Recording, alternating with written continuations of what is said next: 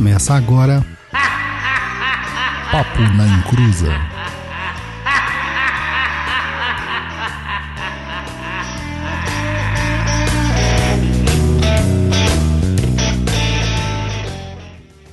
Começou! E aqui é agora que as coisas começam a ficar tensas.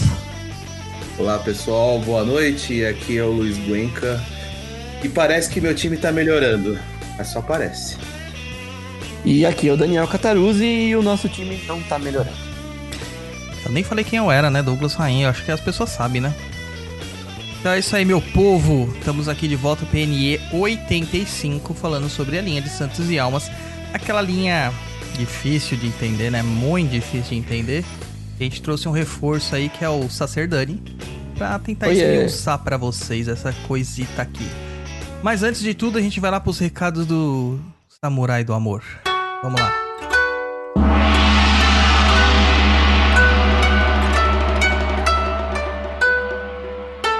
Recados do japonês, né?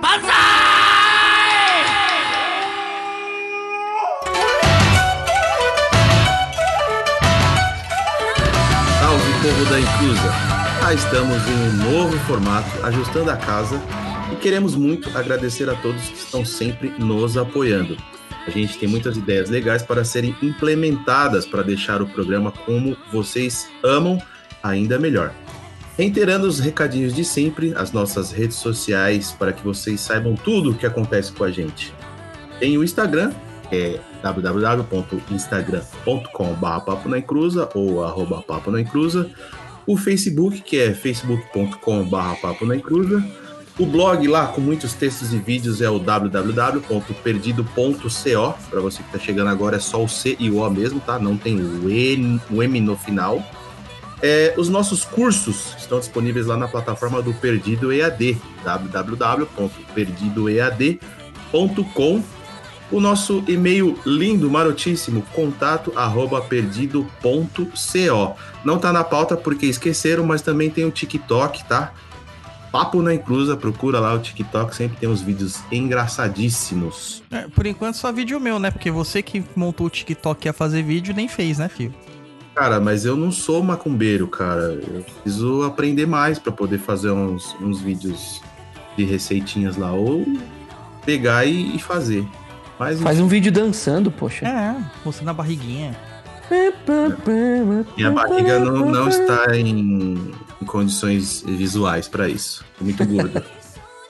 É, além disso, você pode apoiar de várias maneiras.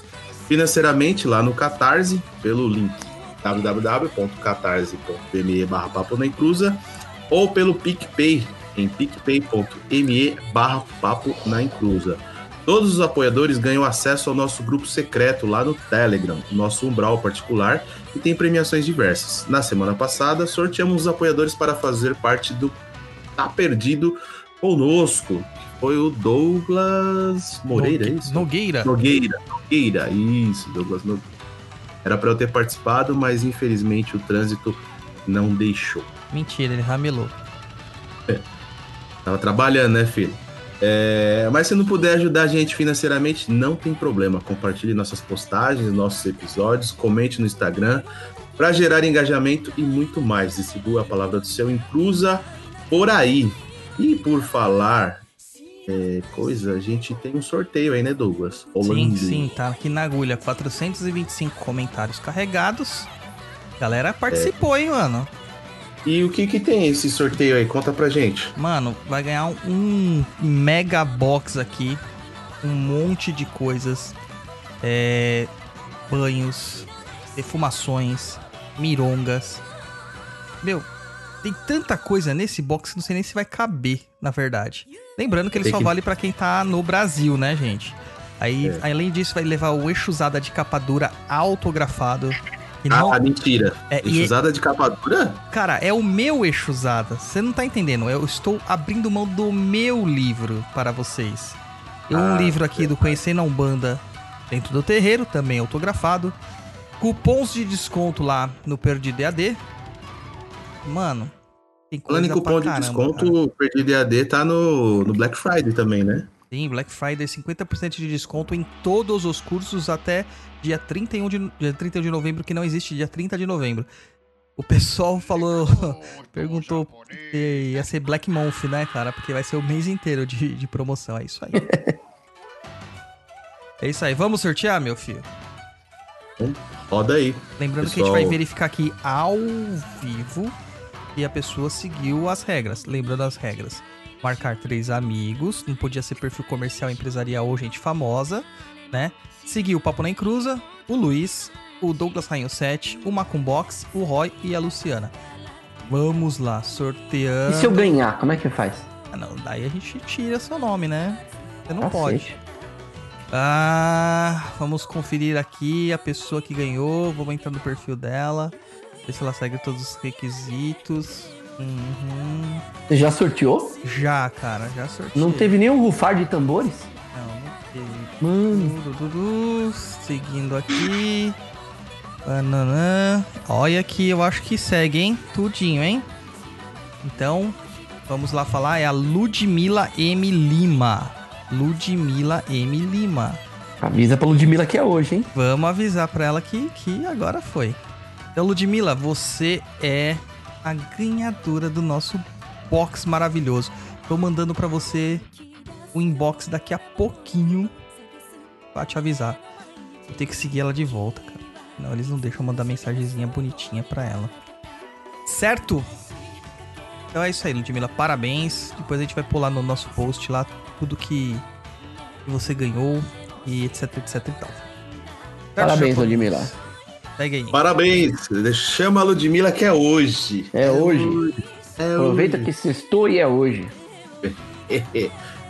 E aí, o que, que a gente vai dar prosseguimento do nosso programete, né? Tem a nossa momento diva do eixo usada. Solta a vinheta.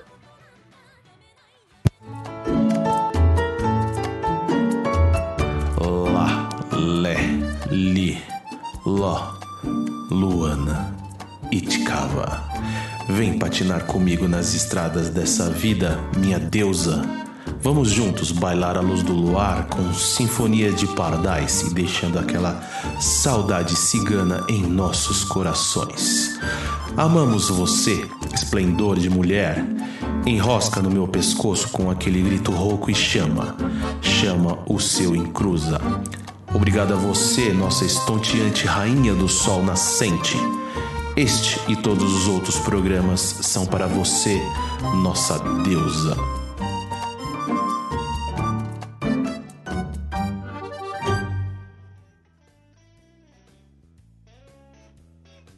Aí, finalizado aqui, voltamos. E aí, vamos lá, palpa a máquina? Vamos. Sacerdani, Sacerdani. Faz tempo que você não aparece aqui, né, cara? A galera sempre pede pra você aparecer aqui, dar sua carinha tapa. Falar A cara tapa. É, é, o pessoal é meio masoquista, né? BDSM, né? De BDSM eu não sou muito fã, não. Ah, não? Que pena. Não. E. então, cara, essa é uma pauta assim que o pessoal tá pedindo já faz muito tempo. A gente fez lá todas as sete linhas, né? Propriamente Sim. ditas. Passamos lá. Oxalá, Oxóssi, Ogum, Xangô, Iemanjá, Yansan e faltou a linha das almas. E uma galerinha já tinha falado assim: ah, mas vocês já acabaram é, de falando, falando dessa linha, porque falaram sobre Exus, Pombagiras, falaram sobre a Kimbanda da Umbanda. Mas não, a gente não falou das linhas de Santos e Almas, cara, porque existem diversas configurações para esta linha, né? Bem diferentes é, entre si e até chamativas na hora que a gente foi pensar, né? Quando você começou a estudar, cara, quando você foi estudar sobre Umbanda, você se deparou com essa confusão que é as sete linhas. Qual que foi a sua primeira impressão, Dani? É, bom, eu venho de uma Umbanda tradicional e depois eu fui descobrir que ela não era tão tradicional assim. Ela tem um- alguns traços de, de homolocô também. É, mas quando eu fui estudar, que eu fui conhecer a fundo, né? É, as entidades já me mostravam algumas coisas é, sobre as sete linhas de Umbanda, mas eu não tinha todo o conhecimento para poder formular isso é, mentalmente, fazer esse, esse mapa mental de como funcionavam as linhas. É, quando eu comecei a estudar, né, a gente vai atrás de livro, vai atrás das, das, do conhecimento dos mais velhos. Quando a gente começa a formular, é, principalmente na linha de almas, principalmente, assim, é, eu acho que foram duas surpresas para mim. É, a linha de Oxalá, né, que tem é, a parte dos santos, que é uma coisa que eu gosto muito, assim, para mim é uma, é uma linha que me fascina muito, e a linha de almas. É, porque quando você fala linha de almas, as pessoas falam, ah, mas almas? Como assim almas? É, fica meio deturpado dentro da, da Umbanda, né? Essa história de falar de almas. É. Porque as pessoas ligam almas com Egum. E, ah, Eguns são ruins. Então, como é que a gente pode ter uma linha de Eguns? É, as pessoas não, não têm esse discernimento de entender. É, e é uma coisa tão simples, né? A, a, a, nossa religião é uma religião de almas, né? De louvação e culto às almas. Sim. É, quando você pega a sétima linha, é, que, que entra principalmente a parte de Exus ali, você fala, mas meu Deus, Exus na sétima linha da Umbanda, mas eles não são esquerda, mas eles não são Kimbanda? Então, essa que é a coisa bacana, essa que é, a, é, é o pulo do gato, vamos dizer assim. Porque é uma forma de você incluir o que todo mundo é, excluía. Você concorda? Concordo, com certeza. Né? É uma, é, é uma forma das pessoas é, olharem para essa linha, entenderem que as almas estão ali. São as almas santas, as almas veneráveis e são também as outras almas que nós temos por aí, os Exus e tudo mais, e as Pombogiras, é, que estão realmente dentro da Umbanda, dentro da sétima linha. Então, quando eu comecei a estudar, eu, eu acho que foi uma das linhas que eu mais tive, é, não dificuldade, mas que mais levou tempo de estudo para poder entender realmente, porque é, ela se divide, né? A, a, sétima linha, ela se divide é, em sete falanges, e depois quando você começa a estudar as falanges, você tem que começar a estudar Kimbanda, né? E você já você é, é como se você pulasse de livro. Você tá vindo aqui, aí você estuda, você olha e vira cenas do próximo capítulo. Sim. Você já tem que começar a procurar em outros livros. E aí a gente já tá falando de Kimbanda. E a Kimbanda, como a gente sabe, a Kimbanda séria realmente, é, a Kimbanda que, que, que a gente procura seguir, é, falo por mim, mas falo por você também, com conhecimento, é a Kimbanda que tem uma base é, praticamente toda oral. Né? E, e a, a, linha que a gente segue de Kimbanda, ela vem a partir dos autores mais antigos, vamos dizer. É, o Nicolas... Uh, uh, puxa, agora eu não vou conseguir te falar, mas calma, existem calma, outros... Calma, calma, Vamos falar o nome completo para não confundirem com outro tá autor. Tá bom, fale Nicolas o nome completo. Frisvold. Isso, tá? Nicolas Frisvold. É, não é outro tipo de Nicolas, é apenas esse. E existem outros, outros livros, a maioria dos livros eles são escritos é, em inglês, em espanhol, existem livros em francês que falam, é uma, é uma coisa, a gente, esses dias eu e o Douglas estávamos conversando a respeito disso, estávamos, estávamos namorando um livro na internet, né, Douglas? Mandei e-mail pro autor, hein? Você mandou? Aí sim. É. é a gente estava é, estávamos namorando um livro de Kimbanda pela internet, um livro antigo, e era um livro todo em inglês. Então, se você pega essas, essas literaturas, é, especificamente de Kimbanda, que explicam realmente o que é, não romancezinho, e aí entra naquela historinha que a gente sempre fala que, ah, mas o romancezinho é o romancezinho, não é psicografado, tá tudo errado. Se quer estudar Kimbanda, tem que ser uma coisa bem feita. E aí também eu vou parafrasear uma outra pessoa que eu conheço, Tata Baie, que diz que se você não. se você tem que estudar Kimbanda com alguém que seja realmente um Kimbandeiro, né? Pessoa que quer estudar Kimbanda de verdade mesmo, ou vai procurar, ou ela vai procurar um Kimbandeiro ou vai procurar uma iniciação. A gente aqui está falando é, na superfície da coisa. Estamos falando aqui bem na. na estamos estamos é, falando a partir da sétima linha. Não vamos entrar na Kimbanda, certo? É, a não ser que você paguem bem, né? Ainda aí a gente pode, né, pensar nisso aí, né? Não, não, estamos bem aqui. Ah, então tá bom. não, é porque é o que acontece. É, isso é uma brincadeira que eu fiz, tal, porque isso é o que a gente encontra na internet. Quando você fala sobre Kimbanda, Exu, Pombogira, todo mundo quer vender iniciação, quer vender qualquer tipo de coisa para você. Então estão fazendo a iniciação de Kimbanda à distância, né? EAD. Uhum. E, e, não tem como ser feito isso porque existem rituais que você tem que mexer no corpo da pessoa, para mexer no espírito da pessoa. Sim. Então, é, vamos ter um, um, cuidado aí, gente, quando vocês verem essas coisas, porque, meu, Kimbanda é uma coisa muito séria. Sim. Tá muito séria. Não é coisa de adolescente revoltado, como muitas pessoas pensam. É uma coisa bem séria, bem metódica. Ela é mais antiga que a Umbanda. Tá? Então tem que ter um cuidado aí quando a gente for fazer, tá? Isso. É, mas aí que a gente entra aqui nas nossas pautas, né? A linha de santos e almas. A gente já vê esse nome já na primeira, acho que na primeira literatura do Léo de Souza, a gente Sim. já vê essa nomenclatura, santos e almas, ou geralmente o pessoal fala linha das, das almas, né? O- Uhum. o- a grande confusão que o pessoal tem é que fala assim, poxa, mas é uma linha de Exu, e por que que tem santos lá dentro, né? Ah, é uma linha de almas, por que que tem é, Exus e Pombagiras? E elas esquecem realmente essa questão que as almas, né, somos todos nós. É, todos os seres que, que existiram e existem na Terra possuem alma e eles, es- eles esquecem essas nomenclaturas. E pior, com a internet aí à vontade, a gente vê essa nomenclatura almas sendo usada para qualquer coisa. Acho que- Exato. Acho que você já teve contato né, com o livro lá de São Cipriano. No livro de São Cipriano existe uma das orações que é as 13 almas sedentas do purgatório. As 13 Isto. almas sofredoras. E isso, cara, tomou um vulto na Umbanda. Assim, eu já fui vítima disso aí. eu tomou vulto nessa na Umbanda de que todo mundo reza para essas 13 almas. E se confundem muito isso com as almas dos mortos no incêndio do Joelma. Que era um, Isto. que é um prédio aqui de São Paulo que queimou e que existem 13 pessoas enterradas num cemitério, não lembro qual agora, sem identificação, cara. É impossível identificar porque danificou completamente o DNA, é, não tem impressão digital, arcada dentária, tipo, é, a- as pessoas simplesmente sumiram, né? Não viraram nada. É, e são pessoas, são pessoas que não tinham descendentes, ninguém, ninguém deu busca, né? Isso, ninguém reclamou o corpo, etc e tal. E estão lá as 13 almas. E acabou rendendo culto, porque as- uma coisa que é muito legal no povo aqui no Brasil é o culto a todos os entes que foram, partiram de uma certa forma, trágica ou não tragicamente, e que acabam ganhando um apoio popular. Então a gente vê bastante isso no interior, com algumas crianças que morrem muito cedo, né? As pessoas que morrem nas estradas, ou algum ponto regional, uma pedreira e tal, que acabam erigindo ali uma cruz, algum monumento para aquele espírito, para aquela alma, e ele acaba Uhum. sendo cultuado como um santo popular.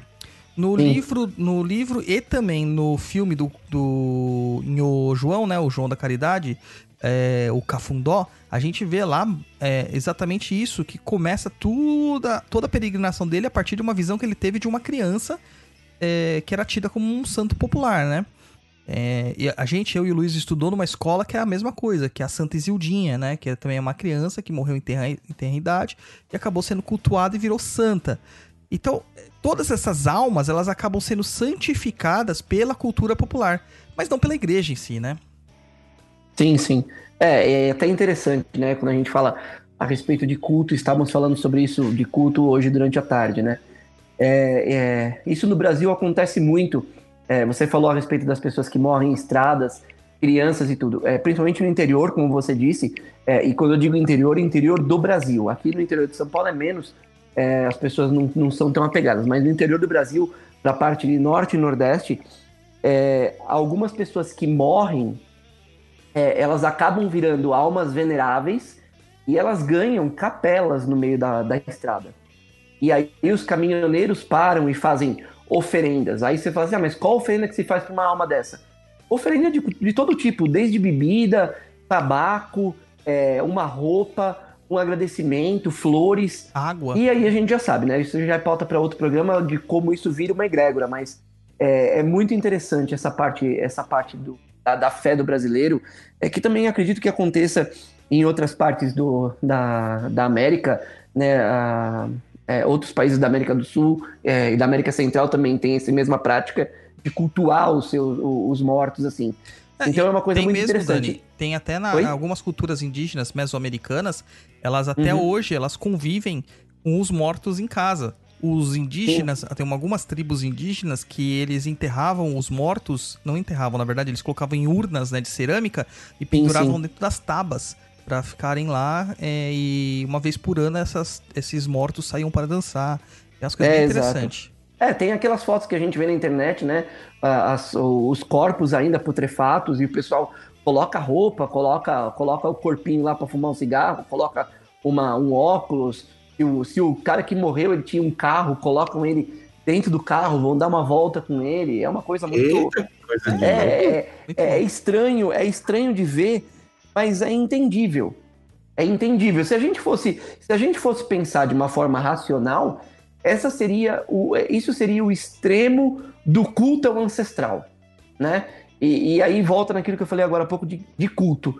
É, se a gente for pensar realmente, por que, que a gente vai cultuar uma coisa que está tão longe, uma alma que é tão longe, que não tem nenhuma ligação consanguínea com a gente, é, se a gente pode cultuar essas almas aqui mesmo? É, e você sabe de onde surge isso? Agora a galera É. vai surtar. Esse, esse tipo de prática que acabou ficando co- conhecida como prática de culto a ancestrais, ele surge já lá na Roma Antiga com o culto dos lares, que eram entidades Hum. divinizadas que protegem os lares. Por exemplo, no, no filme Gladiador, tô cheio de referência pop, eu tô uma maravilha hoje. no filme Gladiador, o Maximus lá, né? Ele tem o, uns, um- umas imagenzinhas de barro, né? De argila Uhum. cozida, que ele anda com aquilo ali. Que lá são os- a, a família dele que ele transformou em lares. Que são estas divindades. Divindades do lar mesmo. E isso era rendido culto, era dado comida, era dado água, etc e tal. Até na questão da água que eu tinha te falado, que a gente dá, até dá água para algumas, algumas linhas, é, existem algumas nomenclaturas de almas, né? Almas sedentas, almas de sofrimento, almas do purgatório, almas beatificadas ou santas. É onde a gente quer chegar. Nas Uhum. almas sedentas do purgatório, você costuma dar água para ela para saciar a sede dela.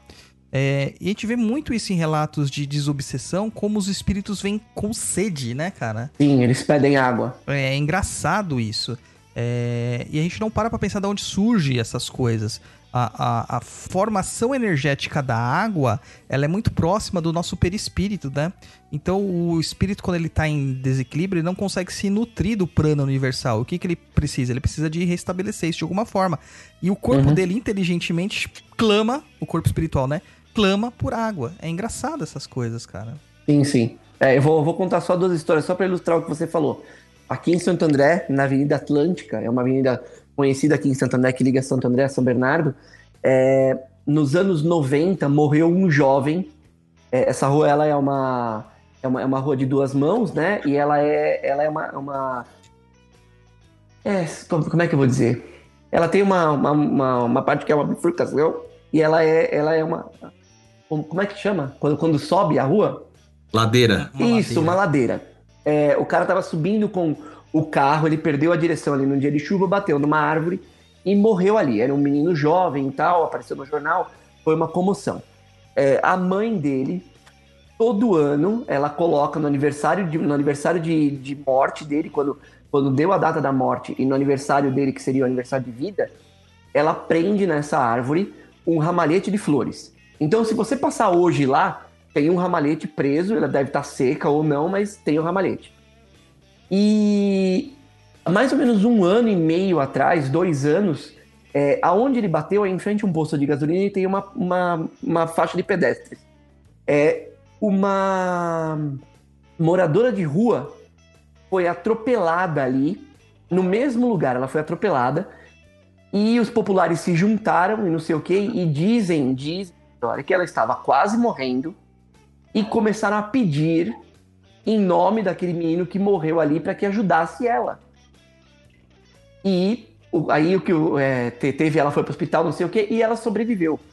Ali naquele entorno da onde teve esse acidente, no entorno daqui da- do bairro, que é ali perto da Avenida Atlântica, as pessoas meio que começaram a cultuar o nome desse moleque.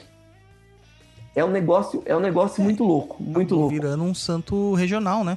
Exatamente, exatamente. E é engraçado, porque assim, a gente sabe, você começou a cultuar uma alma, venerar uma alma, ela começa a responder a, a seu favor.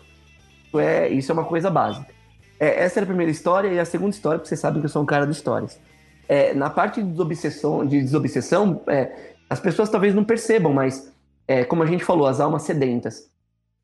Já houveram, eu já tive, é, é, já presenciei é, formas de mediunidade de transporte, quando você tira, quando você faz aquele, aquela, aquela, aquela puxada, né? E você tira o obsessor ali da pessoa, muitas vezes o médium começa a tossir e ele começa a sentir falta de ar. E, e- e às vezes as pessoas ficam, não, calma, respira, respira. muitas vezes você dá água para ele e ele isso resolve na hora. Normalmente pode ser uma alma sedenta. Então são essas pequenas nuances assim que é legal de, de falar para as pessoas poderem é, prestar atenção nos terreiros. Quando acontece, é legal para você poder identificar o que tá, o que tá rolando ali. Sim, sim. E é uma coisa muito esquecida, né? Porque a gente acaba tentando transformar as sete linhas de Umbanda em linhas de orixás. E, uhum. e não é essa a ideia da Umbanda. A Umbanda não tá ali para colocar todos os orixás dentro das linhas. A gente Sim. tem que dar funções às linhas, né? O número Sim. 7 é um número muito representativo e ele significa a perfeição. Então, Sim, o todo. É o todo. Então, as, as nossas sete vibrações, elas acabam compreendendo tudo aquilo que é necessário para manutenção do universo. Claro que uhum. existem ramificações, que, é, que acabam criando outras energias e radiações, etc, etc e tal. Mas é através da conjunção das, dessas sete energias primárias que tudo acontece. E nessa última linha aqui, que a gente tem esse contato, né, que, que, que com essa é, linha de, de, de almas, que a gente pode dizer assim, é onde as coisas começam a ficar mais estranhas, né? Porque a princípio a gente vai ter lá o que a, as almas sendo classificadas como as linhas de Exus e Pomboagiras. A gente vê isso já no Léo de Souza, né? No uhum. livro de 1930 alguma coisa. A gente já vê isso lá no Léo de Souza, ele falando sobre que a linha de almas e de santos e almas é uma linha destinada ao trabalho dos Exus e Pombogiras. Mas posteriormente nós temos o Lourenço Braga, não lembro se foi o Lourenço que fez isso, acho que foi o Caboclo Menino, na verdade, é, mudando uh, essa formatação e colocando como se fosse uma linha africana ou a linha Sim, da magia. Isso, né? isso já é Lourenço, isso é o, é o Caboclo Mirim. É o Caboclo Mirim que ele coloca, né? É, então, desclassificando o, o, a própria estrutura original da, dada pelo, pelo Caboclo das Sete Cruzilhadas, pelo Pai Antônio, e colocando uma outra formatação dentro das práticas dele, né? É, uhum. Tava até zoando o Luiz hoje à tarde, falou assim, ele falou assim, meu, o que, que eu vou falar no programa? Não sei nada sobre isso. Falei, cara, falar o básico. Eu olhando de fora, isso me assusta, porque não é redondo. Entendeu? Sim. Não é redondo. É... Como que a gente consegue entender a Umbanda sendo que ela não é redonda? É, mas acho que essa, essa magia que tem nesse caos todo, nessa confusão, é o que faz ela ser tão, ser tão dinâmica também, né? É, você começa a estudar e você começa a perceber que quanto mais você estuda, mais você tem que estudar. Você começa, por exemplo, a hora que a gente começar a falar dos povos, é, se você não estudar história africana, se você não estudar é, escravidão, não pegar os livros do Laurentino Gomes, é, não for atrás de informações legais é, da, da parte da, da escravidão, de como os povos chegaram no Brasil, aonde eles se estabeleceram, você não consegue trabalhar com o seu preto velho. É exato, simples. É, é, é, uma, é uma coisa muito simples. E aí as pessoas dizem, né? Ah, não, trabalhar com banda é muito fácil. Nossa, vai lá e incorpora. É, é, eu acho que você tem a mesma, o, mesmo, o mesmo pensamento que eu. É, algumas pessoas que nós, que nós é, estudamos, elas dizem isso. É, quanto mais você estuda, mais o seu guia pode te contar as coisas. É. Então, assim, por um lado as pessoas falam: ah, não, eu não vou estudar porque eu vou esperar o guia me passar alguma coisa. Poxa, eu vou falar para você de dois guias que eu trabalho muito, que é Pai Guiné e, e o seu Zé Benedito, que é o baiano que trabalha comigo. Eu tenho quase 20 anos de Umbanda. Se eu falar para você que eles passaram para mim coisas, é, eles passaram poucas coisas nesses, é, que eu realmente não sabia. Agora, eles me passaram muito mais coisas quando eu estava preparado para entender o que eles queriam. E, e, esse, e esse entendimento você só tem estudando realmente. Então, o que, que é legal? Por exemplo, hoje a gente está falando aqui da sétima linha. É, o, o ouvinte do Papo Nem Cruza hoje vai escutar. Escuta o que está sendo falado. Aí você colocou lá, pô, descobri que meu preto velho vem da linha do Congo. Começa a procurar quem eram os Congos começa a procurar quem eram esses povos. A hora que você começar a entender, você entende por que ele vem da maneira como ele vem, a, a forma arquetípica dele. É, você entende por que, que tem alguns trabalhos que ele, que ele trabalha melhor ou não. Você consegue entender melhor a entidade que você trabalha. Isso faz você ser um médium melhor ou não. Não é você ser inconsciente, consciente, ser inconsciente, é, se você incorpora com, com o braço levantado, com a, sentado, com o olho fechado, o que importa é você ter conhecimento para o seu guia trabalhar bem. E para você também trabalhar bem e entender como ele trabalha. Quanto melhor ele trabalhar com você, melhor você vai trabalhar dentro da Umbanda. É, o Rompomato fala que arado afiado faz uma, uma melhor, um melhor plantio, né? Exatamente. É, então é bem por aí mesmo. Imagina só a dificuldade que o guia tem de transmitir uma informação para você, sendo que você bloqueia aquilo conscientemente. É sim. muito complicado, cara, é muito complicado. Sim, sim. Mas vamos Exatamente. seguindo lá na pauta lá, então Vamos assim, lá. Antes de seguir, deixa eu perguntar uma coisa aí que vocês falaram e me site aqui. Você falou do número 7. E assim, sempre eu fui muito ligado ao número 7. Gosto do número 7 e algumas coisas sempre acontecem com 7. Exemplo, é, várias e várias vezes é, eu vou olhar no relógio de manhã, são 7 e 17. É, é batata. Eu não sei se tem alguma coisa a ver.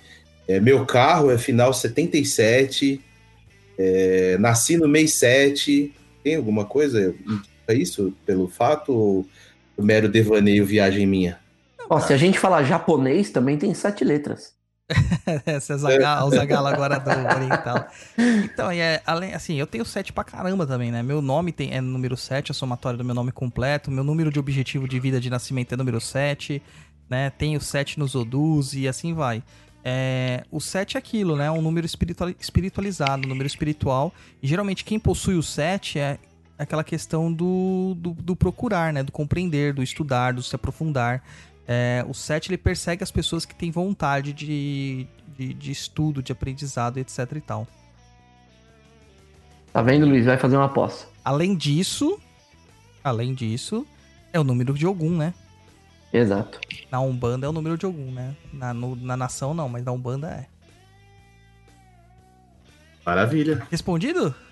Yogum é São Vamos falar assim, pra deixar as pessoas puristas irritadas. Yogum é São Jorge, né? Exato. É. Ogum é São Jorge e na Umbanda a gente não cultua orixá. É, nossa, mano. Dá um B.O. que você não tem noção. Ninguém tá preparado pra essa conversa. Ninguém tá ainda. tá preparado para isso. É... Então vamos lá. Almas, confusão e as santas almas. Então, dentro dessa linha de almas, nós vamos encontrar as almas propriamente ditas. Quais são elas? Nós vamos ver a seguir. Muita gente fala que a linha das almas é regida por Omulu. Omulu é o regente realmente da linha das almas, na Kimbanda. A gente vai ver também isso pra frente, para deixar as coisas bem pautadas, né? E isso. muita pessoal fica falando, ah, Tranca a Rua das Almas, Pai Benedito das Almas, Maria Padilha das Almas. Tudo isso são almas. Mas segura aí o reggae que a gente vai entender isso aí melhor agora, porque a gente vai entrar em como eu entendo a sétima linha. Depois a gente vai ver uma outra visão da sétima linha para mim, a, a, sétima linha, ela é a entrada da Kimbanda na Umbanda. Então ela é aquele ponto de contato, né? É, eu não consigo imaginar uma Umbanda espelhada. Não sei se você me entende, Dani. Sim, tipo, sim. Sete linhas de direita, sete linhas de esquerda. Sete linhas de esquerda, não. Eu não consigo. Eu entendo que o, o, a Umbanda, a Kimbanda, ela começa a entrar na Umbanda a partir da sétima linha. Sim. E, eu... e, aí a gente pode. Aí eu também vou dizer, desculpa te interromper. Imagina, à vontade. É que aí, aí eu queria também te perguntar, porque acho que a gente nunca. Não, acho que a gente já conversou sobre isso. É, quem abre a porta para os Exus dentro da Umbanda são os pretos velhos da sétima linha. Isso, isso mesmo. E é o que a forma incompreendida que o pessoal tem sobre a palavra quimbandeiro. Isto. É que não é nada mais, nada menos do que um espírito que trabalha com feitiçaria, né? Basicamente isso, que é a linha da magia. Sim. Então, dentro da estrutura que eu acredito da sétima linha, eu, eu vejo lá, a gente falou bastante sobre isso nos programas de Kimbanda aqui. As falanges na, mais clássicas dentro dela são as sete falanges. E a regência dessa linha eu não consigo fazer com o orixá imediatamente. Por isso que eu associo ela a esse nome linha de santos. Porque aí dentro eu vejo Dá para colocar mais, mas três santos a princípio eu vejo muito ligados com essa linha. Seria São Roque, né? É, São Lázaro e São Bento. Uhum. Esses três, para mim, eles estão muito afinizados com essa questão das almas, né? É, lembrando que São Lázaro existem dois Lázaros. Existem dois Lázaros, né? E o terceiro ali seria. O Lázaro que você tá falando é o Lázaro do- dos cachorros? Então, é, ele tem a questão do, do o Lázaro mendicante, né? É, Isso. esse é o dos cachorros, que é a figura que a gente mais encontra é, com a referência de Obaluaê, se eu não me engano, Sim. na- nas Umbandas. Só é, que, esse, esse é o mesmo Lázaro que eles cultuam em Cuba. Então, o Lázaro que eu entendo é o outro Lázaro. É o Lázaro de Hum. Betânia. Porque Certo. é o Lázaro que foi aos mortos e ressuscitou. Mas ele ressuscitou podre, já ele tava putrefato. Uhum. Então ele é como se fosse um zumbi na- no meu pensamento, sabe? É um santo zumbi. É, você não ouve falar sobre Lázaro, assim, que ele, que ele recuperou o seu vigor. Você encontra que ele ressuscitou, né? Que ele Sim. voltou à vida. E eu tenho essa estrutura, porque a maior parte dessa falange, assim, são de espíritos que se você olha o campo visual deles, da- do, do perispírito deles, você vê que é uma coisa bem destruída mesmo. Sim, sim. Bem adversa, né? Eu tenho Uhum. essa ligação com esse Lázaro, que é o Lázaro de Betânia. E aí, que é o irmão de... é, de Marta. De Marta. Isso Aham, de Marta. É o melhor amigo de Jesus Cristo. sim. Até porque no credo ele fala assim, né? Desceu a mansão dos mortos, né? Eu acho muito interessante essa passagem, até na, na oração católica, porque a mansão Uhum. dos mortos realmente é o submundo. Sim. É o Hades, né? E, e é onde que nós imaginamos que os Exus e Pombagiras estão atuando, assim com os Eguns, Quiumbas e afins e os espíritos perdidos. Sim, que as pessoas chamam de umbral. É, o famoso umbral. Então eu vejo esse Lázaro lá, muito lá. São Roque pelas questões mais clássicas de curas e tal. É uma linha muito focada em cura também, né? Ah, Uhum. São Bento pela sua capacidade extasiante de exorcismo. Ele mandava em demônios. É, é muito complicado, né? Você encontrar Sim. alguém que manda em demônios, né? E Uhum. São Bento tem essa coisa. Tanto que a gente usa a medalhinha de São Bento, né? Tem a oração Sim. de São Bento, vá de reto Satanás, né? É, e assim por diante. Tem um monte de pessoas que fazem essa oração e não, não faz ideia de que era de São E não Bento. sabem exatamente. Não sabe É, as que pessoas usam o Vá de Reto Satanás como um, como um ditado e nem sabem que, que era São Bento. É, e, Muitos evangélicos, muitos evangélicos falam Vá de Reto Satanás e não sabem que é de São Bento. Sim, e, ah, e não é o evangélico que diz que não pode não pode cultuar santos, né? E tá É usando a, a expressão dele lá, né? E Uhum. que, que a, que a, o, a cruz sagrada seja minha luz, não seja o dragão meu guia, retira-te Satanás, nunca me aconselhes coisas vãs, tal, tal, tal, tal. Essa aí daí que, que eles falam, né? Que é a medalhinha de São Bento, que é uma medalha Sim, assim, sim. incrível, e que pra você que é magão, é um sigilo, cara. Uhum. Tá? É que se você olhar a medalha de São Bento, ela é, ela é formatada para ser um sigilo. Tem até as letrinhas lá que ele tira, que ele constrói toda a oração com as- só as iniciais e tal. Então a Igreja Católica também pratica magia do caos. Ah, mas eu sou magão e eu não gosto da Igreja Católica, porque a Igreja Católica queimou as bruxas. Mano, a gente precisa muito de um programa falando sobre isso, cara.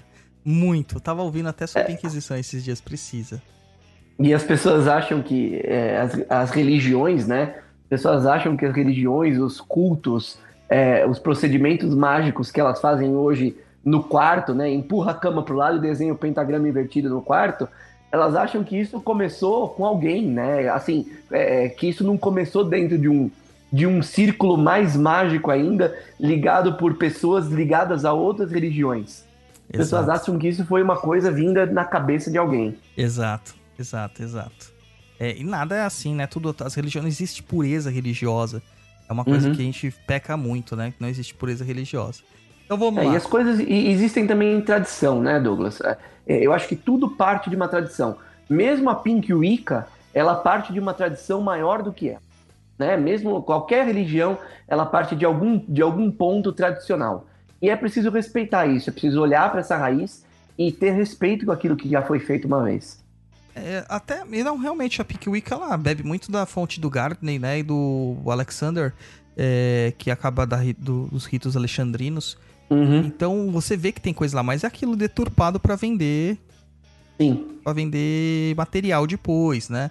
Não ensina Uhum. você aprofundadamente. Só que é um caminho que você vai pra cair nas tradições mais ah, sérias, por assim dizer, e vai dar continuidade. O problema é que as pessoas param no superficial. Na Umbanda é a mesma coisa, porque se você chega e, cara, assim, a sétima linha aqui, você vai olhar e falar assim: ah, não, muito confuso, deixa pra lá. Uhum. Sabe? Pô, isso porque a gente não entrou nem na Umbanda esotérica. Sim. Entendeu? Aí já é, já é o bicho pega ali. Eu nem, nem. Eu acho que eu nem, eu nem fico no meu lugar de fala. É, então. Pra falar é de é Umbanda esotérica. Muito diferente, né? Então, dentro dessa estrutura que eu vejo, assim, da sétima linha, a gente vai encontrar lá Exus, Pombagiras, Pretos Velhos Quimbandeiros, Caboclos Quimbandeiros. E vamos encontrar também Eguns, Quiumbas e outras categorias mais, né? Uhum. bem mais interessantes aí. Dentro dessa estrutura de trabalho, eu gosto de entender é, que são espíritos que trabalham à esquerda da Umbanda, ou seja, num pilar mais de severidade, um pilar mais de da- toma lá da cá, mas que já atingiram uma certa, vamos dizer, é, um certo equilíbrio moral para saber que às vezes eles ultrapassam, né? Eles têm esse freio em Uhum. certos casos. Isso pros Exus que incorporam, não para aqueles que a gente chama de outras formas, né? Uhum. Como que você trabalha isso aí, ô Dani, com questão do- dos Exus e Pombagiras, se fosse pra encarar uma sétima linha assim? Ai.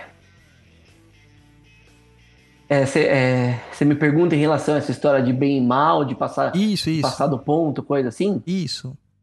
Olha, eu tive, eu tive a sorte, eu tive a sorte até hoje do, do Exu que trabalha comigo, seu Tiriri, é, ele nunca ter passado do ponto. Muito pelo contrário, ele sempre foi muito contido ah, e ele sempre foi muito direto ah, nas coisas que ele fala. Então, ele já tomou cusparada na cara com coisas que ele fala, ele já, já sofreu é, até, não, não vou dizer violência física, mas é, algumas pessoas já responderam para ele na mesma altura por coisas que ele disse, é, por ele se negar a fazer determinadas coisas. Deixa eu te perguntar um negócio. A pessoa que Ah. respondeu, por acaso, não chamava Jéssica, não, né? Não, Não? Ah, tá bom. É uma, é uma piada interna, depois eu te explico. tá bom. Não, então, eu tive, eu, ti- eu, eu já tive a sorte, assim, de sempre trabalhar com ele. É, eu, eu, eu, não, eu não sou o cara que trabalha muito com a linha de esquerda. É, como eu venho de uma banda mais tradicional, os trabalhos de esquerda, para mim, eles eram uma vez por mês, uma vez a cada 40 dias. Então, eu não tenho uma, profi- uma, uma profundidade enorme com o seu Tiriri. Eu tenho ganhado mais profundidade nos últimos anos trabalhando sozinho do que nos, na- no, meus, no, meu, no, meu, no meu começo de Umbanda, vamos dizer assim. Mas eu, é, eu tenho a sorte de trabalhar com ele de uma forma muito consciente ah, e eu, eu perdi a palavra, mas eu queria dizer para você de uma forma muito polida da parte dele. Eu sempre achei ele um Exu muito polido é, no, no trato. Claro, ele não tá de brincadeira, ele tem o jeito dele de falar, é, ele tem a forma dele trabalhar, principalmente, né? Ele, ele vai por um caminho que é apenas dele, ah, mas eu nunca tive, eu nunca sofri por ele passar do ponto, sabe? Nunca sofri por ele passar do ponto. É, eu sei que quando você vai, quando você passa dessa linha e você já vai pra Kimbanda realmente, é, o trabalho já é de uma outra forma. Você tem Como eu falei, eu também. É, não, então. Eu não tenho. Eu, mas também vou falar pra você, Douglas, eu acho que isso também parte daquilo que eu falei no começo. É, eu não tinha tanto estudo quanto eu tenho nesses últimos é, sete, cinco anos de, de trás para hoje. É, eu não tinha tanto estudo, eu não tinha tanta, tanto conhecimento, tanto discernimento. É, as o meu trabalho com ele era um trabalho um pouco mais, é, mais espaçado. Então era um trabalho de atendimento e era um trabalho de atendimento muito simples. Eu sabia que tinha coisas que ele trabalhava melhor, coisas que não trabalhava melhor. Mas quando eu fui me aprofundando na Kimbanda, quando eu fui conhecendo é, as linhas de Kimbanda, quando eu fui entendendo o trabalho específico do seu Tiriri, é, a gente percebe que a forma que ele trabalhava comigo era meio que respeitando o que eu sabia. Era meio que respeitando o que acontecia ali. Hoje, se ele fosse fazer alguns trabalhos é, dentro da minha casa, por exemplo, com algumas pessoas que já passaram por ele, talvez ele não fosse tão bonzinho. Talvez ele não fosse tão polido, como eu mesmo disse. É, algumas pessoas que já viram ele, ele trabalhar assim, é, é, conversar com ele de uma forma mais é, livre, percebem que ele tem uma, um, um tom mais é, agressivo, vamos dizer. Acho que é o que acontece com você, né? Então, é o que acontece comigo, cara. Ele já fez passar cada vergonha. Ai, ai, Uma vez ele- eu tava lá entendendo e ele veio numa gira de direita. E isso acontece, na Umbanda tradicional isso acontece, né? Sim. É, o Exu aparecer numa gira de direita mediante necessidade. Só que ele senta que nem um preto velho ali, bonitinho, e fica lá dando consulta, fumando o charuto dele. E passou um rapaz lá que estava mistificando e ele olhava assim pro rapaz e falou: Larga a mão de ser sem vergonha, para de fingir, seu falso. Só que ele não fala baixinho, né? Ele Uhum. fala pra todo mundo ouvir, né? No final da gira, a pessoa simplesmente pediu pra ir embora do terreiro. né? Então, não, dá, cara. Tem coisas às vezes que ele me faz passar umas vergonhinha. Mas eu entendo até que essa é uma forma de quebrar. Quebrar o- um, um pouquinho da, da- do status quo daquela situação, né? É, Uhum. é, trazendo essa subversão que o Exu tem, propriamente Sim. dito. Entendeu? Sim, sim. E nas falanges que a gente vê aqui na sétima linha, é muito legal que a gente vê que tem uma estruturação muito próxima às estruturações das linhas de direita que a gente viu até agora, até Iemanjá. Lembrando que em Iemanjá a gente já vê a presença dos Exus. É, eu, eu tenho o, o Tiriri que trabalha comigo, é um Tiriri da Calunga. É um tiriri, ele Sim. fala que ele pertence à- linhagem de Iemanjá. Ele tem, não que ele seja de Iemanjá, mas que ele corresponde aos domínios de Iemanjá. Tanto que quando eu incorporo na praia, ele é muito mais pesado do que quando eu incorporo ele no terreiro. Uhum. A, a diferença energética dele é gritante. É, Gritante. e se a gente for falar, o Tiriri que trabalha comigo, ele trabalha em Cruza.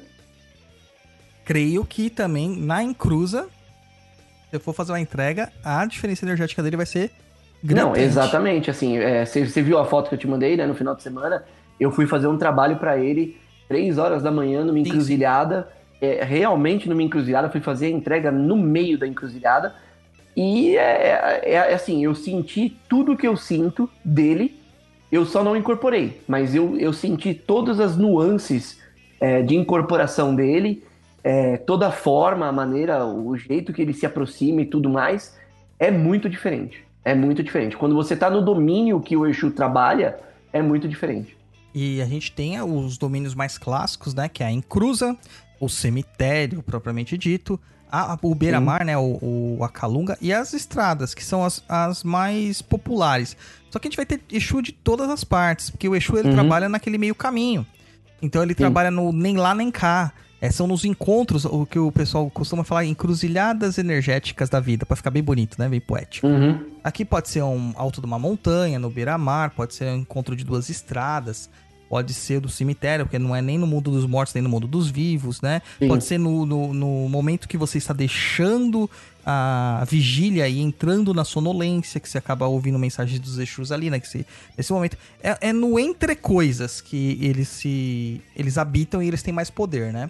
E é justamente aqui que a gente vê isso, porque a sétima linha é justamente esse entre coisas. Não é a Umbanda, mas também não é a Sim.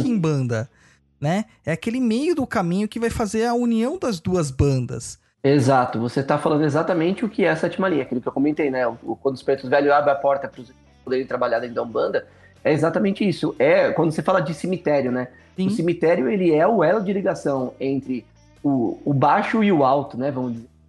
A gente, É, então é exatamente isso, tem tudo a ver. a gente acaba separando as coisas pra gente ter um entendimento melhor é, dentro da nossa racionalidade de encarnados. Mas na Uhum. verdade é tudo misturado.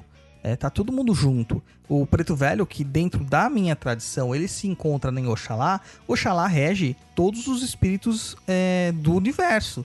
né? Então, como ele tem a regência maior de todos os espíritos, por que, que eles também não regem essa entrada dos espíritos que estão em, entre aspas, aprendizado, por assim dizer, né? Uhum. É, eu já perdi 30 seguidores só agora. Falei que Exu tá em aprendizado. Entendeu? Então eu, é, aí a gente até passa adiante, que a gente vê que a linha dos pretos velhos, que é a linha da magia propriamente dita. Né? Não é a linha que faz só a magia, porque todas as linhas praticam magia.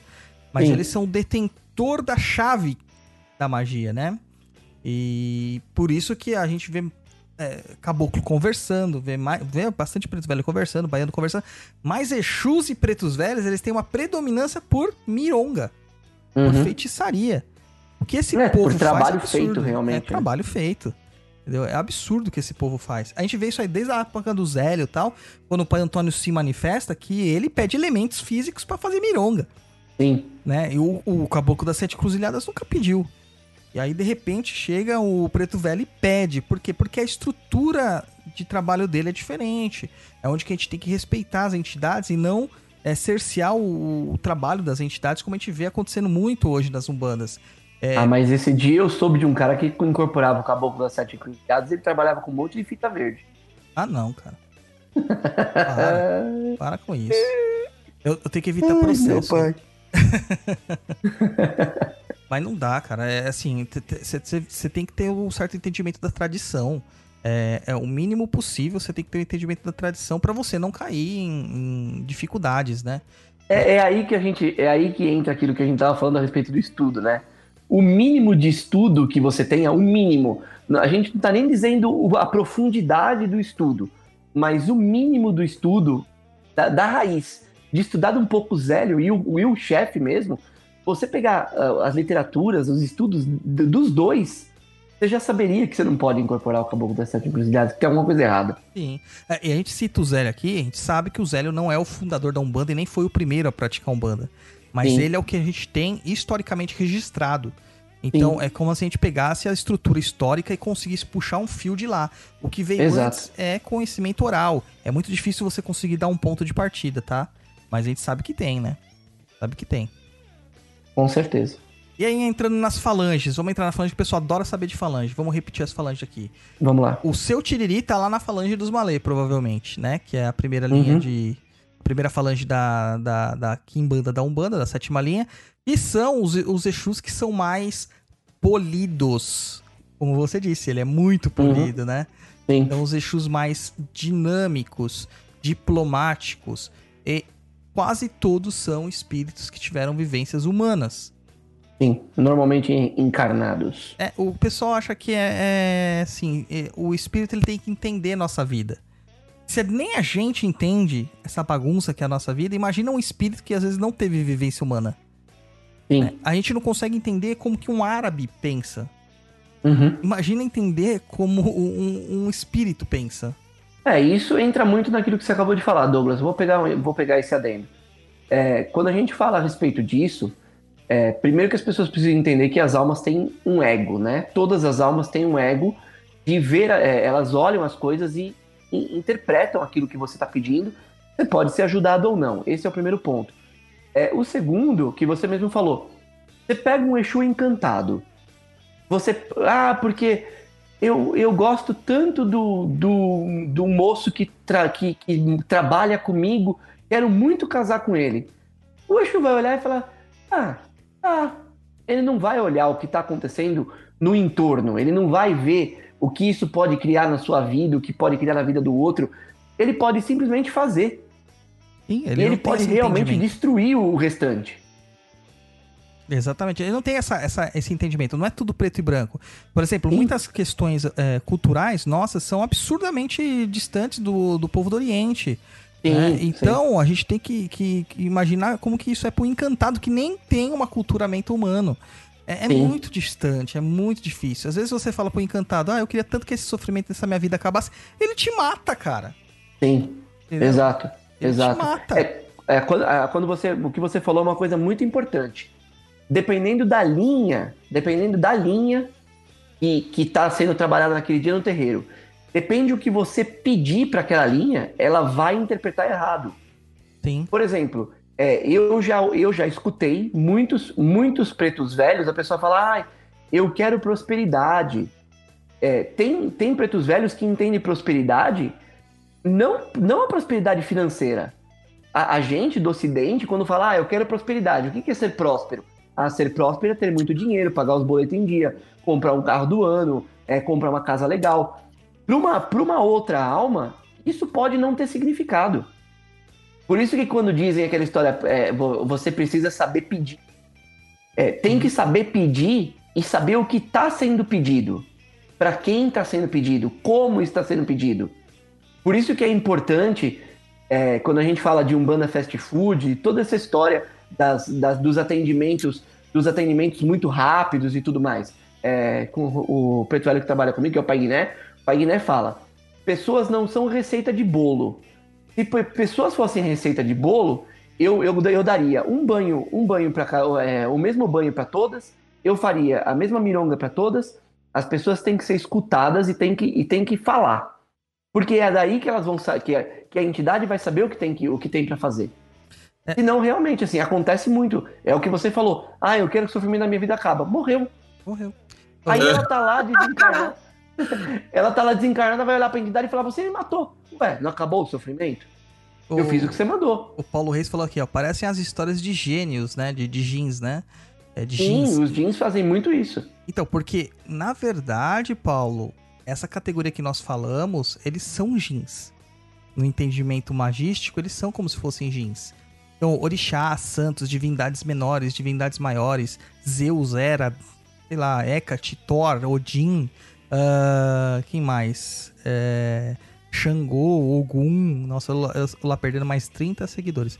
Todas 30 essas, seguidores. todas esses- essas divindades, que não é o Deus inefável, o Deus maior, o Deus criador, eles são jeans. Eles são jeans. Entendeu? É a mesma categoria. É a mesma coisa. E alguns desses encantados também se encontram nestas categorias. São as divindades menores que a gente fala. Uhum. tá? Então eles não têm este entendimento é, humano. Muitos deles acabam compreendendo, por exemplo, orixás têm uma compreensão humana maior, porque alguns até foram mesmo, né? Humanos, é, mas outros que nunca foram humanos, que são representações geográficas de forças e poderes geográficos, como Oiá, que é a representação do rio Níger, né? apesar que Obá também o é, é, eles acabam tendo uma um entendimento maior pelo acompanhamento da, da humanidade conforme o passar dos anos. Então, se você Uhum. pegar, mesmo no Velho Testamento, você vê lá Yahvé, né? Jeová. Ele tinha um comportamento e vai mudando o comportamento dele com o passar do, te- do testamento. Porque ele vai aprendendo com o ser humano. O- quais são as dificuldades do ser humano, etc, etc, etc e tal. Tá? Então tem todas essas questões. A, a via é sempre de mão dupla. Entidades e divindades aprendem com nós e nós aprendemos com elas. Sim. Tá. E só pra finalizar aqui, porque eu também sou cheio de história, como eu falei, é, é por esse motivo que muitas vezes uma novena para um santo católico funciona mais rápido do que acender vela para um orixá. Por causa dessa, dessa identificação do ser humano. Exatamente, porque o santo foi encarnado, ele se tornou uma alma, uma alma santa, ele olha para as mazelas humanas e entende as mazelas humanas. Ele entende. Por isso que muitas vezes as pessoas falam: "Ah, mas o santo, o santo é mais rápido". É por causa disso. O- o- Tá vendo? e, Papo na gente inclusa fala, também é cultura. e quando a gente fala santa, isso aí você inclua caboclos pretos velhos, tá? Assim, Exato, baianos, exato, etc. exatamente, exatamente. Ô, Daniel. A gente tava falando dos maiores, né? Você foi dos menores, mas você foi bem também.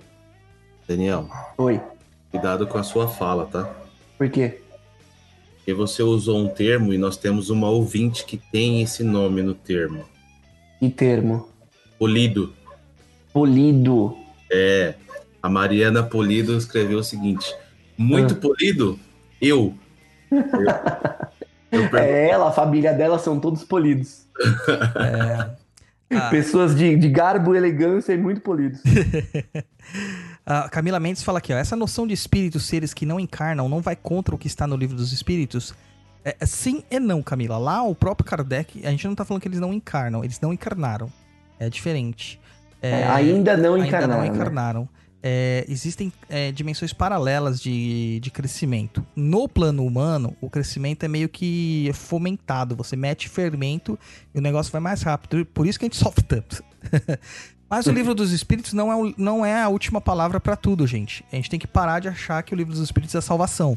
Não é a Bíblia Sim. também, não é nenhum livro. Não existe livro que encerra todos os segredos da humanidade. E outra coisa, Douglas, que, de que ano que é o livro dos espíritos? 1800 e alguma coisinha, 60 e pouco. Ah, ok, ok. Só pra Muita saber. coisa mudou. O livro dos Espíritos foi escrito num contexto de um positivismo. É, na França, com entendimento eurocentrista, muito cheio de preconceitos por motivos óbvios, que é até anacrônico nós analisarmos agora, tá? Eu tenho, assim, o Papo da Encruz, ele tem as suas posturas sociais muito bem definidas. Nós somos contra todo tipo de discriminação, racial, sexual, qualquer tipo de discriminação social, não importa. E só que a gente tem que analisar também as coisas com o viés da história. Fato, com fatos, né? E existem coisas que são anacrônicas. Nós analisarmos o passado com as nossas lentes do presente serão sempre muito deturpadas a forma como a gente enxerga o passado. Da mesma forma que a gente fala que os egípcios não tinham capacidade ou intelectualidade suficiente para construir pirâmides. Entendeu? Porque eles não tinham os recursos que nós temos hoje. E, e, isso é um erro de análise. Tá? É um erro de análise. A gente não pode pensar assim porque a gente acaba se limitando tá? É, na, no nosso pensamento. Essa que é a Como que, questão. constru- como que eles construíram as pirâmides? Cara, eu não sei, mas tem algum jeito. Eu não sou engenheiro, mas os- existem engenheiros aí que falaram que, que tem formas de construir, né? Ah, a gente não sabe. Tem coisa, por exemplo, Terra do Índio. Já ouviu falar de Terra de Índio, Daniel? Terra de índio? Isso. É um- Não, me então, fala mais. Terra de índio é uma forma, um tipo de terra, um tipo de solo maravilhoso para plantio que se encontra na Amazônia. Só que o terreno da Amazônia, ele é pobre em nutriente, ele é péssimo para agricultura, péssimo. Hum, tá. E Tá. aí descobriram que aquele terreno que era propício para agricultura, ele tinha sido mexido por índios ou indígenas, né? O termo atual é indígena. É, e que esta fórmula se perdeu. Ninguém sabe mais fazer aquilo. Da mesma forma que a argamassa romana, ninguém mais sabe fazer. É uma argamassa que vai, que, que, que tem estruturas romanas presas até hoje, e ninguém sabe como que faz, cara. Ela é impermeável à água, completamente impermeável à água. Ninguém sabe a receita. Entendeu? Então existem certas coisas que a gente perde no passar do tempo. Perde, né? É, que não tem como manter registrado isso aí e tal. E se perde, a gente não sabe como fazer. Até hoje ninguém sabe fazer a bendita Terra dos Índios. Ninguém sabe, nem a argamassa romana. Então, muito menos as pirâmides.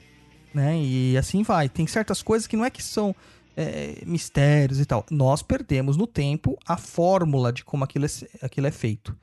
Né? Às vezes não tem Sim. mais nem a, as plantas você- utilizadas. Pra enfim. você, pra você, o que foi o ponto inicial da mudança da história da humanidade? Pra mim, Nossa, Luiz, É. que profundo. foi a ingestão de carne, cara. Você, Por que a ingestão de carne? Vamos lá, só Porque- saindo da pauta um pouco. A proteína, ela dá. Ela deu capacidade energética do ser humano e aumentou a capacidade cerebral dele. O cérebro cresceu, Entendi. entendeu? E aí, com um cérebro maior, raciocínio maior, É, raciocínio melhor. Eu acho que é uma outra coisa. Hum, Eu acho que foi a escrita. A escrita, mas, cara, tem várias sociedades que, que não tinham escrita que eram extremamente avançadas, cara. Não, mas aí não é o ponto. que Eu quero chegar é no ponto que você falou assim. Que a partir do momento que o homem começou a escrever, ele começou a guardar as coisas. Ah, Por sim. exemplo, então, que nem você falou assim, ah, a receita da argamassa. Será que naquela época existia algum tipo de escrita para alguém colocar, olha, vai Existe. dois litros de óleo, mais não sei o que, mais não sei o que, não sei o que lá. Essa é a receita. Existia, Então cara. Ficou tipo do assim, na boca a boca. Hã? Na época do Império Romano tinha muita escrita, cara. Muita escrita. Muita escrita. Tá? Mas a, a, a questão não é nem isso. A questão é, a- é que isso era guardado em segredos mesmo. Eram segredos que não podiam passar para outras, outras culturas. Porque se você. É a mesma coisa que a gente fala dos segredos que se encerram dentro das religiões. Tem certas coisas que a gente fala no papo que são mais abertas. Claro que a gente chega até pontos muito mais profundos do que a maioria faz. Mas é não é que as pessoas querem guardar segredo, é que elas simplesmente não sabem. uhum. Elas não sabem. Aqui no papo a gente chega até um ponto onde que a gente tenta esmiuçar até onde é possível. Mas tem muita coisa que acontece dentro de um terreiro de umbanda, de um terreiro de candomblé ou qualquer ordem mística que não pode ser revelado assim, a boca maior. Tem que Exato. ser de boca a ouvido, Sim, né? No aprendizado ali presencial. Não tem jeito. sim, sim. Então vamos continuar lá. Falange dos malês. Vamos lá. A gente tem esses espíritos mais é, diplomáticos, por assim dizer, né? Que são os que estão encarnados. Né? Exu Rei, Exu Maraboa, Exu Mangueira, Tranca-Ruas. O nosso parceirão, né? O Tiriri, o Veludo e o Exu dos Rios lá. Exu dos Rios, cara, é um Exu porreta, cara. Eu já vi um incorporado, é uma coisa bem louca, cara. Ele é um encantado, né? Eu acho que é o primeiro, Uhum. é o, é o primeiro, primeiro único encantado, é. que tem na linha dos malês. Ele é Sim. Porreta, cara. É é um Exu muito estranho de falar até. Bem estranho de falar. Ele não O tem. pessoal fala que o pessoal fala que, os, que o Exu dos Rios aparece muito nos, nas mirações de ayahuasca. Então, porque ele é bem, bem ligado mesmo a, a Uhum. questões das, da- das matas. A gente fala Rio dos Rios, o cara já vem- imagina, tipo, o Rio Tietê, né? É, é. Não é isso, cara. É os rios mesmo que correm no- por dentro das matas e tudo mais.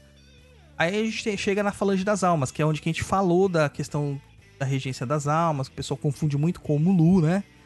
E aqui a gente tem a questão dos Omuluns.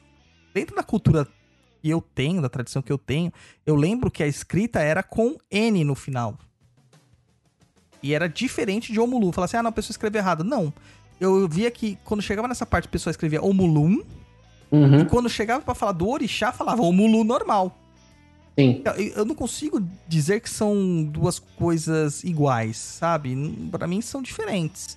Sim, é, dentro do seu ensinamento eles são coisas diferentes. São diferentes, entendeu? Então são estruturas diferentes. Até porque o Omulu, que eu conheço, o orixá tal, é aquele orixá da doença, da varíola, etc e tal, das passagens, cobertos de palha. Os Omuluns, que eu já presenciei trabalhos em terreiro, eles são animalescos.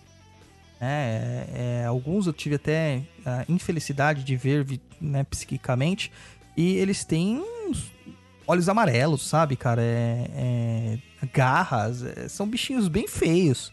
Eu nunca, verdade. nunca, nunca vi nem incorporação, nem, É, nem fora. Então, Nem dentro, nem fora. é que aqui a gente encontra. Lógico que você viu incorporação. Você nunca viu a Hum. incorporação de Exumirim? Ah, tá. Ok. É, Exumirim. Exumirim é um Omulunga da Falange das Almas, né? Exu Pimenta. Eles são bem estranhos, cara, esses Exus.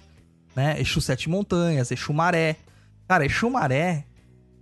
Trabalho de Exu Maré na maré Uhum. é absurdo. É absurdo a força que esse povo tem. Entendeu? Você vê eles dominando as ondas. Você faz oferenda pra eles no- na, na beira-mar e você evoca eles, a onda vem certinho na oferenda e leva. É uma, é uma coisa louca, cara. É uma coisa louca. Nem sei se o pessoal faz mais isso, né? Nem sei. Nossa, é difícil, hein? É bem difícil. Nem sei, cara. O Exu da meia-noite, né? Classicão aí. E o Exu Malê e o Exu Quirombô. O Exu Quirombô que o pessoal gosta de evocar aí pra desvirtuar mocinhas inocentes. É, e essas falanges assim dos cemitérios, eles atuam até de, essas questões de forma agressiva. É, eles trabalham com aquela questão do trânsito das almas, daquele comércio, o escambo, porque engana-se você que acha que não existe escambo no plano material, no plano espiritual. Existe. Espiritual, exatamente. É, a gente troca escravos, a gente troca é, ovoides, que nem nosso amigo da peruca gosta de falar, e etc e tal. E depois vem aquela falange que todo mundo gosta, né, Dani? Falange dos caveiras. Dos caveiras, é. todo mundo tem um caveira pra chamar de seu. Todo mundo que comprou o Exusada me mandou mensagem. Oh, tá faltando a parte dos caveiras. Ah, tá dando spoiler aí? Falei, não, não, mas isso aí já não é spoiler, né, cara? Mais de um ano lançado o livro. É, falando, ah, tá faltando as- vocês escreveram sobre os caveiras. Mano, eu escrevi sobre Tatá Caveira, João Caveira e toda a linha dos caveiras. Eu só não falei sobre o Exu Caveira. Caveira, exatamente. E aí eu tenho que ficar aguentando, né?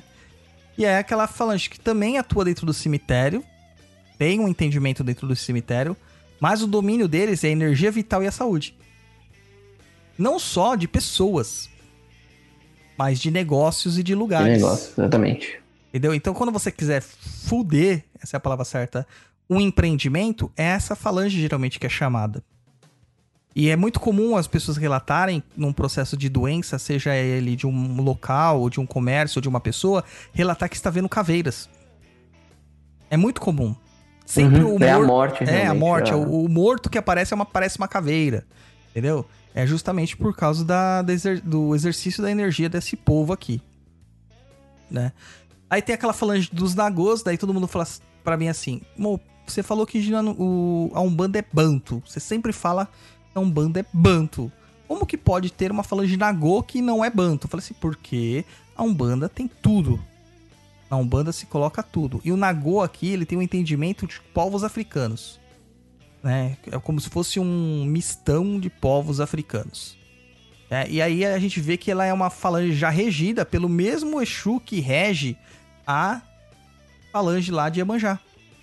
Vê aquela mistura, que é o gererê. Gererê. Gererê. Eu tenho uma passagem boa com o Gererê, assim, não posso contar muito. Eu, eu conto, conto santo, mas não conto milagre. É, mas ele me esgotou uma vez e me colocou pra dormir é, só, no, só no olhar. Nossa, da É. hora isso aí. Da hora, da hora muito, assim. Ele, ele, ele me esgotou mentalmente, fisicamente. é, e eu eu literalmente dormi É, na é frente daquilo. Esse, esse, esse trabalho foi bom, hein, cara? Depois você tem que Sim. contar isso. É um trabalho incrível, é um trabalho muito foda. Então, o Gererê, ele também é um espírito é, encantado. Sim. né? E quem tem gente que trabalha muito no mar, na praia, tal, principalmente na praia, e sempre vê um velhinho pescando. né? Geralmente ou com rede de pesca, com uma tarrafa. Na época da minha é aquela tarrafa, aquela rede que se amarra no. Aquela rede pequena que se amarra no, no, no pulso, né? Uhum. No pulso, assim, do, no punho. E, ou uma varinha de pesca daquelas de bambu, né? Bem maltrapilho e tal. O pessoal fala assim: ah, um pretinho velho ali, ó, pescando e tal, né? Ou quem tem visão vê mesmo, né? Tal. Mas é o Exu que tá ali. É o Exu. Ele se apresenta muito dessa forma, assim, mais simples e tal. Não é aterrador, mas quando ele tem que se apresentar de forma aterradora, é terrível. É porque É. eles conseguem. Uma coisa que o pessoal não entende é que os espíritos plasmam as suas formas. Plasmar é modificar o seu perispírito conforme a necessidade. Da mesma forma que nós vestimos roupas conforme os locais que nós vamos, né? Geralmente os espíritos fazem o mesmo. Então eu não vou de bermuda e camiseta numa festa black tie. O Sim. Exu também não vai numa incursão num umbral mais profundo, mais denso, vestido de capa e cartola. Não, ele vai que nem um monstrengo. Ele vai mesmo pra botar medo no negócio. E o legal do Gererê e dessa linha aqui é que eles trabalham muito com espíritos perdidos. E eles entendem muito de magia natural. Muito de magia natural. Então é, é um povo que se você senta do lado, você aprende demais só ouvindo. Porém, dentro dessa falange, como a gente tem muito encantado, a gente também encontra um povinho bem intenso, né? Como o povo de Ganga. Eu já Uhum. falei que eu já. Que eu, que eu tenho uma, né? Uma pessoa que incorpora os sete diabos. É um Ganga. Uhum. Inclusive, um, nosso camarada lá falou sobre esse Exu, assim, citou por cima, né? Esse Exu. Sim. E não entrou em detalhes. Eu até vou depois trocar ideia com ele. Porque eu vejo esse Exu trabalhar desde criança. É um Exu que não Uhum. fala. Ele não fala. E você sabe o que ele quer falar porque você ouve a voz dele da sua cabeça. Sim. né? Eu já contei aqui várias vezes. Minha mãe não é médium, minha mãe não é nada. Minha mãe é, sempre foi cambona. E ela cambonava esse Exu. E o Exu não falava, não abria a boca. Ele só olhava pra ela e ela começava a escrever o que tava passando na cabeça dela. E perguntavam várias vezes pra ela, mas como que você sabe o que ele tá falando? Ela falou assim, ah, ele tá falando comigo, na minha cabeça. Uhum. É um Exu muito terrível. E também já vi esse Exu incorporar e chutar uma cadeira de madeira e quebrar ela no meio. Né? E a gente vê muito relato de pessoas que tentam incorporar gangas e não tem estrutura física pra isso, porque eles Sim. são extremamente fortes e pesados, que se arrebentam. Já vi gente batendo cabeça, gente caindo no chão, sabe? Gente quebrando, quebrando o dedo, tentando dar murro na parede. Não é que Uhum. o Exu tá fazendo isso com você, é que o conflito energético dos dois te deixa loucão. Sim. Ah, e aí a gente tem outras que a gente vê bastante aí, que é o capa preta, o quebra-galho, que se você quiser fazer uma amarração amorosa, vai lá, quebra-galho. Se quiser acabar com o casamento, quebra-galho também. E o Exu Curador que sumiu, né? Sim. Algumas linhas de Kimbanda ele ainda tem o trabalho, existem trabalhos aí sendo feitos na Força de Exu Curador e dão muita, muito retorno, principalmente pra saúde. É, eu acho que só na Kimbanda, cara, porque o curador que eu conheço, ele é tão, mas tão, tão sério, né? É muito Uhum. sério. E ele não se dá pra ver as, as, as questões de frescura que a gente encontra nos terreiros hoje. Sim, sim. É, tanto, que, tanto que o trabalho, por exemplo, os trabalhos que eu aprendi com o Exu Curador, é, eles são trabalhos que vem a- você trabalha com ele como um aliado. Realmente é como um aliado. Você vai riscar o ponto ali, vai chamar pela força, vai cantar, vai cantar o, o, o ponto dele e vai deixar ele trabalhar. Lá no terreiro que eu fui feito, eu, lembra, eu lembrava que tinha um, ca, um cara que incorporava um Exu na linha de direita direto, né? E ele fumava um cachimbo, cara. Eu achava muito engraçado porque Exu geralmente não fuma cachimbo, né? Não sei se for um preto velho quimbandeiro. E mesmo eles, que às vezes preferem charuto. E eu vi aquilo ali, assim, sempre vi, ele sempre trabalhava só com velas brancas, até que lá, lá é proibido velas pretas, mas eu achava curioso que ele não trabalhava com cor nenhuma. E um, depois de muitos e muitos anos, eu fui perguntar, né, pros dirigentes lá como que era o nome daquele Exu. Pô, eu era menino, cara, nem... E depois de anos, quando eu comecei a trabalhar lá na casa, eu fui perguntar, ah, e o nome daquele Exu que trabalhava aqui com médium e tal? Daí fala assim, ah, é o curador. Eu falei assim, curador? Tipo, sabe? Me deu um pam na cabeça. Aham. Foi bem quando o curador começou a aparecer muito na, na internet, aí nos grupos de Facebook, o pessoal falando dele. E foi quando eu tive a imediata associação com o Dr. Fritz. Né? A interessante. dos, dos trabalhos que os espíritos médicos do espiritismo trabalham. Pra mim são Exus, né? São Uhum. Exus que trabalham sobre a, a, a questão do curador. Se você analisa o Dr. Fritz, meu, o Dr. Fritz ele é extremamente enérgico, duro, né? Uhum. é sério e é muito parecido com esse Exu, curador lá do terreiro que eu trabalhava, né? E que eu me recordo da minha juventude. E eu achava muito engraçado isso, cara. É, foi uma, uma grata surpresa. Sim, eu, eu conheci a linha de, de Exu Curador dentro dos Sete Porteiras, há seis, sete anos atrás. E lá os trabalhos eram feitos apenas, como eu falei agora, ponto, E chama chama. pela força e faz o trabalho ali para a pessoa, é, sempre na parte da saúde. É só isso que ele trabalha. Pra tirar a saúde também, né? Mas É. isso fica aqui só entre nós. Vamos, vamos focar na parte da, da saúde Da mesmo. saúde. A falange do Mossurubi, que, é o que todo mundo gosta, né? São as doenças. Principalmente as mentais e emocionais. E aí a gente tem aqui nosso famigerado amigo Kaminaloa. que A Sim. galera adora incorporar. Inclusive recebi um e-mail, um e-mail não, um comentário esse dia no Perdido falando que o Guardião Kaminaloa trabalha com ela há 15 anos. Ok. Ela teve quantos? Ela teve quantos AVC até agora? Nem perguntei, cara, porque a- o texto era tão cheio de, de agressividade que você já via Me manda, me manda bem. depois o print. Me manda o Mando, print. Mando sim. Aí temos aqui também o Exu Sete Sombras, né? Que causa nas pessoas que ele é, ele é burro, né? Que ele, que ele é um, um mentor, assim, por assim dizer. Um guardião. É um guardião. Ele causa nas pessoas problemas muito severos. Porque ele, ele revela o que há de pior dentro do ser humano. É, ele revela o que há de pior. E o Exu Morcego, que é o Exu da, da Gat. é a coisa horrível. Horrível. Hum. É, e, e o Exu Morcego é aquilo, né, cara? É, Eu não sei se você já viu o morcego trabalhando. Todo morcego que eu vejo, o médium tem deficiência de ferro. Todo. Sim, Todo morcego que eu vejo, o médium tem deficiência de ferro. Sim, sim. E, e o morcego ele acaba ele vem realmente pra resolver. Ele não é um Exu que vem cá de conversa, né? E tem Uhum. gente que fica falando que os Exuzinhos ficam de conversa lá, trocando ideia. Tomando vinho. Tomando vinho, cara. Tomando vinho. O morcego bebe menga, filho. Você não sabe o que é Uhum. menga? É, Menga é Sim. egé. É isso que o morcego bebe. Aí a gente chega naquela questão que começa a complicar, Dani, que a gente vai fazer os paralelos. A primeira coisa é do quimbandeiro, né? Sim. Dos caboclos quimbandeiros. Quantas vezes você já ouviu alguém falar que trabalha com caboclo quimbandeiro? Quantas vezes eu já ouvi? É, ouviu. Ah, que eu já ouvi umas. Uma meia dúzia de vezes. Então. E quantas vezes você já viu um caboclo quimbandeiro? Ai. De verdade? De verdade. Só seu cobra coral. Ó, seu cobra coral. E tanta gente fala, né, cara, que incorpora, né? Sim. É aquele cobra coral? Aquele cobra coral. Então, é aquele cobra coral.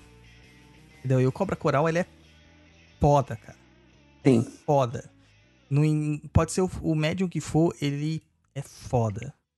Entendeu? Ele, ele é muito correto, muito. E é um Exu. Teoricamente é um Exu. Né? Então, essa fama aí dos caboclos quimbandeiros, o pessoal acha que quimbandeiro quer dizer que o, que o guia é mais forte. Né? Por ser mais forte, mais pesado. Uhum. É, virou, uma, virou uma, um adjetivo, não uma qualidade, né? Isso. E na verdade quer dizer que ele trabalha no lado da severidade, né? Junto, junto da esquerda da Umbanda. Então quando o caboclo cobra coral, ah, mas o cobra coral vem na direita e comanda os Exus. Qual o pro- os Exus não, os, os caboclos. Qual o problema? Ele ainda é um caboclo. Uhum. Mas é um caboclo que rompeu com os laços do cristianismo. Rompeu com o status quo do. que regia naquele momento atual.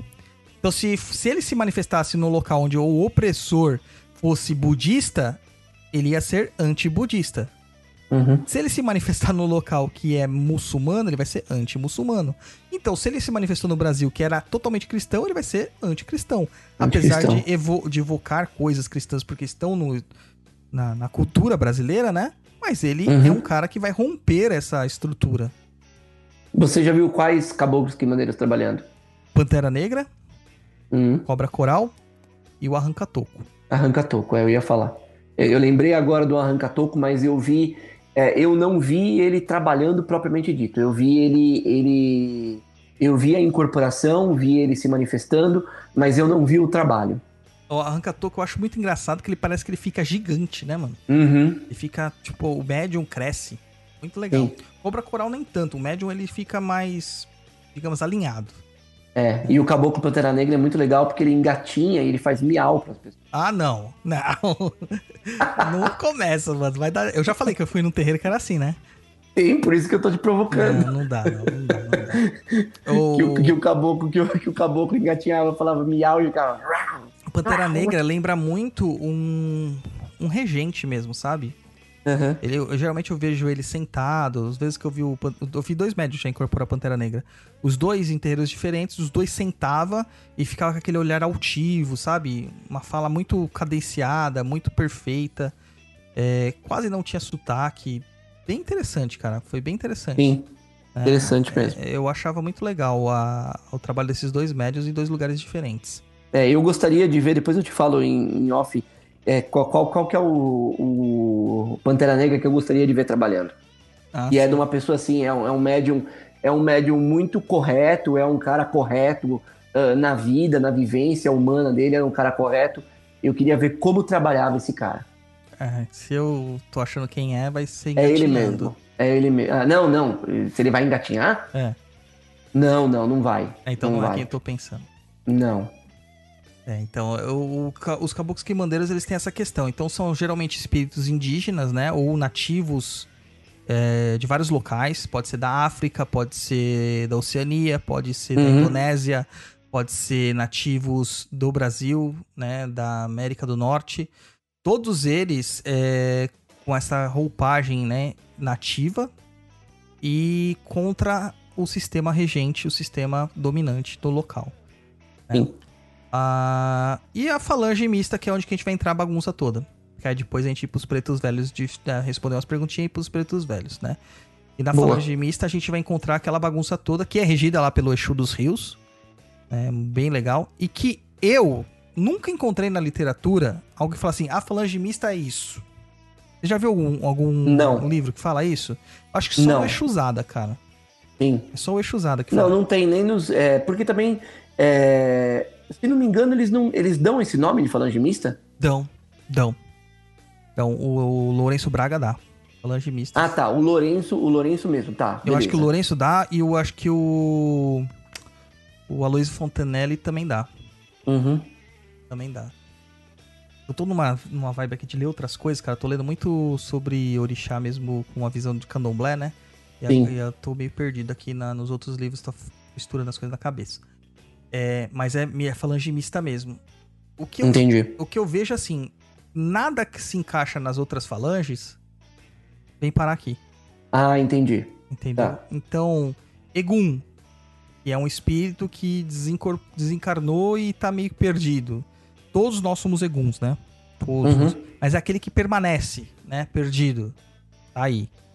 Yumba, que é um espírito que propriamente sabe que está desencarnado, mas se é, se dá o luxo só de fazer o mal, né? Se, se foca na, no- na feitoria do mal. Também tá aí. Uhum. Nossos amigos cangaceiros estão aí. Mas cangaceiro é bonzinho, dá consulta, ajuda as pessoas. A última vez que eu falei isso pro Tiriri, o Tiriri falou assim, cara, se cangaceiro fosse bonzinho, eles não rezavam tanto pra padrinho Padre Cis. Era outro cara que não era nada bonzinho, Né? né? Então, Ixi! É, cara. É, tem umas histórias tenebrosas. É, então, os cangaceiros. Tem Exu que fala assim: não dá certo com Exu, chama pra cangaceiro que resolve. Pra coisa tensa mesmo, né? Uhum. Eu não sei se é, dentro das práticas de Kimbanda que eu conheço, não tem esse povo lá. Eu não sei se você tem conhecimento disso. Nas Uhum. escolas de Kimbanda que eu conheço, não entra cangaceiro. Porque até da Não. Kimbanda eles não gostam de trabalhar com essa falange por eles serem Não, muito, digamos, inconstantes. É, arredios, né? É, muito. É, vejo todas as pombogiras aqui dentro na linha mista. Porque é um espírito que, apesar de ser um Exu, o Exu mulher, ele tem uma energia muito diferente dos Exus. É uma energia muito mais vibrante. O Uhum. Exu é aquela energia mais densa. A pombogira é uma energia mais expansiva. É mais viva, né? É, então, eu- e por isso que eu ac- acho que ela se encaixa melhor numa falange mista. Eu não consigo ver uma rosa caveira, por exemplo, como diz da Kimbanda clássica que tá lá na linha dos caveiras, junto com o João Caveira, mas eu não consigo ver ela lá. Porque até, as- até a rosa caveira, ela tem uma, uma vibração É uma vitalidade que não é, do- diferente, dos caveiras, cara. né? É diferente. Entendeu? Então eu acabo colocando aqui. Os nossos queridos pretos velhos quimbandeiros, que acabam seguindo a mesma estrutura dos caboclos quimbandeiros, são aqueles é, pretos velhos que já tiveram aqui no Brasil, né? Vivência no Brasil, e que não concordam com as estruturas que eram colocadas. Geralmente são quilombolas. Uhum. E os Exus africanos, que a gente encontra lá, né? Que os nomes de Ibará, Eligbara, Ilebá, Ibará, Luvaiá, etc, etc, etc e tal. Além do nosso querido Pinga Fogo aí, que, meu, é tão louco esse Exu que não cabe mesmo em lugar nenhum. não cabe mesmo em lugar nenhum. É. Então, assim, essa falange mista é a bagunça. E é mais onde que eu quero me pegar? Nessa questão do preto velho quimbandeiro. Né? Que, a- que essa questão do preto velho quimbandeiro é muito louca, cara. Porque se você analisar o que que é um preto velho quimbandeiro, você começa a ver a linha lá é, dos pretos velhos, a linha, de, a linha africana, você fala, Uhum. puta que pariu, é muito parecido. Sim. Entendeu? Então todo preto velho é meio bad, é meio atravessado. Ah, eu não acho que todos os pretos velhos são meio atravessados. Existem pretos velhos. É, povo de Angola, por exemplo, é um povo mais de boa. bonzinho. Aruanda, né, É. que é uma subfalange Sim, Aruanda, Angola. Angola, é um povo mais de boa. É um povo mais de conversa, mais de, de conselho, vamos dizer assim. Aí a gente entra lá na linha dos pretos velhos. Vamos falar já falar dos das das estruturas que a gente tem aqui mais clássica. Primeiro, Uhum. o povo das costas, né? É o povo de Cabinda, né? Ou Cambinda, como É, Cabinda. ou Cambinda. Ou Cambinda.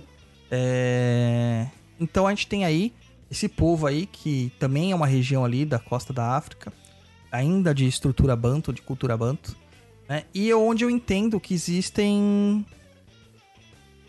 os baianos. Sim. Eu entendo que os baianos estão lá. Dentro dessa estrutura. Que, que, como que você enxerga isso aqui? Ai, isso é uma coisa complicada, hein? Porque eu tô, eu tô escrevendo o curso que eu falei pra você lá hoje do, do, povo, de- do povo da Bahia com as milongas. Uhum. E eu tenho que fundamentar algumas coisas ali. E isso pra mim ainda é um- uma, uma questão nebulosa. É, eu entendo alguns baianos vir ah, desse povo, do povo da costa, do povo é, de, da região de Cabinda. Eu, eu entendo algumas, algum, alguns baianos. Mas é que o povo da Bahia se tornou um- uma coisa tão grande é, que deveria ser chamado de povo do Nordeste, né? É, então, Então é o de. pessoal não tem entendimento Ah, do que é fala. Bahia, cara. Oi? O pessoal não tem um entendimento do que é Bahia de forma. Sim, sim, é diferente, é diferente. Por exemplo, é, só, só, só me, me estendendo um pouco do que eu tô te falando. Ah, você pega, por exemplo, ah, se você pegar o baiano que trabalha comigo, seu Zé Benedito, ele não é da Bahia. Ele é um pouco mais de cima, ele é um pouco mais norte. Uhum.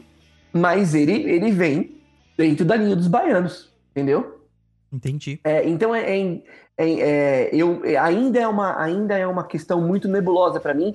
Eu não consigo dizer para você isso, mas eu entendo. é, já conversei com você algumas vezes, é, já conversei com o Cláudio também algumas vezes sobre isso, e ele tem um entendimento muito parecido.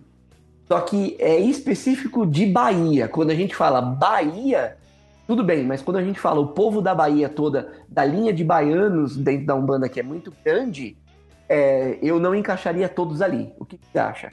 Então, cara, pra mim, baianos aí vai mais é, da questão do, do povo que é da costa, né? Da costa, tá? Realmente, costa, né? E acabou virando baiano ali, de, que é de uma baía, baía de afluentes, né? Uhum. Afluentes de água. Porque baía não é só mar, existem baías de águas doces.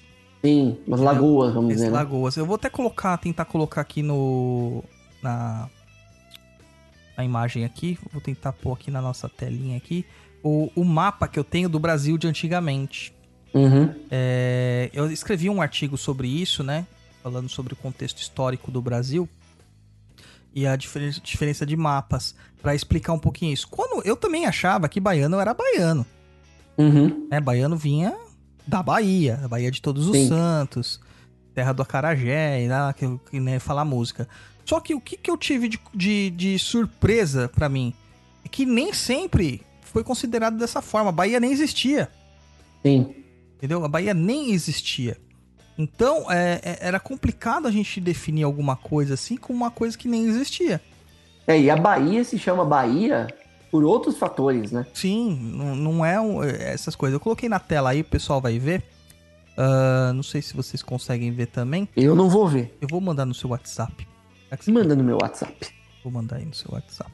Dá pro Luiz também. Aí quando a gente vê esse mapinha aí, ó, você pode perceber que a gente tem as subdivisões da, da, da nossa terra Brasilis aqui na época, né? Uhum. Aqui é um mapa de 1709. Lembrando. Caramba, São Paulo era enorme, bicho. Então, Olha. é enorme. Esse, esse, esse mapa é de 1709. Ele é mais ou menos 100 anos antes da família real portuguesa chegar no Brasil. Tá? Então, era uma outra condição. Nós éramos uma colônia totalmente extrativista, etc, etc e tal. Já tinha passado aquelas questões de capitanias hereditárias e afins e tal, tá? Este local aí, que a gente tá vendo aí maiorzinho, pode perceber aí, ó. Ignora São Paulo, Luiz. Tem uma tripinha aqui que se chama Bahia. E você vai, pode perceber que parte do Espírito Santo faz parte da Bahia. Uhum. Eu acho que tá todo ali, não tá não? Tá, tá quase todo. E a gente olha aqui Pernambuco. Olha o tamanho de Pernambuco. Do Pernambuco. É, Pernambuco hoje não é nada, praticamente. O meu baiano, que odeia ser chamado de baiano, que é o Severino, Uhum. ele diz que ele é pernambucano. Sim. Porque quando você vai procurar a, a estrutura das linguagens que eles usam, oxente, cabra, peste, bichinho, tudo isso é gíria desta região, não é da Bahia. Sim. O é o que mesmo eles- que acontece por aqui. O jeito que eles falam, oxente, bichinho, seu cabra, ele é muito mais forte. O baiano ele tem um- uma cadência mais. Ó, meu Sim. rei. Entendeu? Uma- é mais falar, mais cantado, mais Sim, mais cantado, mais é. poético, né? Eu acho lindo. Uhum. Não, vou falar que nem o Caetano. Eu acho lindo. É, é, eu acho, assim, a fonética muito bonita. É, já o pernambucano, ele é mais aguerrido. Mais, a linguagem é um pouco mais dura. Então a gente vê que a estrutura aí, ó, tudo isso era Pernambuco. Entendeu? E por isso que eu acredito que toda essa parte aí era considerada Bahia. Sim. Que Sim. eram regiões É, eu tenho- portuárias. A maior é, porto esse- do Brasil era em Pernambuco. Isso que você falou é, é total o meu entendimento. Eu vejo exatamente dessa maneira. Nessa época aqui, dessa, dessa situação, todos os portos, as plantações canavieiras, o forte do Brasil, a- o local mais rico do Brasil era Pernambuco. Uhum. É que o que acontece com Pernambuco? Ele perde, se transforma no tamanho que ele é agora, devido a divergências políticas. Né? Passou para mão dos holandeses, de franceses, e depois teve as, as divergências políticas contra o Império, contra a República, e ele foi perdendo território e foram cedendo território. E aí Sim. a gente perde um pouquinho da estrutura, porque se você olhar e falar assim, onde que tá o cangaço propriamente dito? O cangaço tá bem no interior aí, ó Uhum. uma parte da, do que é Pernambuco virou Bahia. E todos os outros estados, né? Lagoa, Sergipe, é, Paraíba, né? Paraíba, Piauí, todo- acabou virando tudo isso aí. Então, esse é o meu entendimento, entendeu? A, Sim. Não, mas é, é exatamente isso que eu penso. e a maior parte dos povos baianos eram dessa época. Uhum. Entre 1700 e 1800. Que era quando isso aqui tinha essa, essa carinha, essa, essa Sim. carinha. Por isso que eu acredito que todos os baianos vêm daí.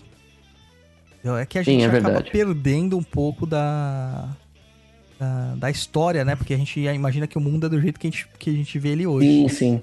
É, e eu acho assim, se a gente começar a estudar realmente o povo da Bahia, é, se, se existisse, se existisse é, material teórico para isso, se a gente se prestasse a conversar com os baianos, e, mas aí conversar com os baianos de uma forma muito abrangente, nós íamos descobrir nuances é, de locais realmente, de onde eles são. E a gente ia descobrir linhas dentro da linha dos baianos. Sim, Você concorda? concordo que linhas de atuação baianos. dentro das linhas, do- das, linhas do das linhas de baiano. Concordo que existem baianos que são baianos mesmo, da Baía de Todos os Santos, Sim, dentro desse povo. Sim. Sim. mas não é a maioria. Né? É esse que a gente que acaba vendo. E a gente acaba Sim. confundindo essas coisas. Tá vendo? Por isso que eu disse que tem que estudar. Se não estudar, você não vai entender nunca. Então lança logo o seu curso, cara, por favor, pra gente poder Combinado. indicar pras Daniel vai lançar um curso? Spoiler isso aí? Sim, é sim. um curso, mas ele é focado, ele é focado nas, Nas mirongas, mirongas. que os baianos fazem. Tem mirongas que o seu Zé Benedito me explicou, tem mirongas que eu aprendi durante, durante os anos, muita coisa com coco, muita coisa com fita, muita coisa com elementos. É um curso bem bacana, totalmente prático. E eu tô tentando fundamentar, eu tô- tentando deixar ele prático. Principalmente porque a gente não tem muito entendimento. Eu vou eu vou pincelar o fundamento dessa maneira como nós estamos fazendo aqui. Explicando a questão do povo da Bahia, fazendo uma. uma um, é, fazendo esse, essa, essa é, ligação do povo de Cabinda, juntando exatamente como o Douglas fez aqui, é, olhando o que era antes com o que é hoje, explicando o que é o povo baiano, é, do porquê que eles entraram dentro da Umbanda, em que, em que época e por que eles entraram dentro do meu é, tudo é, assim como esse programa de hoje está sendo em cima do entendimento que o Douglas tem das sete linhas a partir dos estudos dele, algumas coisas é, são próximas a mim ou não. é, o curso vem de acordo com os meus fundamentos, estudos meus, ah, é, conjecturas minhas, coisas que eu aprendi. Mas é uma coisa muito legal, logo tá aí para todo mundo ver. O- Pra- prazo, quero saber prazo. Prazo é logo. todo mundo vai saber. Eu, eu, eu deixo todo mundo sabendo. Me segue lá no Instagram que Cobrem, saber. cobrem. É, o William Silva fala assim: Eu não tô vendo, não. Desculpa, William. É, O William é deficiente visual, né? Nosso padrinho. Porra, William. Mas, William, como que eu vou te descrever o mapa agora, cara? Agora você me deixa com um peso na consciência. Depois É verdade. tenta. Ai, cara, demais. O William é gente boníssima, cara. Ele é gente boníssima. boa mesmo. É, E aí a gente tem Cabinda aí, o povo de Cabinda. Se você for olhar a estrutura de Cabinda também, Cabinda é uma província, né? Na região hoje de Angola. E que tava entre os reinos de Congo e Angola. E ela é famosa por suas baías. Por suas encostas. E é onde saiu muito povo tido como escravo no Brasil. É, é coisa assim. Uhum. Você começa a juntar os pontinhos, né? Aí Sim. fa- o ponto faz sentido, né? A Umbanda tem fundamento. Sim. E aí depois a gente chega no povão lá que eu gosto, Daniel, que é do meu, do meu preto velho. De Pai Congo. Pai Congo, o vovô Francisco do Congo. Que é um, uns preto velho meio estranho, né? Porque não passa a mão na cabeça. É, preto velho que dá tapa na orelha. Isso. É, o povo de Congo ele é muito conhecido pela estrutura de cultuar matamba e Nkosi, né? O Nkosi, Uhum. como algumas pessoas falam. Que, numa tradução aproximada pelo sincretismo, seria Oxós, Ox, é, Ogum e Yansan. né? Então é um povo mais pauleira, porradeiro. E quando você começa a estudar sobre a- o povo do Congo, o povo do Congo era muito porradeiro. Muito porradeiro. E a Angola, né, onde que se tornou Angola, gente até citou sobre a questão deles serem mais fofos e tal, porque os dois são Uhum. povos bantos de uma origem muito próxima, tanto que as linguagens são iguais, né? É, Kimbundu Sim. e Kinkongo, muito próximas, Uhum. a- participam da mesma raiz do, do Umbundo. Mas o povo de Congo, ele sempre sofreu mais, sempre teve muita violência, muita invasão, muita guerra. Sim. E eles se transformaram em guerreiros também. né? guerreiros. Já o povo de Angola, ele foi totalmente subjugado É. pelo português, pelos portugueses. Então você já vê a docilidade, entre aspas, do angolano e a, a- o jeito aguerrido do congolês, né? E você consegue separar os dois povos. O, o vovô Chico, cara, ele é o preto velho mais macumbeiro que eu conheço na vida. Eu ia falar, ele gosta de chamar ele de vovô Chico? Ele, é, então, isso foi dado nome lá na, na outra casa, né? Porque ele não deve ter nada de vovô nem de Chico. Quando ele incorporou a primeira vez, ele deu o nome dele, eu travei. Porque o chefe da casa chama Francisco. Pai Uhum. Francisco da Guiné. E eu falei, mano, eu tô mistificando, mano, eu tô falando o nome do chefe. Aí ele me explicou que não era bem assim. Ele me mandou mensagem pelo Francisco da Guiné pra Uhum. reforçar que era, o nome dele era Francisco. E ele falou assim, quando a gente nascia, o, o senhorzinho pegava todos aqueles negrinhos e via qual que é o nome do santo do dia. Do santo do dia. Então, todos vocês vai ser chamado de Francisco, ele falava. Entendeu? Então era por lote que registrava. Uhum.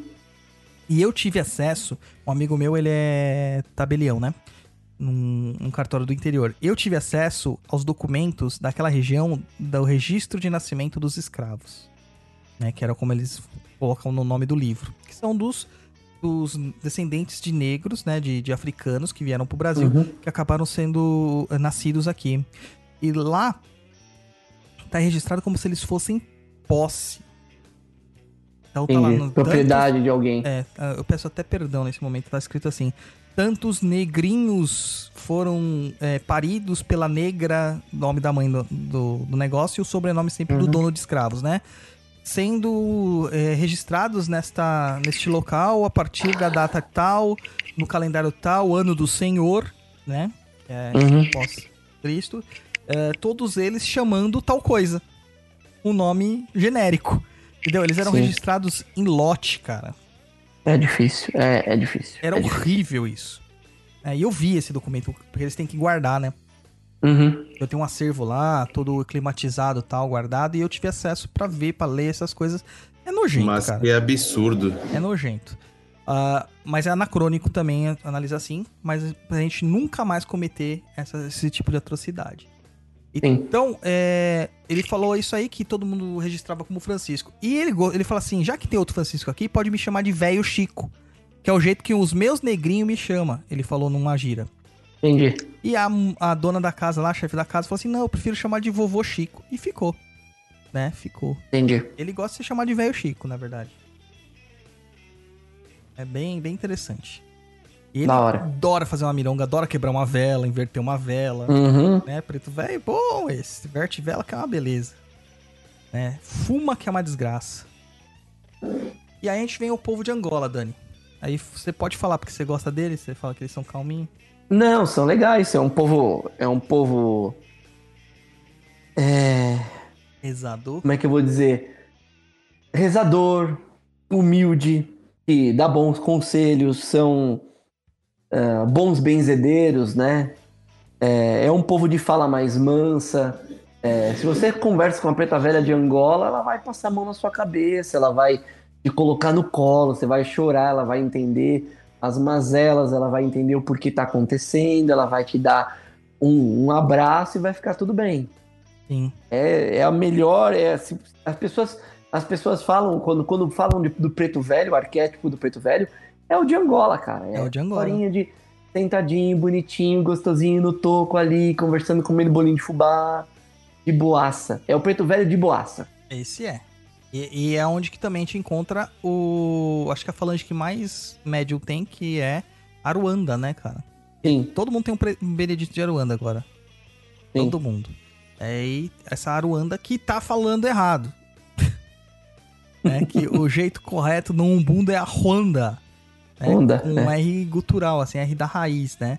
E aqui virou Uhum. Aruanda, que virou sinônimo de céu pra gente. Então acaba sim. sendo É, um o sinônimo de paraíso, céu, né? paraíso. É é. o lá de cima. Então, esse é um povo que tá de Angola, mas eu acredito que eles tenham uma, uma sabedoria até um pouco maior do que aqueles que Uhum. carregam Angola no nome, né? E Sim. Ah, tá. Entendi o que você quis dizer. é como se eles tivessem É, é sublimado, legal. É uma, entendeu? boa, é, uma boa, é uma boa analogia. isso. Eu- acredito que eles tenham sublimado uma parte da, do Uhum. sofrimento, entendeu? Transformado em sabedoria. Entendi. Não, faz, porra, faz muito sentido isso. É, Faz muito é sentido. porque a gente vê muito Aruanda por aí, né? Benedito de Aruanda, João de Aruanda, Maria de Aruanda. Uhum. É, e a gente não. É, vovó Benta de Aruanda, conheço uma vovó Benta de Aruanda. E a gente não associa qual dos povos eles estão, né? Porque não é Sim. um povo, na verdade. A Ruanda era uma cidade e tal, tudo É, mais. não é um lugar, né? É, é, é, não chega a ser um lugar especificamente, porque a gente tá falando de nações, né? Cabinda era uma Uhum. nação, Congo uma nação, Sim. Angola uma nação, Benguela uma nação, né? São nações. E aqui, na verdade, seria uma cidade, uma vilazinha, algum ponto. Sim. Mas eu acho que remetia àquela coisa do, do paraíso da, da minha terra natal tão forte nesse povo que acabou tornando-se sinônimo realmente de paraíso no, no, no pós-vida, né? Sim. No pós-vida. Aí na sequência a gente tem o povo de Benguela, Benguela. né? Que o pessoal fala que é povo da Banguela. Nossa. E você vê que de tudo, né? né? Você vê de tudo. E que também é um povo de Bahia. Um povo de água. É muito Sim. focado na água. é, trocas culturais muito fortes, era uma região autônoma até o contato com o português. Ficou, cara, durante muito tempo autônomo. Mesmo com os portugueses lá tal, ficou muito gente, muito tempo autônomo. Se eu não me engano, a primeira português que chegou lá já chegou, chegou em 1440, não, 1480 e alguma coisa. Então você vê que já era. Eles têm vestígios lá de, de, de existência naquela região desde. Antes do descobrimento? Bem antes, desde 1100 e alguma coisa eles têm vestígios dessa região ser populada já, né, pelo povo banto. E o português chegou lá, tipo, quase 400 anos depois que já tinha uma estrutura naquele local. Interessante. É bem, bem interessante, cara. Só que é daí que parte a exploração para Angola. Entendeu? Então, os primeiros contatos é, com o povo negro, com o povo africano de origem banto, aconteceu mais ou menos aí em Benguela. Então, uhum. você vai encontrar o povo de Benguela muito bem aculturado da, do conhecimento português. Né? É, então, ele vai ter ideias, é, vai ser o primeiro povo a ser cristianizado, praticamente. Hum. O primeiro povo que vai ter que vai trocar seus deuses locais por deuses cristãos. Né? O que não aconteceu no Congo. No Congo, o que aconteceu foi uma assimilação. Eles cultuavam. Você acha que pela, que, que pela questão ar, a, arquetípica deles serem mais calados, mais é, quietos, tem a ver com a questão da culturação, da educação? Eu acredito que sim. Porque a, o próprio europeu, ele não é muito dado a. A conversa, né? Tá. Né? E eles são muito mais centrados. E a uhum. fala deles também é menos arrastada né? Eles têm um, um, uma questão bem mais independente. Apesar que um Benguela hoje em dia é muito difícil. Muito raro, é. Muito raro. Eu acho que não. É, eu acho que a estrutura do. do, do que a gente tá acostumado de ver do preto velho, do estereótipo, etc, etc uhum. e tal. Ele acabou é, impedindo que os médiums conseguissem trabalhar com as linhas como elas são. Uhum. Entendeu? Então eu acho que um Benguela, por exemplo, um Kengele, que é da linha de Xangô, que a gente falou na, no programa de Xangô ele não consegue mais se manifestar de uma forma coerente como ele é, porque a nossa ideia de preto velho é essa coisa mansinha, calminha, boazinha.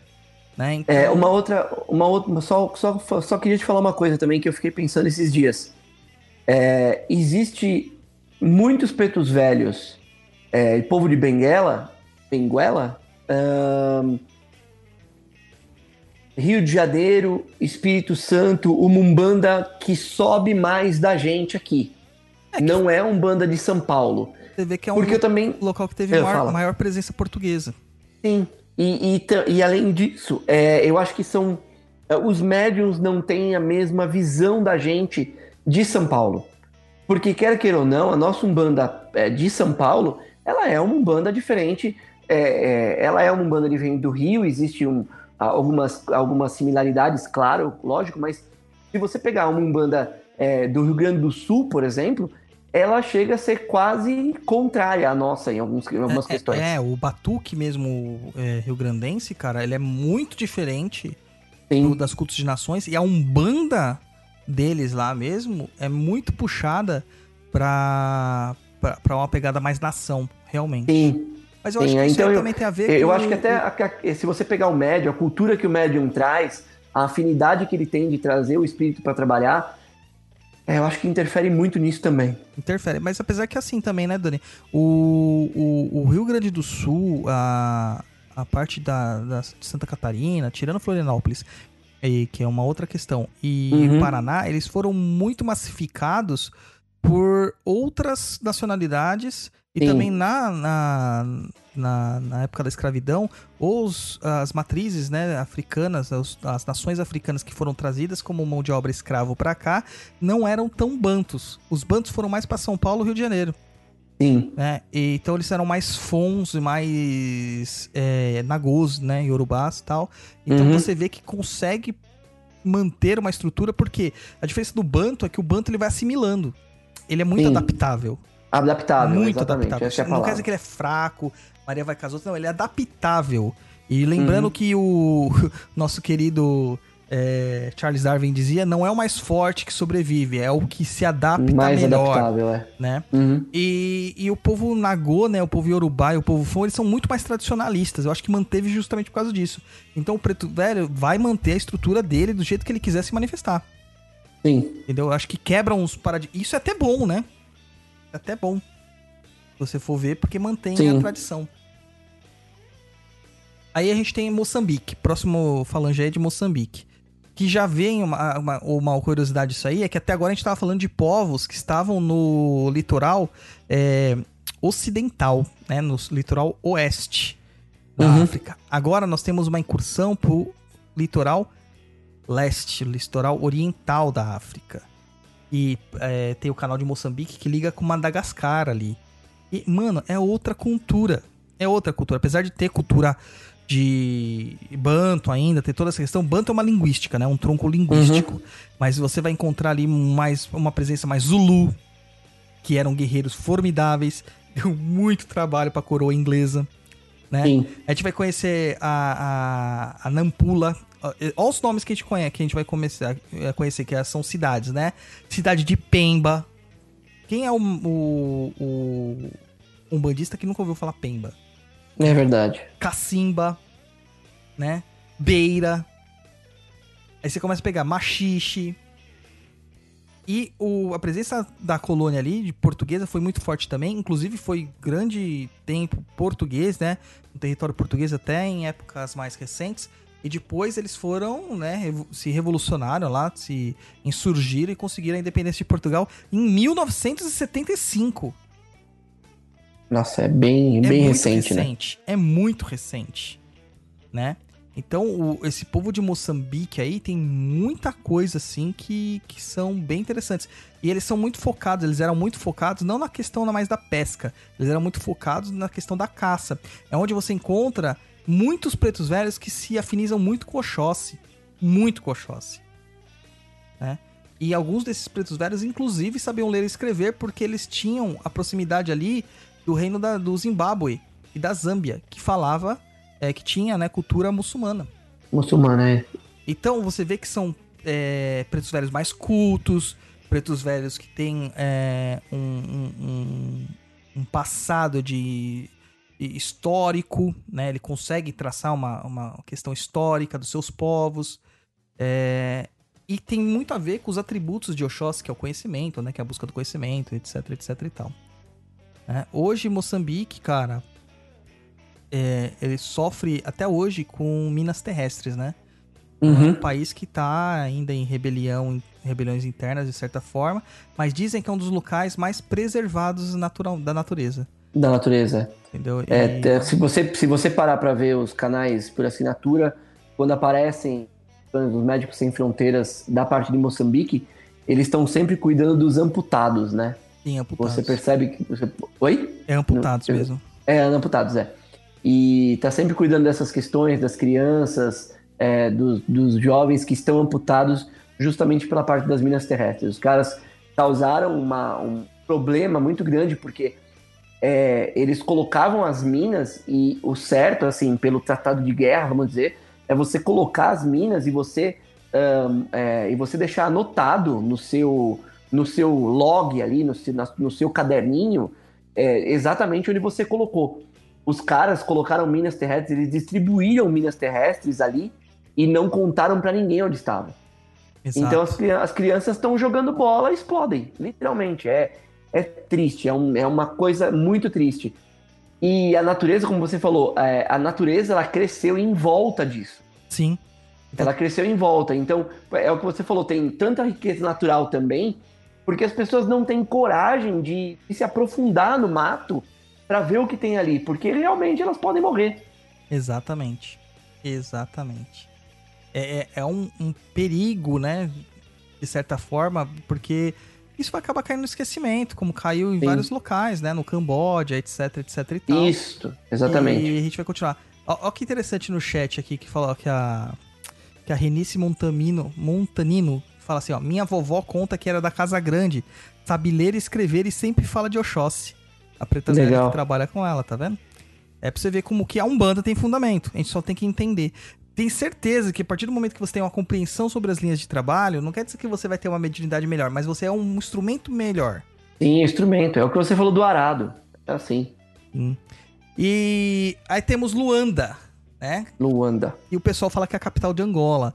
Mas antigamente era também um local livre, né? Era uma província livre também. É, bem na costa, na costa oeste também da, da- da- do continente africano, subsaariano ali também. E que a Lu, e Luanda, cara, ele teve um forte aporte holandês.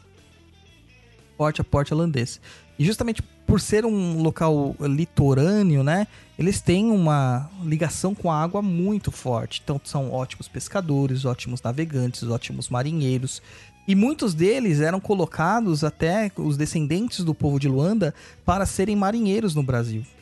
Para serem pescadores, para serem marinheiros. Uhum. Até que a gente acaba chegando num ponto da revolta das chibatas, né? Que a gente precisa de um programa sobre isso. E a gente vê que a maior parte dos, dos negros que eram dados como livres, eles não tinham onde se, se colocar, eles se colocavam à disposição do, da marinha, porque a marinha sempre foi maior que o exército, pelo menos até na época imperial, até no comecinho das, das- até a primeira guerra mundial, a marinha brasileira era muito forte, né? É, E aí você tem a revolta da chibata, porque esses, esses africanos ex-escravos eram castigados a chibatadas dentro da, da marinha, o que não acontecia com os marinheiros brancos. E qual foi o nome do cara que fez a revolta das chibatas? Puta, esse... Nossa, eu acabei com você agora. Não, mas eu, pera aí que eu vou lembrar, cara, que é tanto nome na minha cabeça. Eu sei que, mano, João Cândido, João não é? Cândido. Isso, João João, Cândido. Cândido, é. Isso, João, João Cândido. Cândido. E o, o, o barco que eles tomaram era o Minas Gerais. E Sim. pra quem joga, para quem joga Civilization 6, tem lá o Império Brasileiro, né? É a, é a unidade especial do Brasil, que é o Minas Sério Gerais. que no Civilization tem, tem o Brasil? Tem, e tem o Civilization 6, ele é focado com o imperador, né, com Dom Pedro II. Ele é focado na cultura e na ciência, igualzinho a gente tá aqui agora, nesse país. sim, é exato. focado na cultura e na ciência. E a unidade especial do Brasil, a unidade única, é o Minas Gerais. A Marinha. Que é, Ah, uma- é. Um, um- um navio, né, de guerra. Entendeu? Que demais. Então, e aí tem o Minas Gerais, o São Paulo, etc e tal. E a maior parte, eles não entendiam como esses marinheiros, eles passaram acho que quase seis meses na, na Inglaterra aprendendo a manusear o- o- os navios, né? E Uhum. eles não entendiam como eles tinham aprendido tão rápido a manusear aquilo ali, porque eles deram um nó na marinha brasileira. Eles Uhum. acabaram com o Brasil, cara, com a revolta deles. E a revolta da Chibata, ela é uma- um, um movimento muito importante pra gente entender até hoje a, a no- o nosso déficit né, com a população negra brasileira. Até hoje. É- é- o pensamento daquela época permanece até hoje. Né? E eu acho que ali é um ponto focal pra gente entender isso de uma forma que mexe com a ferida mesmo. E o João Sim. Cândido, cara, você olha pra ele, cara, ele é um puta de um cara gigante, né? Tem uma aquela foto clássica, né, que ele tá do lado do dos repórteres lá com todos os marinheiros, e tal, todos, né? Sim, E você vê que ele é tão alto, cara, tão alto, e ele lembra muito um baiano, né, cara? A Uhum. representação característica do baiano, né? Sim, Aquele lacinho no arquetípica, né? pescoço e tal. É muito legal, cara. João Cândido Felisberto. João Cândido Felisberto. Lutou contra o Hermes da Fonseca. exato. General sobrinho Hermes do, da Fonseca. Sobrinho do Deodoro da Fonseca. Uhum. É, Que então, tem nome de rua. Que existe nome de rua, mas não existe nome de rua João Cândido. Pois Pois é. é tudo bichão mesmo, hein? É, não é, cara. É que assim, eu acho que nós temos uma. Uma. Uma questão histórica, sabe?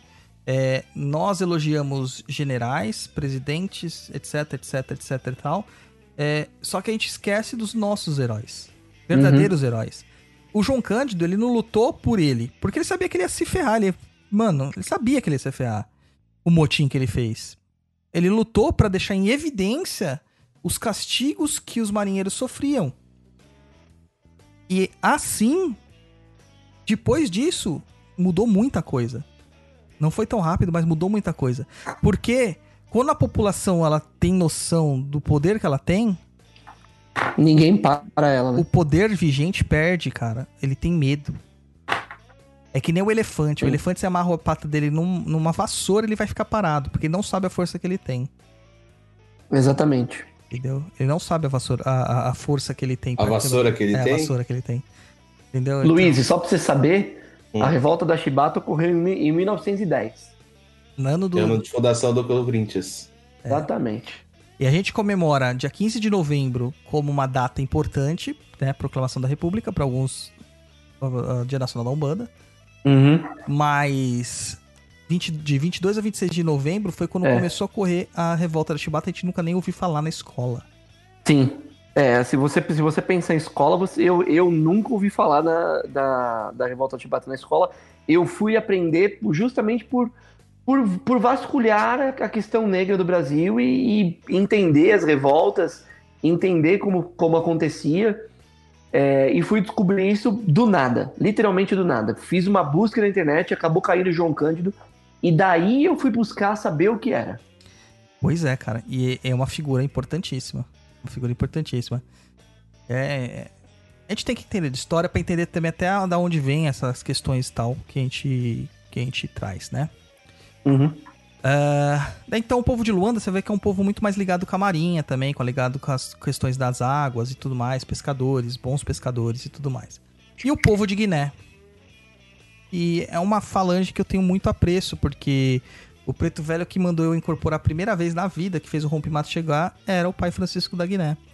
Francisco, né? Eu trabalho com o Pai Guiné, vou mandar um saravá pro Pai Guiné que eu tenho saudades. Guiné, que também foi, o pai Guiné também, que foi o fundador da Umbanda Esotérica. Exatamente. Pela mediunidade do Mate Silva, Uhum. entendeu? Tem alguma coisa a ver com aquela flor, planta, sei lá, Guiné? A Guiné, sim, tem, tem a ver, né? Mas na verdade o Guiné que ele fala lá é da costa da Guiné. Da costa da Guiné. E hoje é Guiné-Bissau, Guiné Equatorial, Gui- tal, etc. República da Guiné. Essas regiões aí que era muito maior, que era a famosa Costa dos Escravos, se eu não me engano. Horrível o nome, né? Uhum. Então. E Guiné, ele provém. pro- é, Uma das questões é que ela. Guiné era uma resultante do Império Mali, né? O Império Mali é o império onde teve o, o homem mais rico do mundo, Uhum. né? O Mansa Musa, né? Que foi o homem mais rico do mundo. Ele, ele literalmente sentava em ouro. Ele fez a Europa falir. Porque ele colocou tanto ouro em viagens que ele fez que sucumbiu a toda a economia, né? E eles são descendentes daquele Império Mali, que é do Império Songhai também e tal. Então é um, é um local de muita história. Muita história. É, então... E, aí, o- e o, e o Pai Guiné que trabalha comigo, ele é cuspido escarrado, exatamente um preto velho da falange do povo. O ditado está errado, Daniel. Como que é? O ditado está errado. Não posso falar que é cuspido escarrado? É o ditado Tem que falar correto. como? É o quê? É esculpido e encarnado. Esculpido e encarnado. Tudo bem. Então, Pai Guiné, esculpido e encarnado, exatamente como o povo da Falange da Guiné. É, É ele é um cara extremamente doutrinador e e exigente comigo, desde sempre, é, ah, na relação com, com o sagrado, na relação ah, da mediunidade, eh, no trabalho que ele faz dentro da religião, ele é exatamente como que é? Esculpido e encarnado Isso. O povo é, da igual- é a música da Batatinha quando nasce. Como Batatinha você canta quando a música? nasce. Exatamente. Como você canta a música? é esculpido em Carrara, que é um tipo de esculpido mármore. em Carrara. Tudo bem, ele é cuspido e, cada, e, e- é cuspido escarrado. Como você canta a música da Batatinha? É, batatinha quando nasce, espa- é, espalha a rama pelo chão, não é? Ah, isso aí, espalha a rama, espalha pelo, rama chão. pelo chão. Mas todo mundo, é, fala, esparrama pelo chão. É, mas ela pode esparramar, ela pode nascer e ela pode É. se esparramar toda, ué. Não, sim, eu sei disso. não ou sim? pra pô? você, pra você ver que a gente mesmo falando português, ouvindo de outra pessoa, de a entender que as, as Sim. palavras são próximas, dá a entender uma outra conotação, uma outra palavra, pode até dar o mesmo sentido, mas espalha a rama ou espalha. Tá na mesma coisa. Espalha e ama. Espalharama, né? Espalharama, é. Então, fala aí. E como que é o Pai Guiné? O, doutrina, o doutrinador. Ou doutrina, nossa, Pai Guiné ou doutrinador. Vou fazer um filme dele. nossa, que... Fui me lembrar do filme dos anos 90, mano. 90 ou 80, enfim, não sei. Não, mas Pai Guiné, ele é realmente, ele é como o povo da Guiné mesmo, como, como a questão arquetípica do povo da Guiné. É um cara extremamente exigente em tudo que, que, que, que, que tange ao trabalho dele. É, o meu trabalho com ele, ele exige que eu tenha uma retidão, é, os preceitos têm que ser feitos de uma forma é, muito exata, é, a doutrina que ele, que ele me coloca dentro da religião, tanto que ele é, ele é o, chefe mesmo, é, é, ele que me apresentou tudo, é ele que me mostra, a minha casa tem o nome dele, é, tudo para ele é feito é, no fio da navalha, assim, tudo é feito muito certinho quando, quando são as coisas dele, assim, ele tem um jeito de, de lidar com as pessoas, ele exige, assim, para ele fazer alguma coisa para alguém, ele vai exigir a mesma coisa que ele exige de mim, por exemplo. Se alguém fizer um, um pedido para ele, ele vai exigir que a pessoa cumpra aquilo que ele, que ele, que ele pediu para a pessoa, arrisca. Se é um banho, que seja um banho feito é, com excelência. Se é uma mironga, que ela seja feita da melhor forma possível. E ele é um cara assim, é, ele foi realmente o cara que mais me explicou sobre a esquerda. Ele é o cara que mais me deu informações do trabalho da esquerda. É, é ele que foi um dos primeiros a me explicar como funciona, foi ele que me tirou o medo do trabalho com a esquerda, porque o Tiriri, quando veio as primeiras vezes, ele tinha uma forma que é, era um pouco diferente do que eu enxergava dentro do terreiro e eu tinha um pouco de, de medo de trabalhar com ele. E foi Pagné que foi explicando realmente para mim, é, explicou um pouco de falanges, mesmo com o meu parco conhecimento, assim, de, de não saber nada, de ser um neófito, ele foi me explicando coisas. E depois fui saber, através dos mais velhos, que ele é um cara que, que tem uma, uma, uma vivência e tem um grau mesmo dentro da, da, da, da Kimbanda. Então ele é realmente o que, o que se fala da linha de, de Guiné, é o pai Guiné que trabalha comigo. Ele é o regente da falange de Guiné, né? É. Pai Guiné é regente, né? Ele é o que manda no, em todo o povo de Guiné. É, cara. Tá. Tá amarrado, senhor. Tá amarrado, é verdade. Tá eu amo muito Pai Guiné, Pai Guiné tá no meu coração. E eu espero voltar a trabalhar com ele muito em breve, porque é uma é uma incorporação extremamente prazerosa, assim. Depois que é, durante o trabalho é uma é um trabalho muito prazeroso. Uh, o sentimento que fica quando ele vai embora é é um sentimento de que tudo tá, tá, tá certo, de que tudo tá caminhando da maneira certa, de que tudo tá no seu lugar. É muito bom trabalhar com ele realmente. Maravilha, cara. E é isso aí, a falange de Guiné, essa falange de retidão, né? De retidão e o Guiné, apesar que o pessoal associa Guiné com a planta Guiné, né? Uhum. O Guiné tá muito próximo às questões realmente de, de Oxóssi, de certa forma, mas muito também das, das irradiações de Ogum com a parte da retidão de Ogum, né? Com aquela questão da, da militarização mesmo da, das estruturas. Então, todos esses povos, eles têm essa, essas vibrações dentro deles. A gente não, não tem que enxergar. É que a gente não para pra conversar com o Preto Velho. A gente só vai jogar é, nossos Sim. problemas no colo do Preto Velho, né? Só uhum. isso que a gente joga. Certo? Certo. Ó, o pessoal tá falando aqui, a Paulinha, Petit. O ditado certo é esculpido em Carrara, porque era um material que se esculpia os bustos, que era igual a pessoa. Você está certa. Então eu já aprendi mais uma e nunca mais eu falo cuspido escarrado. É, não tem jeito, são coisas que a gente fica na língua. Agora, a última pergunta que nós temos aqui, antes de a gente entrar nas perguntas dos ouvintes. Hum. A gente viu uma estrutura de pretos velhos, a gente viu uma estrutura de Exus e Pombagiras pra sétima linha. Quem tá certo? Ixi, ó, mudo. todo mundo ficou mudo. Silêncio. Quem está certo? Sim. Quem está certo? Os dois? Os dois. É. Claro. Não tem como estar tá um só. E essa é a, a, a, a bendita ou maldita, né? Briga que a gente sempre tem a Umbanda é plural. Sim. Então, ela vai estar. Tá, sendo que você cultua a sétima linha como Pretos Velhos ou como Exus, todos eles estão trabalhando juntos. Uhum. Então, isso aqui é uma estrutura pra gente ter uma compreensão e servir melhor. E o resto é resto, gente. Então, bora trabalhar mais e falar menos. Exato. Certo? Certo.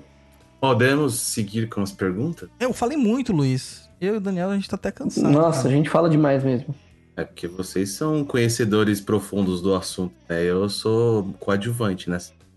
Luiz, esse, esse podcast não funcionaria sem você. Ah. Não funciona, Luiz. Ah. No próximo episódio só vai ter você na bancada, Luiz. Exatamente. Coitado de mim. Então manda lá Vamos as perguntas. Primeira, primeira pergunta do Nem Entendi. Ele diz o seguinte: quando se fala de linha das almas, efetivamente estamos falando dos- quais entidades? Abre parênteses. Se for o caso, serem realmente entidades a trabalharem nessa linha. Fecha parênteses. A gente respondeu isso aí já, né? É, respondeu no meio do, do podcast, Podcast. todo, falamos muito sobre isso. Mas é que tem gente que acha que na linha da- das almas não trabalham entidades, trabalham orixás, cara. Eu já cheguei a ter essa compreensão já em alguns. Umas umbandas bem. bem em submundo, sabe? E falam que é só o, o Mulu que trabalha nessa linha, que não pode evocar e coisa e tal. Eu, eu fiquei meio. Falei, Caramba, uma umbanda que não tem espírito estranho. É, Né, mas não é. Se funciona pra eles, tá bom. É, Vamos lá, o Donaciano Pinto. é Donaciano Pinto. É Donaciano Pinto. Não, e se Donaciano for. Dona Cia no Pinto? Não, mas é Donaciano. Abre o, o nome dele aí no Instagram, você vai ver. Donaciano. Ah, Donaciano, ok. Prazer, Donaciano. Daniel, tudo bem? É Sacerdani. É, só ser Dani. Um caboclo que tem o nome de Almas é quimbandeiro? Tipo, abre parênteses, sete flechas das almas, fecha parênteses. Nossa. Cara, eu nunca ouvi falar. Eu vou deixar o Douglas responder essa porque ele tem mais seguidor. Se ele perder uns 30, não vai fazer diferença. Eu nunca ouvi falar, cara, de caboclo com alma. Nossa. Nunca, mano. Preto velho, sim, porque preto velho é alma. A alma tá ligada à ancestralidade. A alma tá ligada aos cultos mesmos que eles já praticavam. Agora, caboclo. Caboclo, não tem. Não tem. Não tem nem fundamento. De verdade. De verdade, assim, a gente, a gente dizendo de forma direta, não tem fundamento. Não, não tem fundamento. Caboclo e quimbandeiro. Mesmo o quimbandeiro não vai ter almas no nome. Exato. Nem entendi novamente. Onde exatamente fica o Cruzeiro das Almas no cemitério? No Cruzeiro das Almas. Sim, é o cruzeiro central É o do cemitério. Cruzeiro Central das Almas. que a- a- hoje em dia os cemitérios estão tão diferentes que não tem mais o cruzeirão, né? Sim, sim. Por É. exemplo, no da Vila Formosa, o cruzeiro é, é no chão. Não tem um cruzeiro levantado.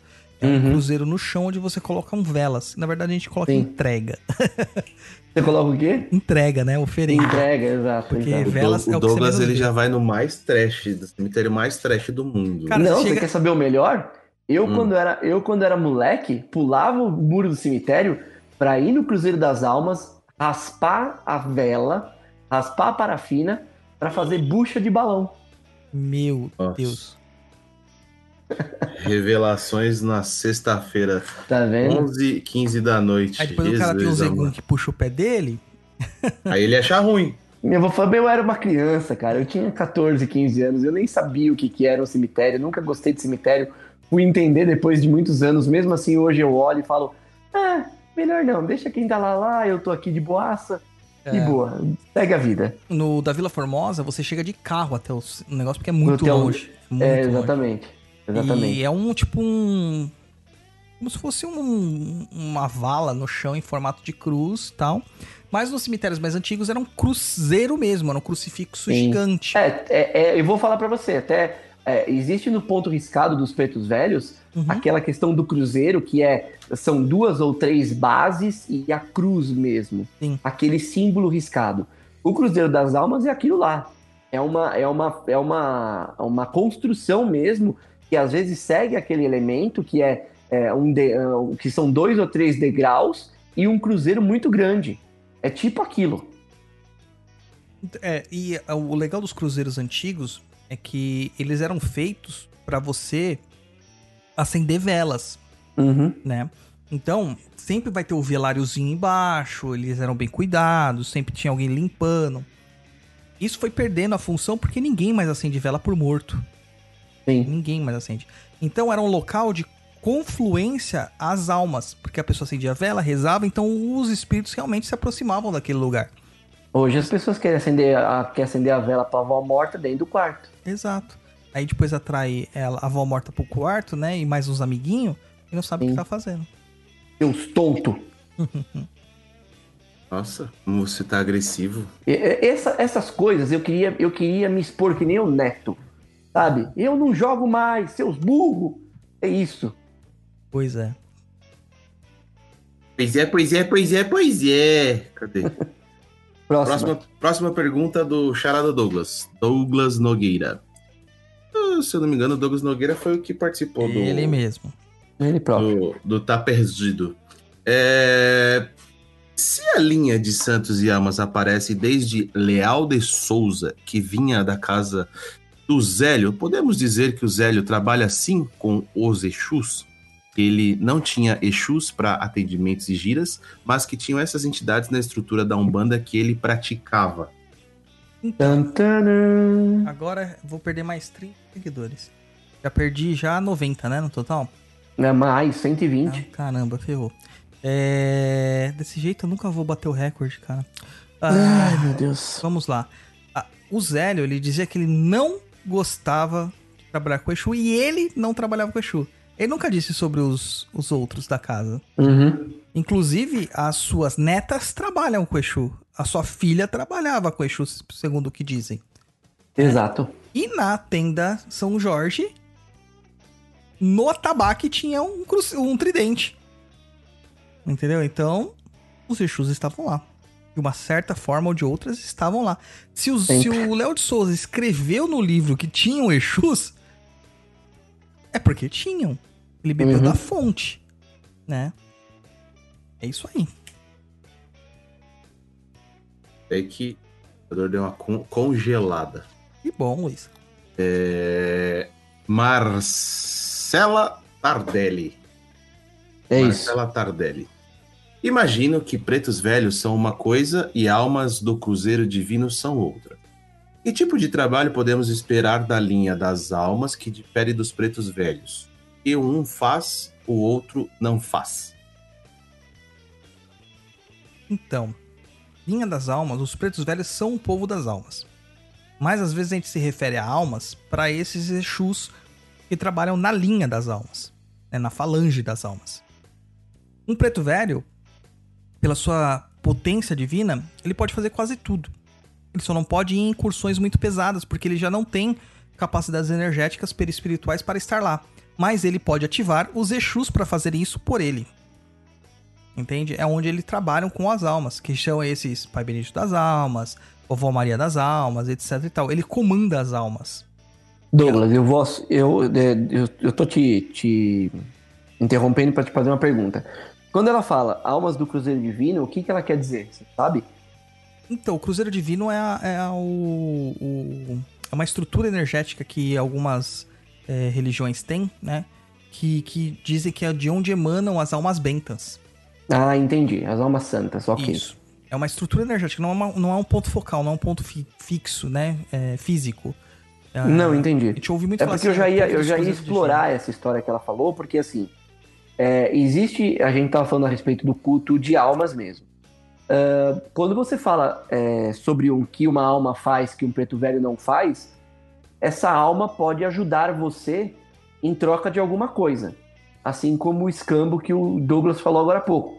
É, pode não ser uma alma conhecida, ela não, ela não, ela não precisa necessariamente ser uma alma é, que incorpora como um preto velho. Ela não precisa, ela pode simplesmente ser uma, uma boa alma que está ali.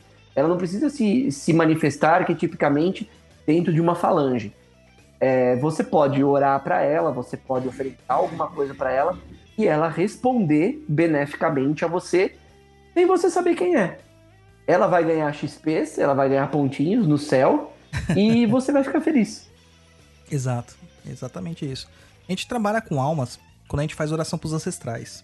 É- Isso. É, uma coisa muito esquecida na Umbanda, é o culto aos ancestrais. A Uhum. Umbanda é uma religião que cultua ancestral. E a gente não cultua os nossos próprios ancestrais. Qual foi a última vez que um de vocês, ouvintes, rezou pro avô de vocês, pro bisavô? Entendeu? Pediu para ele olhar por vocês, Sim. né? Já rezei pro meu pai, serve? Serve. Isso é um... Mas você é Lógico. japonês, né? O japonês tem esse culto. Como que é o nome Luiz. do oratório lá, japonês? Quê? Do oratório que o japonês tem em casa? Putz, Dan. Então, Putz, não, né? Luiz, Oi, o seu pai era bom no quê? cara. Ele. Que Ah, profissão ele tinha? Cara, meu pai já foi professor. Ah, Era professor de matemática, foi vendedor. Ó, então eu, eu- eu só vou fazer uma analogia do que o Douglas falou a respeito do culto aos ancestrais. Hum. É, as pessoas ficam buscando, por exemplo. ah, como é que eu vou dizer? Ó, as pessoas vão buscar, por exemplo, em Oxóssi, a questão do conhecimento. O seu pai foi um professor. Certo? O seu pai, como uma alma, ele responderia a você numa questão de conhecimento muito mais rápido do que Oxóssi. Exato. Por exemplo, você, você, você, você, é, ele foi professor de matemática especificamente, mas vamos, vamos dizer que o seu, o seu pai era um cara é, que era um cara ávido por conhecimento, era um cara que gostava muito de estudar, é, ele tem uma ligação com você. Se você, você hoje, que nem o Douglas falou no começo, você tem o número 7, tá lá o 7, o 7 é um número de conhecimento, o 7 é um número de busca. Ah, então eu vou fazer uma oferenda para o Oxóssi, para o Oxóssi me, me levar para esse conhecimento, me levar nessa direção. Porra, conversa com seu pai. Pede pro seu pai, dentro daquilo que ele já fez como alma encarnada, te dá aquilo que você precisa para seguir por esse caminho do conhecimento. O meu avô, ele era um cara que ele tinha. é, ele era um autodidata, ele foi. É, hoje a gente chamaria ele de engenheiro, mas ele não era um engenheiro, ele não tinha estudo. Mas ele construiu muitas máquinas, ele era um. Ele foi um cara que empreendeu na questão das máquinas, construía coisas assim. Ah, se eu precisar de uma resolução de problema, é, se eu precisar de uma coisa rápida, do tipo, é, como eu saio dessa situação? O meu avô pode ser um grande caminho, muito mais do que Ogum. Entendeu? Porque ele responde para mim diretamente. Então, o culto aos ancestrais tem isso. Quando você cultua o seu ancestral mais próximo, ele te oferece também, né? Claro, eu tô aqui resumindo uma coisa que é muito abrangente, tá? Mas ele vai te oferecer aquilo que ele fazia de melhor. Exato. Você viu que Maravilha. viagem, Douglas? Não, mas é isso mesmo. Isso mesmo. Porque ele, além de tudo, tem essa familiaridade do sangue. É, exatamente. E ele responde pra você de forma consanguínea. Ele tá olhando pra você. Ele tá olhando, ele tá vendo você. Ele, é, quando você chama por ele, a campainha lá toca em primeiro. Sabe? A campainha não vai tocar num outro lugar, na casa de alguém que vai falar, puxa, Daniel tá chamando lá, peraí que eu vou chamar o Oxóssi. Não. É, a campainha tá tocando pra ele lá e ele tá olhando pra você. Exato. É, vamos lá para a próxima pergunta. Mas não acenda velas pro seu pai dentro do quarto. Não, o culto ao ancestral tem um formato. Existe um altar, um local de dedicação. Você dá comida, você dá bebida, você dá cigarro, você dá fumo, várias coisas. É, mas existe uma forma de cultuar. Não é a O- moda caralho. Não sei se o Daniel já teve algum tipo de relação de amizade, alguma coisa assim com o oriental? Nunca teve. Já tive, já tive mais pouco. Eu vou te falar assim do que minha família, a parte do meu pai, prega. O que Hum. acontece? É muito a- o, o irmão mais velho, ou o filho mais velho. Então, assim, por exemplo, meu avô morreu, é, as reuniões, as festas ou coisas importantes a serem decididas entre os irmãos Uhum. eram feitos sempre com na casa do filho mais velho. Filho, digo filho homem mesmo. Não Sim. importa se tinha uma mulher Sim, mais sim. velha, mas era o filho homem. Uhum. É, o pessoal vai achar que eu tô sendo, vamos dizer, preconceituoso, mas é a tradição. Tanto é que quando o, o japonês morre, fica pro filho mais velho cuidar. Né, mais irmãos, enfim, é isso aí. E aí, por exemplo, morreu o, o, o irmão, vai- passa pro outro irmão mais velho. A questão de, da, de continuidade da família, tá? Mas a questão de bens passa pro filho mais velho, sempre pro filho mais velho cuidar Entendi. da família. Então, é, o que que acontece? Ah, o altar do meu pai está na casa do que seria do irmão mais velho. Uhum.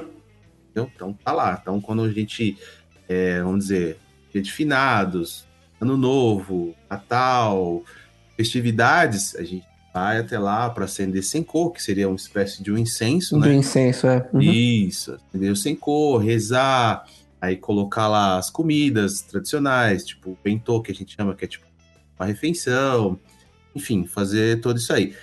Eu, Luiz, é, não sou adepto, tá? É, Como eu já falei em vários programas, assim, eu não tenho uma religião, eu não sigo essa religião provém da minha família, assim, dessa respeito, tipo assim, tem que fazer, eu vou lá e faço, por Uhum. respeito, mas não é uma coisa que eu sigo.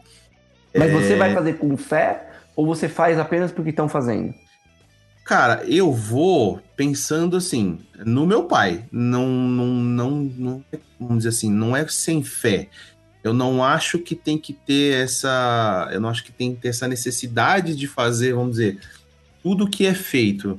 Eu acho que se você tiver pensamento positivo ali na pessoa que você está pensando, no caso meu pai, que ele esteja bem, é, que onde ele está, ele esteja olhando pela gente, pela, pela minha família, que eu digo assim, minha mãe, é, meus irmãos.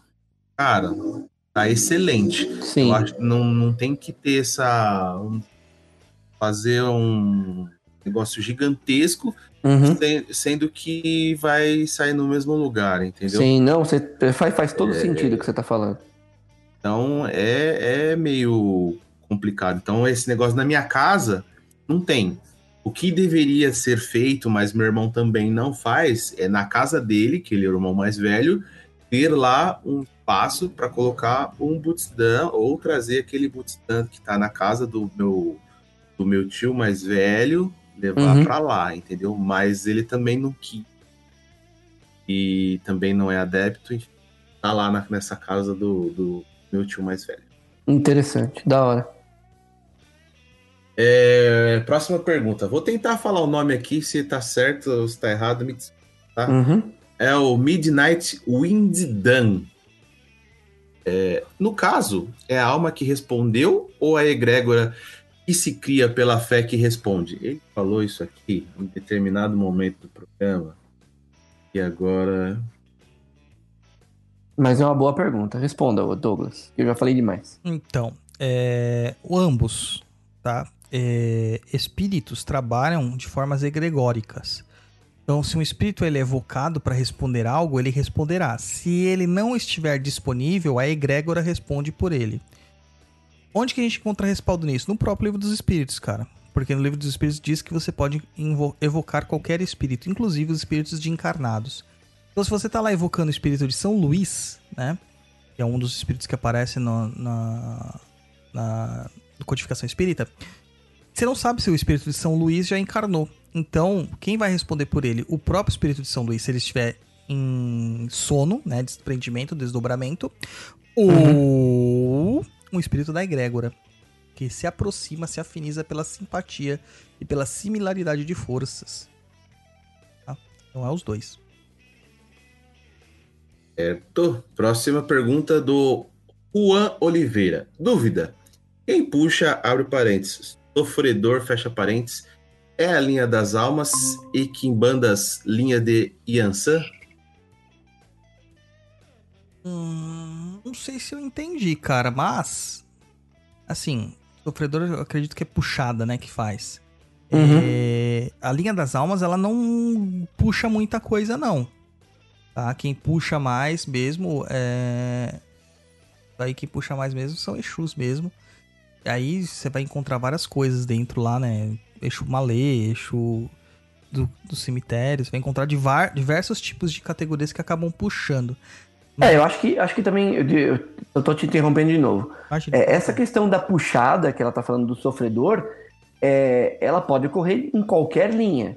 Sim. A partir da hora que, o, que a entidade que estiver ali em terra é, olhou para aquela pessoa, fez a leitura, entendeu que existe o espírito obsediando ela ali, é, é a pessoa que tem a mediunidade de transporte, o médium que tem a capacidade de fazer a mediunidade de fazer o transporte, ele é quem vai fazer a puxada, independente da entidade que estiver ali em terra. É que, que, coincidentemente, a maior parte dos médios de transporte são filhos de Yansan. Entendeu? Porque Hum, Yansan tem o, pre- entendi. o predomínio sobre os eguns, né? O encaminhamento dos eguns. Ah, o encaminhamento de alguns, tá, entendeu? ok. Então Tá. acaba que se você for olhar uma mediunidade de transporte, você vai encontrar vários tipos de médiums lá que tem mediunidade de transporte. Mas os que trabalham mais efetivamente com transporte são filhos de Ansan. Uhum. É um saco, Entendi. mas é verdade. É. Ainda bem que eu não sou filho de Ansan. Eu também não. O Mi- O Midnight aqui falou que uma parte É tá o Windham. certo. É. Aí ele falou que o Windham. Windham, não é Windidan, é Windham. É, próxima pergunta do Augusto Felipe Santos Silva. Diz o seguinte: pergunta que pode ser boba, mas fico em dúvida. Omulu e Obaluaie são o mesmo orixá? Qual a diferença? Eles são na linha de santos e almas ou na linha de Oxalá? parece Quantos nossa... seguidores você vai perder? Não, parece nossa discussão no beco hoje, né? É, exatamente. Na verdade, o Mulu e o Baluaê, eles são a mesma entidade. O Mulu, o Baluaê, Sakipata, Chapanã é a mesma entidade. O que difere é a posição que eles estão na cronologia. Então, o Baluaê é tido como aquele que é o mais jovem, né? É o imaturo. E o Omulu é aquele que é mais velho, mais sábio, mais maduro. Tá? São nomes distintos. Porque a gente perdeu essa coisa, mas nos povos é, é, africanos, né?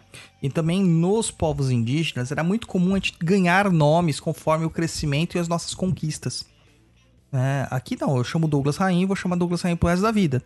Mas antigamente você mudava os seus nomes. Então você vai encontrar lá Oxalá, como Obatalá, Oxaguian, Oxalufã, entendeu? Você vai encontrar vários tipos de nomes sendo dados para esses orixás conforme as suas conquistas e as suas evoluções. No caso, dentro do meu pensamento, o Mulu, o Mulu né, que, que, que eu chamo, ele acaba trabalhando sim com a linha das almas, mas ele está na linha de Oxalá. Ele está na linha de Oxalá. Né, porque ele também representa ancestralidade. Então, dentro da linha de Oxalá, eu coloco tudo aquilo que é ancestral. É, de certa forma, Nanã também entra lá, apesar de estar na linha de Iemanjá também. É, o Baloei, o Mulu tá lá. É, Iroko, é, Tempo, ah, Ododua, é, Orumilá. Todos esses que são, de certa forma, ancestrais estão lá. Eu vou me abster de responder isso, porque senão eu vou ter que falar que o Baloaê em algumas, em algumas tradições, algumas famílias da Nigéria é considerado um orixá feminino. Mas eu vou Não, ficar é quietinho e mesmo. vou deixar isso pra próxima. É mesmo. Inclusive, acontece pela mesma questão Você tá comendo, Douglas? salgadinho. Fandangos ainda, Douglas. Andangos. Cacete. Amiga, Deve ter, deve ter 35 quilos esse pacote, porque ele tá comendo fandangos desde as Desde a 7 horas da noite. assim, é. né? Exatamente. Mas a- é, é mesmo porque o que acontece? O Omulu, né, que é Sakipata, é, Nanã, é, o Oxumaré, Euá, na verdade, eles são voduns. Uhum. E o Vodum não tem essa questão de sexo. Assim como o Olokun, é um orixá, que é o orixá do mar, né? O orixá dos oceanos, que é o pai de Iemanjá. E aqui no Brasil ele praticamente nem é cultuado, nem nada disso assim. E ele é visto como um, um, um orixá do submundo. Ele também é visto como mulher em algumas religiões. É. Até Oxalá, em algumas situações, é visto como mulher. Então isso não, não faz muita diferença também. Sabe? Não faz muita diferença o princípio sexual deles. É, é conforme o entendimento que se tem. Ah, por exemplo, Xangô, para alguns cultos caribenhos, o sincretismo é Santa Bárbara. Uhum. Entendeu? Então. é, são coisas que dentro da filosofia judaico-cristã dá um bug, né? Mas para o restante das culturas não faz diferença nenhuma. Roberto Marim Filho. É. Vamos lá. Acho que a gente já respondeu essa, hein? É, a pergunta do estagiário, mas vai lá. Vamos lá. Dentro do seu entendimento, baianos são povos da linha das de almas? Povo da costa, dentro da linha dos pretos velhos? É, o que eu falei, assim, é, é, o Daniel também falou, é, baianos pra mim tá na linha da costa, entendeu? Que são pretos velhos mais jovens, digamos assim. Pode ir, Luiz. Caramba, eu tô, eu tô ouvindo. É, é você, Daniel, que também tem o guardinha aí, É, buzinando? tem um guardinha que passa aqui, mano. Puta, aqui também em casa passa e tá fazendo. Eu falei, mas será que ele tá passando justo na hora que eu tô lendo a pergunta? Tá passando. E esse guardinha daqui, ele é um cara que ele não entende, que ele pode tocar sirene uma vez e contar até 10 e tocar de novo. Ele toca Ele direto. direto. É, o dedo grudou ali. É, o Fabiano Cruz. Um dos males do umbandista é a fala, abre parênteses.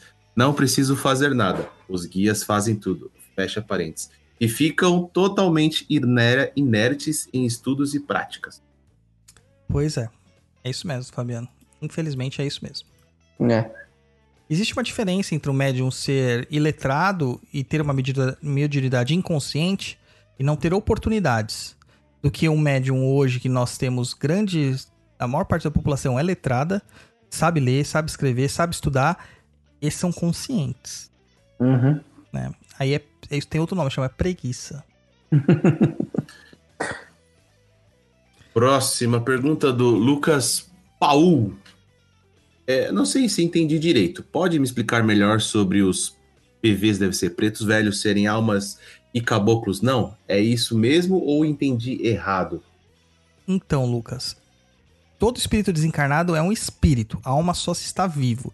É que dentro do entendimento do uso do nome do termo, quem cultua almas, o povo chamado de povo de almas, são os pretos velhos, porque eles sempre trabalharam com ancestralidade familiar, principalmente, né, africana. O caboclo, ele trabalha com ancestralidade de uma forma um pouco diferente. Geralmente com o culto dos encantados, não com o culto daqueles que já se foram, propriamente dito, porque eles acreditam que quem se foi volta para a matriz original e se, e se funde com essa matriz original. Já o, a maior parte das culturas africanas entende que há uma individualização, uma individuação da, da alma. E que essa alma será um ancestral no, no plano superior que vai orar pela família, que vai é, estar ali é, em atendimento à família quando ela necessitar. Por isso que a gente fala que eles são um povo de almas e os caboclos acabam tendo um entendimento diferente. Niel, Eu tô aqui. alguma colocação? Não, Agora tá tudo certo. Agora eu vou, vou, vou sempre perguntar, Daniel. Fica, não, fica tranquilo que eu interrompo o Douglas, como sempre. A Luciana Costa diz: ela tá com uma dúvida. O que são as 13 almas benditas, sabidas e entendidas? É, então, é aquele negócio que a gente falou já, É né? aquele do Cipriano, né? É, do Cipriano. Entendeu? É, não é bem em benditas, viu? Ele não fala benditas. É. Não fala. São as almas sofredoras do purgatório. E assim, o livro do São Cipriano, ele é dito que é um mago pré-cristão.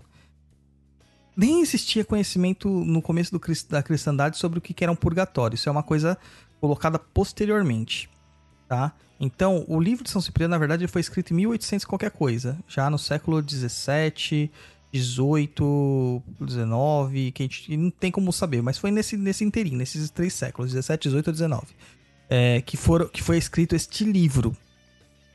Tá? Então, a partir do momento que foi escrito esse livro, ele vai ter muita influência cristã. E o livro de São Cipriano, ele é focado numa história, que é a redenção do pagão se tornando cristão.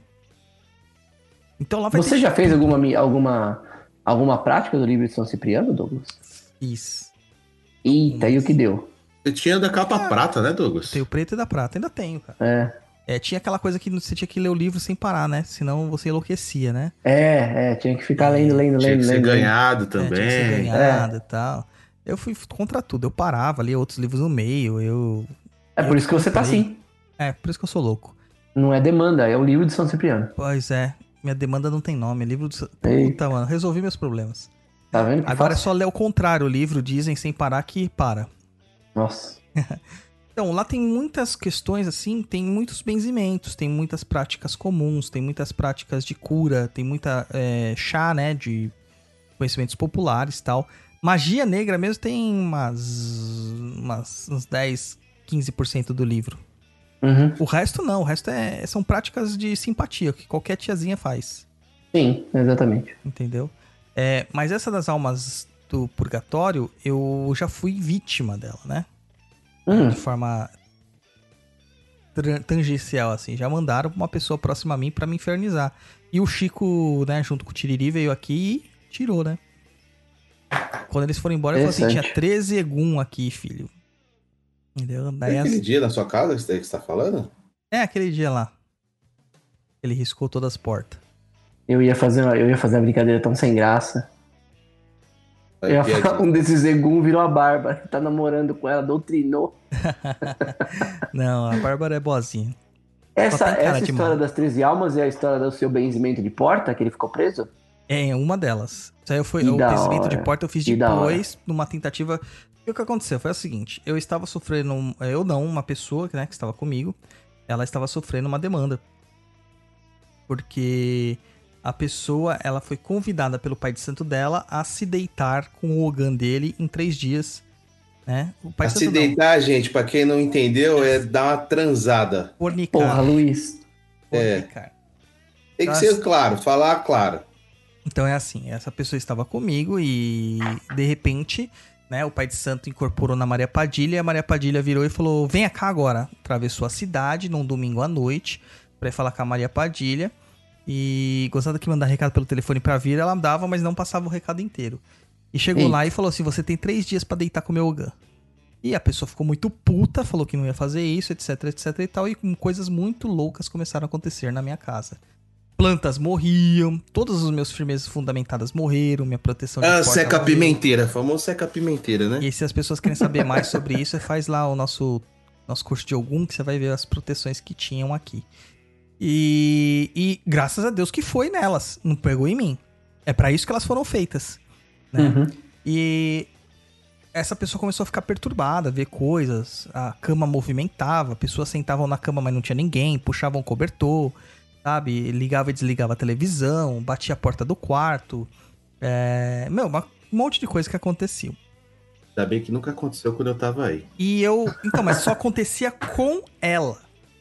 Entendeu? A gente presenciava tal, mas não acontecia comigo.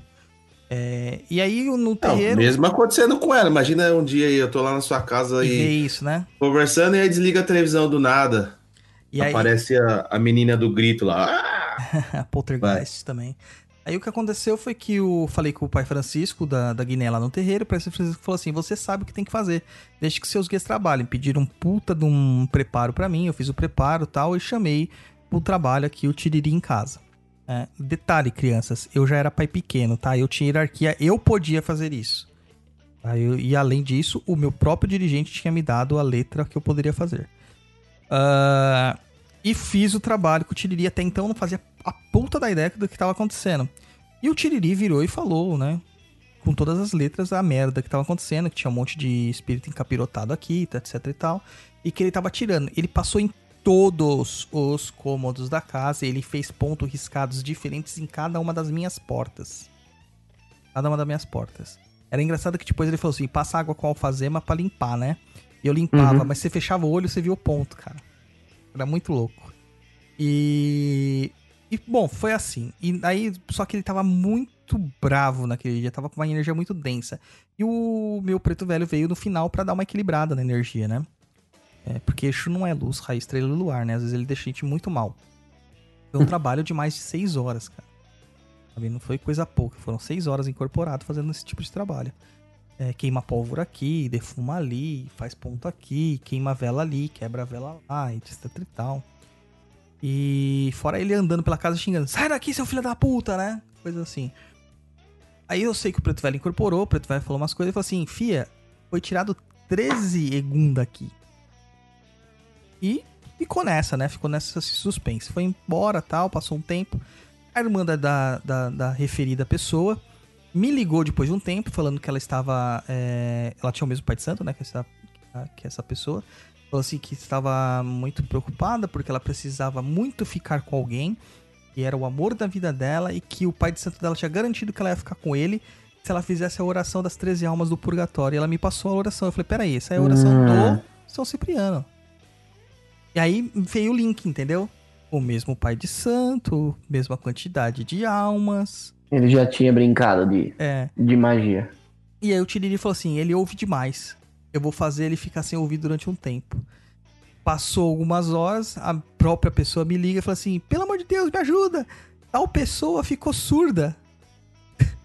e que o cara ficou sete dias sem ouvir nada. Ia pro médico, o médico falou: mas não tem nada. Sabe, não tem problema nenhum. Não sei por que, que ele não tá ouvindo. Ficou sete dias surda pra parar de falar aqui e ouvir espírito falando pra ele fazer coisa errada. Da hora. Mano, eu tava lá. Você tava, né? Eu achei que você ia virar e falar, eu tava lá, eu era a vela. Porra, mano. Eu achei que você ia puxar um meme agora Não, o Luiz participou você. disso aí. Hã? O Luiz participou dessa coisa toda aí. Eu participei desse, desse dia fatídico aí. É, próxima pergunta do Grigori, Grigori Hiroshi. Acho que é assim que fala o nome. Grigori. Grigori. Não tem aceito, mas vamos lá. Grigori. É, complementando a pergunta das almas benditas, o que são almas malditas e afins que sempre vemos falar? É, São justamente essas almas que a gente tava citando, são as almas sedentas do purgatório, que é o nome que dá pra elas. É, o que, que o pessoal faz? O pessoal tortura a alma. Eles oferecem a água e falam: Você quer? Você só vai tomar depois que você fizer o meu intento. Então eles cercam um copo de água fresca com 13 velas brancas, impedindo a alma de se aproximar, porque aquela força, né, ela repele a alma. E ele só tira as velas, né, depois que a alma cumpre o intento dela. Entender tira a vela não quer dizer que a vela vai durar até resolver, mas energeticamente elas estão lá, Sim. entendeu? É, é uma tortura. Então o ca- é- essa alma ela é obrigada a fazer isso, ela é compelida a fazer isso. É uma magia negra até. Magia negra não que é o nome errado. Magia negativa até com a alma. Que tá desencarnada em sofrimento. Próxima Luiz. pergunta é do André Luiz. A Umbanda tem essa relação com ancestrais barras almas e tem elementos ameríndios, africanos e europeus, ou seja, da formação do Brasil. Pensar na Umbanda como paganismo brasileiro faz sentido? Hum, pra mim não. E pra você, Dani? É, pra mim também não. Tem elemento cristão, já não dá pra definir como pagão. Uhum. A gente pode dizer popular. Pagão, não.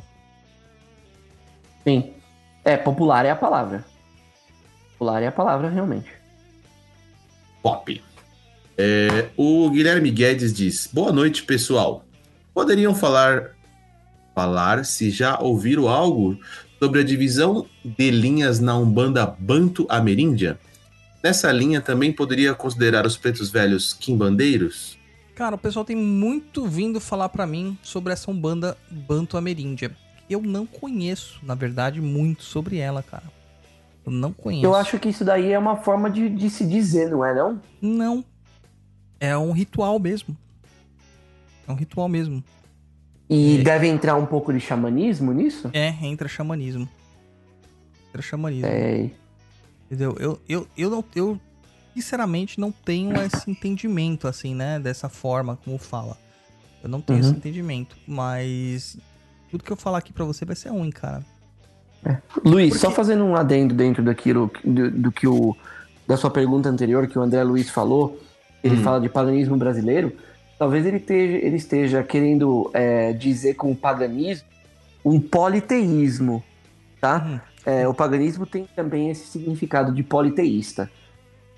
Ah, nesse caso, talvez um politeísmo, Douglas, o que, que você pensa? Não, eu ainda acho que é monoteísmo, cara. Eu acho que é uma questão panteísta, na verdade. Certo. Onde Ah, tá. Deus tem as tá. manifestações múltiplas, ele é a natureza, ele é o ar, ele é a- o trovão, etc e tal. É É que, é que você faz a divisão, eu entendi o que você quer dizer, é que você consegue fazer a divisão de uma forma hierárquica, hierárquica legal. Só que as pessoas às vezes elas confundem eh, as divindades com deuses, entendeu? Sim. Então por isso que pode ter achado que era um paganismo, um politeísmo, uma coisa desse tipo. Mas se você for realmente como você fez, da divisão hierárquica das entidades, é realmente é um monoteísmo. Você tá certo. Próximo, Luiz, que eu tô aqui divagando. Camila Mendes mandou uma pergunta para o Dodô, ou Dog Dog. É, poderia falar mais sobre os espíritos barra seres que nunca tiveram vivência humana? Recentemente houve um debate no meu grupo de estudos. Essa noção de espírito barra seres que não encarnaram não vai contra o que está no livro dos espíritos? É, a gente respondeu já essa no decorrer do programa. Sim, né? falamos do jeans, né? André Luiz Brandão. Luiz, Luiz, Oi. Só, só te interrompendo. Essa história, assim, a gente vai de novo falar a respeito da, do livro, é, mas para você entender realmente essa questão dos espíritos não, não encarnados, dos jeans, tem que ler o livro lá da Madras, dos Vingativos Jeans, que vai ter um entendimento bacana disso. E é melhor do que a gente ficar falando aqui dois minutos tentando é, resumir o que, que são os jeans e tudo mais. E aí já entra, já pega os livros de encantaria brasileira, já vai atrás dessa parte que você vai entender muito mais e aí já fica mais legal ainda. Pergunta de André Luiz Brandão. Exu encantado. Podem falar mais? Ouço bastante o termo, abre aspas, encantado, fecha aspas. Apenas na Jurema barra Catimbó. Teria relação? Cara, se você assistir um documentário de Jurema Catimbó, você vai falar, você vai ver as pessoas falando que elas são umbandistas. Curioso, né? Daniel, Oi. Camila Mendes mandou no chat aqui, ó. Qual livro? É, o livro é um livro da Madra, se não me engano. Eu É da que é os Madra? Vingativos de jeans mesmo. É, eles chamam os Vingativos Jeans.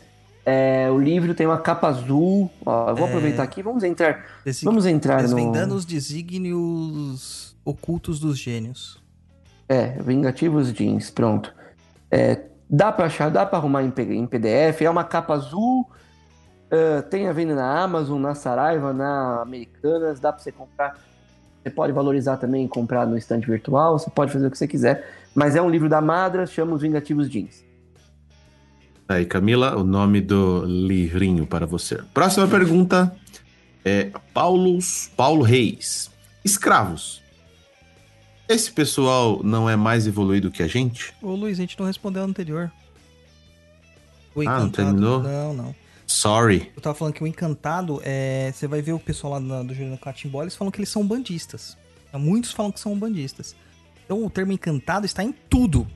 Uhum. O encantado ele existe na terra do Brasil, como na terra brasileira, como o orixá existe na África, na região é, Yorubá, como os inquices, né, miquice, existem na região Banto e assim por diante, entendeu? Sim, como os jeans que a gente tá falando agora existe na, na região árabe. Isso. Então os encantados eles fazem parte da fauna é, espiritual brasileira.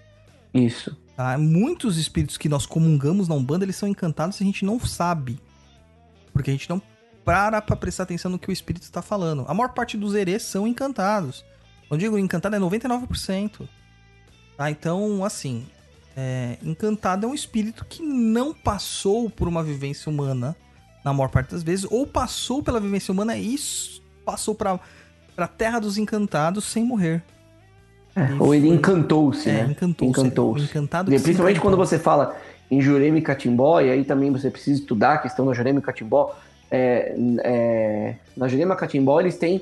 é, eles trabalham com encantados que são é, almas que se encantaram, que foram pro mato e se encantaram, sumiram, porque foram direto pro plano astral e se encantaram.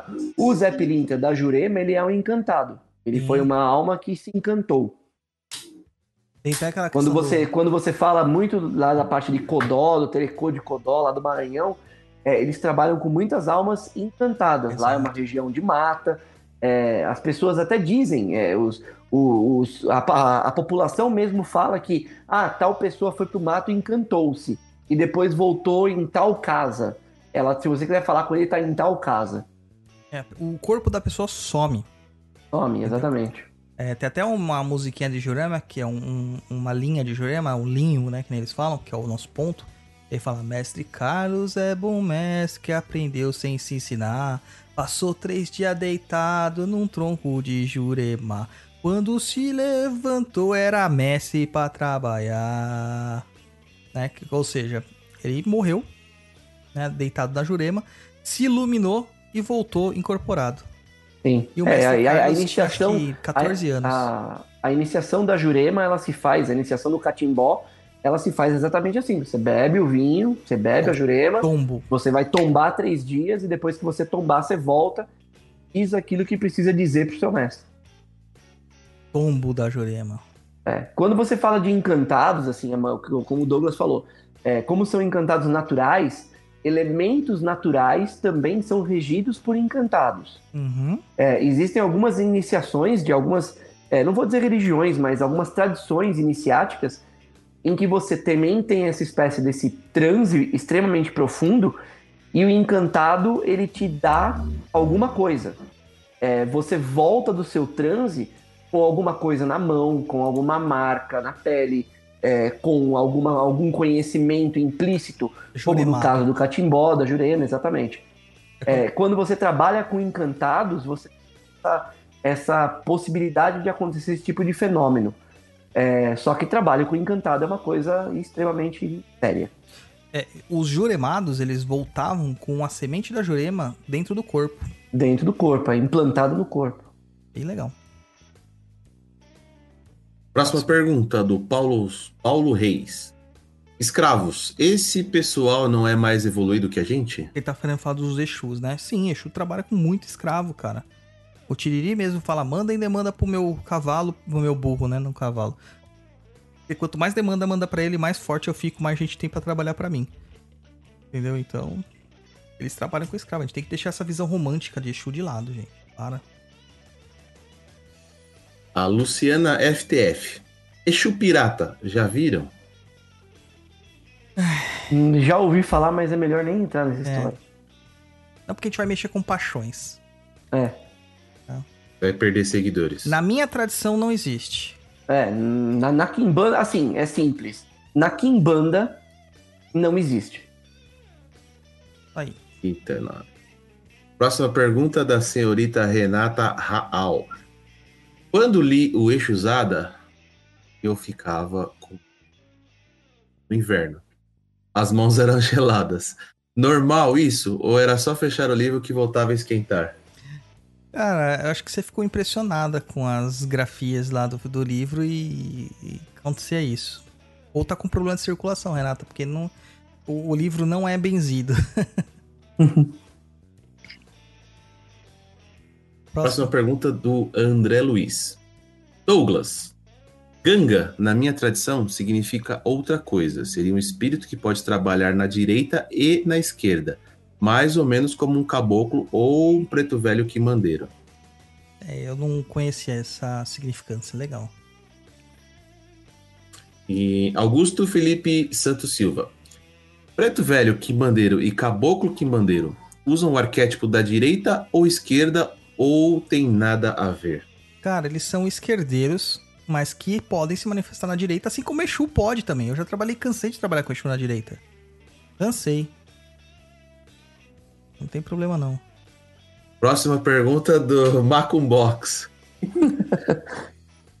Os bororós são partes da linha de caboclos quimbandeiros? Não. É, eles são caboclos índios, que a gente chama. Tá? Existem três tipos de caboclo dentro da minha tradição: caboclo índio. Quatro, vai, vamos colocar os quimbandeiros aí. Caboclo índio, caboclo de pena, caboclo de couro e o caboclo quimbandeiro. Tá? Então, o caboclo índio são os mais é, puros, por assim dizer, com a É, é tradição. o índio, realmente. É o índio realmente. E o caboclo de pena já é o índio que vive nas, junto com a cultura indígena, mas tem sangue de branco, né? E o caboclo boiadeiro é o que tem sangue de indígena, mas vive mais próximo ao branco, né? O branco entre aspas. Só pra vocês entenderem, ilustrar a nossa conversa. Maravilha.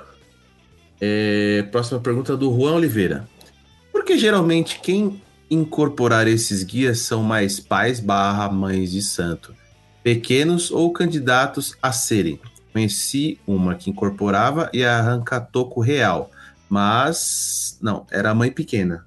Então, Juan, o que acontece é o seguinte: geralmente quem tem missão de verdade pra ser pai e mãe de santo pai pequeno, tal, tal, tal, tal, é candidato, já tem a missão, já tá escrito na coroa dela. É, eles trabalham com essas entidades porque as entidades sabem que eles vão ser pessoas ou devem ser pessoas sérias. Porque é o objetivo que eles têm de vida, que eles pediram pra vir daquela forma. A maior parte que, dos médios que nós temos na Umbanda estão lá só pela farra. Só pela farra. Não tá lá pra aprender, não tá lá pra se melhorar, não tá lá pra ajudar as pessoas. Tá lá porque quer incorporar e acha bonito postar no Instagram. Sabe? A Umbanda, cara, ela é muita dedicação, muita dedicação. Se você tá na Umbanda achando, né, você no sentido todo mundo, é, achando que tá lá pra se ajudar, já começou errado. Você tá lá pra servir. A ajuda, ela é secundária. Tá? Podemos para a próxima pergunta? Pode, essa o Daniel Pode. responde. Essa vai dar polêmica. Eu não vou responder essa não, vocês que lutem. Ah, eu queria que você respondesse. né? Eu não, vocês que lutem. Por quê? O Douglas que, o Douglas que lute. Eu não, mano. O- Depois, o, o- depois o Jorge fica mandando versinho pra mim no Instagram. Então manda pra mim que eu respondo pra você. O Augusto Felipe Santos Silva pergunta: E o eixo do ouro tá em linha? O Exu do Ouro tá na linha do Exu chama dinheiro. Pela teoria é, porque são os Exus que trabalham com é, bens materiais, né? E é isso. Quer dar mais polêmica? Não, Ah, é, é a resposta é como é, cara. A Umbanda é como é, a Kimbanda é como é. eu É assim. Cara, o Exu do Ouro, o pessoal tem uma paixão por esse Exu que eu não entendo. Mas é, é, o paixão, quando eu digo, é dos dois lados, tá? Uhum. É, paixão no termo original significa sofrimento, por isso que é paixão de Cristo. É. Ah, por isso que quando a gente tá apaixonado, a gente tá se ferrando. É, o, o pessoal tem uma paixão pelo Exu do Ouro é, e não entende o que, que é o Exu do Ouro. Nunca ninguém disse que o Exu do Ouro de fato não existe. O que eu digo é que, na minha concepção, o Exu do Ouro ele é um servidor. Não que ele não funcione. Uhum. É que as pessoas não entendem isso. É que as pessoas são muito polarizadas, Muito né? Elas, polarizadas. elas não querem, elas são, elas são polarizadas e elas são superficiais. É, ou elas estão ouvindo um lado da história superficialmente, ou elas estão ouvindo outro lado da história superficialmente. Ninguém está tentando entender. E assim, de verdade, muitas vezes as pessoas nem colocaram a mão Não. num pote. As pessoas nem fizeram um trabalho. É, e outras coisas assim, é, eu não, eu não gosto de trabalhar com o Exu do Ouro, não faz parte da minha egrégora, não faz parte da minha Uhum. tradição. Não tem a ver. Quando eu preciso de, eu chamo a dinheiro. Quando eu preciso de um servidor, eu chamo o Abralas. Ou mexo com o seu Zé lá nas mirongas que eu tenho. Só Exato. que o escritor, ele fala uma coisa, né? E agora eu perdi mais 200 seguidores que estão falando que eu sou vendido. Mas o escritor falou uma coisa que é verdade. É, a estrutura do Eixo do Ouro, na nascença do Eixo do Ouro, criada pela Neombanda, era uma. As, as oferendas eram uma, a forma de evocação era uma, muito parecida com o Exu normal. Que você ela dava carne, farinha, é, pinga e essas coisas, etc tal. Quem mudou isso e transformou o Eixo do Ouro na forma como ele é hoje, quem é o, o, o, o, pai de criação do Eixo do Ouro, é o próprio o Jorge. Uhum. Então ele sabe o que ele tá falando. Porque ele Sim. trabalha É, com aquilo.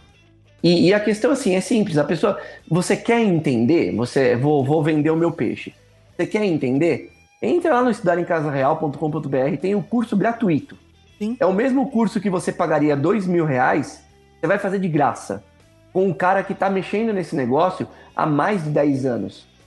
Vai lá e testa. É, e eu não tô E falando. testa, coloca, coloca a mão no negócio, faz a lavagem de mãos, faz, a, faz a, a- as firmezas, vê o que muda na sua vida.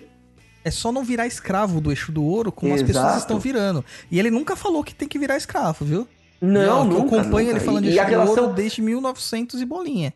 Isso, a relação do Jorge, eu digo isso de, de forma pessoal, a relação do Jorge com o Exu do Ouro é uma relação extremamente sadia. Então, assim, é, eu já vi, eu já vi os cultos, já participei das coisas. Eu não, eu, Daniel, não, não tenho oferendas de Exu do Ouro, não faço firmezas do Exu do Ouro, mas vou dizer pra você.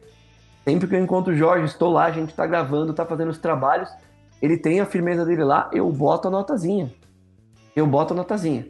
Assim como a gente bota no seu Zé quando a gente vai comprar um, Exato, de vai na casa de um banda, joga a moedinha pro seu Zé ali, espera que ele devolva o dobro, faça dessa maneira também. A Não, Luciana, é- é- a Luciana mesmo Fala. já trabalhou, cara, com o eixo do ouro. Ela teve bons exato, a, resultados. a- a- a Luciana mesmo falou, a Luciana tinha histórias muito legais do Exu do Ouro, de quando dela precisar fechar trabalhos para pagar contas, fazer a, fazer a firmeza e resolver no mesmo dia. É que a zoeira never ends, né? Então a gente zoa Sim, aquelas pessoas claro. que são extremamente dependentes e é eixo do ouro pra tudo. Então E, eixo e as do ouro... pessoas, e as pessoas precisam entender, assim, que, é- é- é que as pessoas falam que você é vendido. Independente do que já foi dito ante- an- anteriormente, é, existe também uma mudança de posição e opinião. E isso se chama evolução. Se você continua como você era há 10 anos atrás, você é um tonto, tá perdendo oportunidade na vida. Então, evoluam. É, essa é a primeira questão. A segunda é assim: precisa entender que não existe briga. Ninguém tá aqui, ninguém tá aqui é, falando e querendo defender. É, tanto que não tem defesa. Eu mesmo sou o cara que falo. Você quer aprender? Vai lá, faz o curso, dura quatro horas. Você vai aprender a fazer os negócios, vai gostar ou não vai gostar. É uma coisa que você vai entender. É. O Douglas tem a opinião dele. Eu tenho a minha opinião, que é também talvez um pouco diversa do que a dos dois, sabe? Mas eu tenho lugar de fala porque eu já passei por isso.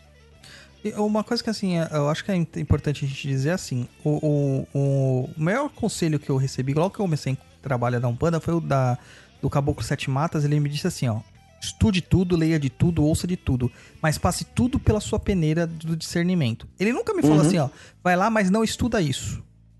Ele falou, estuda, mas raciocine sobre aquilo. Pra ver se Sim. isso serve pra você. E ele ainda completava, o que servir pra você fica, o que não servir você deixa de lado. Né? É, esse é um processo de evolução, porque você vai estar perdendo as amarras. Você vai estar andando com as suas próprias pernas. Eu não trabalho Sim. com eixo do ouro. E eu gosto de zoar quem é dependente do eixo do ouro. Eu gosto de zoar. É uma brincadeira. Como outra Sim. qualquer. Entendeu? Como a gente zoa com o eixo guardião, como a gente zoa. Eu Sim. zoo com o Abralas, me zoa, gente. O Abralas é um servidor, ele não tem ciência. O Vinoli, ele já chegou a falar assim: gente, tem gente da Inglaterra mandando procurar o Douglas Rainho por causa do Abralas. Eu, eu ativo o Abralas, tá falando com o Douglas Nogueira esses dias. E o Abralas dá risada da minha cara e faz as coisas ao contrário. O Abralas não funciona pra mim. Tá vendo? São coisas assim que a gente tem que testar. É, Eu não trabalho com o eixo do ouro. Eu não entendo o eixo do ouro como um eixo, entendo ele como um servidor. Mas dentro Uhum. das práticas de magia que eu trabalho, eu sei que existem vários servidores também. Na Umbanda tem vários servidores. E, e uma outra coisa, Douglas, eu vou te colocar agora numa, num- numa fogueira. De- diga- é, é, ele, é, o Exu do Ouro, dentro do seu entendimento de servidor, da forma como é feita, ele tem tudo pra funcionar ou não tem? Do jeito que o Jorge faz, tem. Ótimo. Do jeito que o Jorge faz, do que- jeito que aquele outro pessoal faz, não. Não, então, é isso que eu tô dizendo. É isso que eu tô dizendo. E assim, uma outra coisa que as pessoas precisam entender já foi tema de conversa entre e o Douglas. É, vocês querem arrumar confusão entre as pessoas porque vocês não têm coragem de se aprofundar e mudar de opinião. Então, assim, cada vez que o Douglas fala mal do eixo do ouro, mal entre aspas do eixo do ouro, é, ele ganha seguidores e perde seguidores. Cada vez que o Jorge fala é, bem do, do eixo do ouro, ele ganha seguidores e perde seguidores. E, e- e- as pessoas que estão dando risadas realmente é o Douglas e o Jorge. A gente tá aqui se divertindo. Vocês estão arrumando confusão e briga de coisas que vocês nem conhecem. É, Eu fiz Então, a assim- piadinha lá do, do, do versinho, né? Eu tinha gravado o versinho de benzimento e ele respondeu. Claro, E é uma sátira. Exato. E, e assim, é, e, e outra coisa que eu vou dizer, já falei isso várias vezes em outros lugares. É, não existe rusga, não existe problema. É, o que existia de disse-me disse foi resolvido. Por isso que as coisas são da maneira como são. Então, a partir daí, é só alegria. É só alegria. Vai lá, entra na plataforma Estudar em Casa Real, faz o curso. Você vai ser uma das 5.672 pessoas que eu tinha, eu vi hoje, quantas pessoas tinham matriculadas. Você vai ser uma das 5 mil pessoas que vai olhar. Vai gostar ou não. É, tem muita coisa lá do, da, da prática que ele faz, tal. Até no vídeo que ele colocou, mostrando um vídeo que ele publicou um tempo atrás. E eu publiquei um vídeo também na mesma semana, foi muito coincidência. Uhum. É, e é, inclusive até tinha mandado pra ele. É, que são práticas que você vê que você encontra muito em linhas de puxada de, de dinheiro mesmo. Então ele, ele criou o eixo do ouro dele. E criar algo não é errado.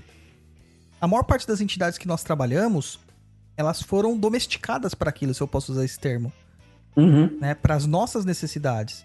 Ou você acha que o encantado da natureza ia olhar para mim e falar assim: você precisa de dinheiro? Ele nem sabe o que é dinheiro. Nem sabe o que é dinheiro. Falamos disso no começo do programa. Entendeu? Ele nem sabe o que é dinheiro. Então são coisas que a gente cria, isso se chama magia. Tá, gente? Só isso. Mas continue falando do eixo duro que a gente continua fazendo piada. Isso, e isso gera, isso gera hoax, isso gera clique, e a gente fica feliz, cara. Exatamente. E O- o Augusto também perguntou: Zé Pelinto está na linha mista? Na linha do povo da Lira. É, o povo da lira. É, o povo da rua, o povo da boate, o povo da Do cabaré. cabaré. O Augusto também perguntou: existe uma linha de malandros? Existe, dentro do reino da Lira. É, um, um malandro, cara, ele é Exu. É. Não tenta tirar essa categoria do malandro. O arquétipo do malandro é totalmente de Exu. é. E o malandro é o Exu que vocês gostam que fique na direita. Por quê? Porque ele é sociabilizável. Exato. A gente tem medo do, do Exu como ele é realmente, que é um. Porque ele, ele, é, ele é bom de papo, ele é galanteador, ele gosta de falar meia dúzia de palavras bonitas, ele bate os pés e pula e bate os pés. Ó, o Fabiano ainda tá falando aqui do eixo do ouro. Ele falou assim: ó, se eu ia criar um eixo do ouro pra ganhar na Mega Sena, dá certo? Cara, o eixo do ouro é uma estrutura que já foi criada. Você não vai conseguir criar outro. Tá? Ou que você pode criar um servidor. Pra ganhar na Mega Sena, você não vai conseguir. Por quê? Existem milhões de pensamentos fazendo o pensamento contrário a você. Magia também é isso, é manipulação das probabilidades. Uhum. A gente tem que pedir o que é provável. É, Se fosse uma coisa simples, alguém É. já tinha feito. Não dá, não é assim que funciona.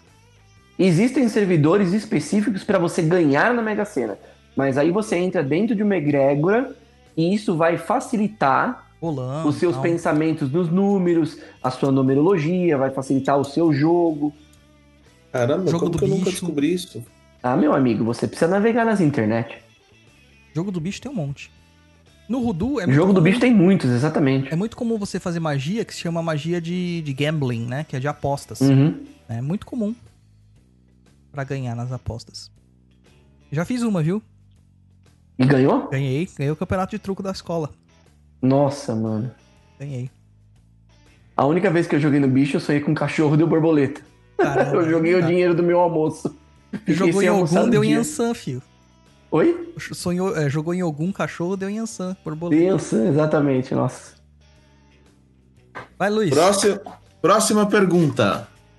Eu, de- deixa eu só perguntar uma coisa. Vocês estão vendo aí no YouTube, as pessoas estão me odiando? Ou eu tô, tô- tá tudo bem? Não, tá tudo bem, cara. Ah, então tá bom. Não, sabe o que é bom? A gente tá falando assim pra um público bem variado, né? Os nossos ouvintes do papo, eles entendem perfeitamente isso. Uhum. Eles compreendem os que seguem a gente aqui, que são fiéis, que vão baixar o programa em primeiro lugar pra, pra ouvir e tal. Eles entendem todas essas coisas, são pessoas muito é, lúcidas. Sabe? Tem uma, uma intelectualidade muito diferente, uma sapiência muito diferente. É, o quem não entende são os detratores. Aqueles que ouvem o programa pra falar mal do programa. É. Então esses não entendem, mas esses ficam procurando pelo em ovo e tal, essas coisas e tal. Mas aí, pô, problema de cada um, né? Problema de cada um. Próxima pergunta. É Guilherme Pereira Stribel. Nosso Jesus. As mirongas que essas outras entidades ensinam vêm das experiências de encarnações? Elas aprendem quando estão desencarnadas ou é uma mistura de tudo isso, mais os saberes do médium? Eu acho que é uma mistura de tudo, cara. Sim. Na Umbanda a gente não tem é, umbandistas trabalhando. Espíritos umbandistas, não existe isso. Então é o que eles tinham de entendimento de encarne, que eles aprenderam desencarnados e mistura do que sabe do médium também. Próxima. Próxima é do André Luiz. Preto Velho com o nome de abre aspas, dos ventos, fecha aspas, seria dessa linha? Pela relação ventos barra Yansan? Cara, eu não conheço o Preto Velho dos Ventos. Você conhece, Dani? Não. Não conheço. Eu ia conjecturar que podia ser uma espécie do encantado, talvez, mas eu não quero nem entrar nesse assunto. Vou falar bosta. Não, é, eu acho que não. Na Encantaria Maranhense tem o pessoal dos lençóis, tem pessoais de ventos e tal. Alguns se apresentam como pretos velhos, mas lá eles têm outros nomes. Uhum. É. É, aí, aí teria que conversar, por exemplo, eu, é, se isso é uma coisa que eu ouvi, ah, eu ouvi dizer um preto velho que tem um nome desse. Ouviu dizer da onde, da onde que foi a pessoa, quem é o médium, da onde o médium mora. É, é, são, é, tem muita interferência geográfica, social, cultural aí no meio. Exatamente. Nossa, para próxima? Pode. Tiago Oliveira, o que significa o termo Kengele? Ou Kengele? Quem Ah. mesmo? Cara, não tenho é, rastreio desse, dessa definição. Eu já procurei muito, mu- procurei dicionário de Umbundo, etc e tal. Eu não achei nada. Eu sei que Kengele era uma região da, da, da cultura banto, mas eu não tenho os ter, não tenho definição disso aí. É, a linha do, a linha do povo Kenguele tá dentro da linha de Moçambique. É, e eles conversam muito com o Xangô, né? Que é a linha de pretos velhos que aparece lá em Xangô. Se eu não me engano, Uhum. é uma, uma parte de, de Moçambique mesmo. Sim, é, eu não faço ideia. Agora, o que significa o nome, hum, não sei. Já procurei, não, nunca achei. Pode ser uma corruptela de alguma outra coisa que não tem nada a ver. Exato. Normalmente é, né? Próximo, Luiz. J. Júnior. Mas, em regra, este comportamento, a entidade não pode ter sua personalidade fora dos moldes? Ah, Personalidade, cada um tem a sua, cara. O meu tiriri e o do Daniel são completamente diferentes. Sim. Mas na hora de trabalhar, eles têm muitas afinidades. É, eles mexem no mesmo. Eles mexem no mesma, na mesma cumbuca. É. Só que, em- só que os campos de atuação deles são diferentes. Assim, eu, acho, eu acredito que a gente tem que ver como se fossem dois profissionais com a mesma profissão. Cada um vai fazer de uma Uhum. forma diferente, mas o objetivo final é sempre o mesmo. É, exato. Posso pra É, próxima? os dois são engenheiros, os dois são engenheiros de alimento, mas um lida com é, sorvete e o outro com bolo. Isso, isso é mesmo. Beijo, Bruna. Foi uma boa. Foi uma boa. é, é, um bom exemplo. Bruna Martins. Só tem pretos velhos homens na linha de Kenguele ou tem mulheres também? Isso ficou meio confuso. Tem mulher, cara. Tem mulher, mas é muito mais difícil. Geralmente são as tias alguma coisa. Uhum. Ah, Nem sempre eles usam o sufixo do nome. Você vai ver uma tia Maria, né? tia Cotinha, tia é, Jacinta, por exemplo. São pretas velhas quinguelê. É que elas não usam o sufixo, né? São os pretos velhos jovens. É. E, e também tem a questão de ser como eles eram um povo aguerrido, um povo que é um povo de guerra, uma coisa assim. Dificilmente mulheres vão para a guerra, né? Então você tem que entender que é, a quantidade de, de entidades pretos velhos é muito maior nesse caso do que pretas velhas. Isso difere um pouquinho quando a gente vai pra linha de Ansan, que você vai encontrar certas coisas ali bem diferentes, bem estranhas, na verdade. Uhum. né? É, até postei lá no meu Instagram essa semana sobre essas linhas e falei assim: olha, a linha de Ansa que a gente tá postergando aqui é uma inspiração minha, baseada naquilo que eu trabalho, não é uma revelação, né? É, então é bem complicado, cara. Isso é uma coisa muito estranha de entender. Vai, Luiz. É, próxima pergunta. É Anderson Monteiro. Ah, não, peraí, eu tô Não, tem a mais pergunta do que é essa, Luiz. peraí, Tá do do André quê, Luiz cara? Brandão. É que o Douglas ele fica mexendo no- na, na pauta Na e eu pauta. me perco. É. o André Luiz Brandão.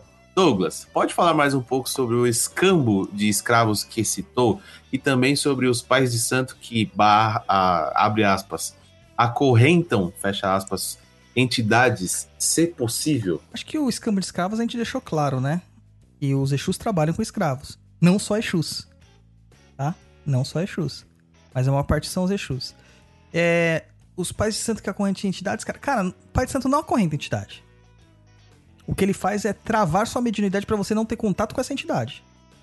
A entidade for uma entidade evoluída, ele não vai conseguir travar. Tipo, o pessoal fala assim: eu vou travar seu caboclo, vou travar seu preto velho. Cara, não, não, não é algo que eu consiga visualizar. Porque quem manda É, é, eu... a evolução Não, moral. pode falar, pode falar. Não, quem manda é a evolução moral. O preto velho é é, é muito mais poderoso que um Exu. Acho que é uma da, essas, essa pergunta de é, o pai de santo acorrentou tal Exu, como faz para desacorrentar? Essa semana eu recebi umas duas vezes essa pergunta. Nos grupos de estudo, essa pergunta é recorrente. Porque é ameaça. E né, eu Dani? acho que, desculpa te interromper, eu acho que isso tem mais uma questão, é mais uma questão de, de caráter psicológico, do tipo, nossa, se eu sair de tal casa, o pai de santo falou que acorrenta o teu Exu. Imagina que eu não vou trabalhar com o meu guardião. Sim. Do que realmente, do que realmente você acorrentar uma entidade. É vaidade, né? É, Vaidade. Ó, deixa eu ler só um comentário aqui do Thiago Oliveira. Por falar em bolo, eu e a Nalva vamos levar bolo pra você e o Luiz na segunda. Para o Douglas e o Luiz. O Thiago Porra. e a Nalva foram até o meu trabalho. Eles descobriram onde eu trabalhava e me eu levaram. gosto de bolo formigueiro, viu? Mano, eles me levaram um bolo, que absurdo de bom. E agora vão me levar outro na segunda, cara. O que, que eu mais preciso, cara? É, Ouvintes como esse são maravilhosos. Você precisa dar um pedaço pra mim. Dou, dou assim que a gente conseguir se encontrar. Ótimo. Você mora longe, Daniel. Esquece. Eu moro nos ABC. É, então. Mora na ABC, nós moramos em São Paulo. Sabe aquele dia que você tá. Um dia que você tá cheio de ataque, você tá cheio de gente falando besteira pra você. No, tô falando no, no minha amplitude total da vida, não só na coisa de macumba. E de repente toca a campainha e chega um bolo pra você, cara. Não tem coisa melhor. Da hora. Muito obrigado, Thiago. Lógico que Nalva, tem coisa melhor. obrigado. O quê? Beleza, ter dois bolos. Ah, sim. Muito obrigado, Thiago e Nalva. Muito obrigado mesmo. É, Vamos lá, obrigado, Thiago e Nalva. Vou aguardar esse bolo ansiosamente. É, Anderson Monteiro. E como fica o teu José Pilintra das Almas? Vem na linha dos baianos, trabalha com a esquerda e segmento das almas. Ele trabalha com os pretos velhos? Cara, Zé Pilintra trabalha com tudo, né? Porque é aquilo, o povo do cabaré tem uma fluência. Se você vai num, num cabaré, vamos usar o nome como um puteiro, você vai encontrar de tudo lá. Foi no puteiro e João Pessoa, descobri que a vida é boa, foi minha primeira Mas vez. você encontra de tudo lá. De tudo. Entendeu? Inclusive o seu José Pilintra das Almas, que eu nunca vi.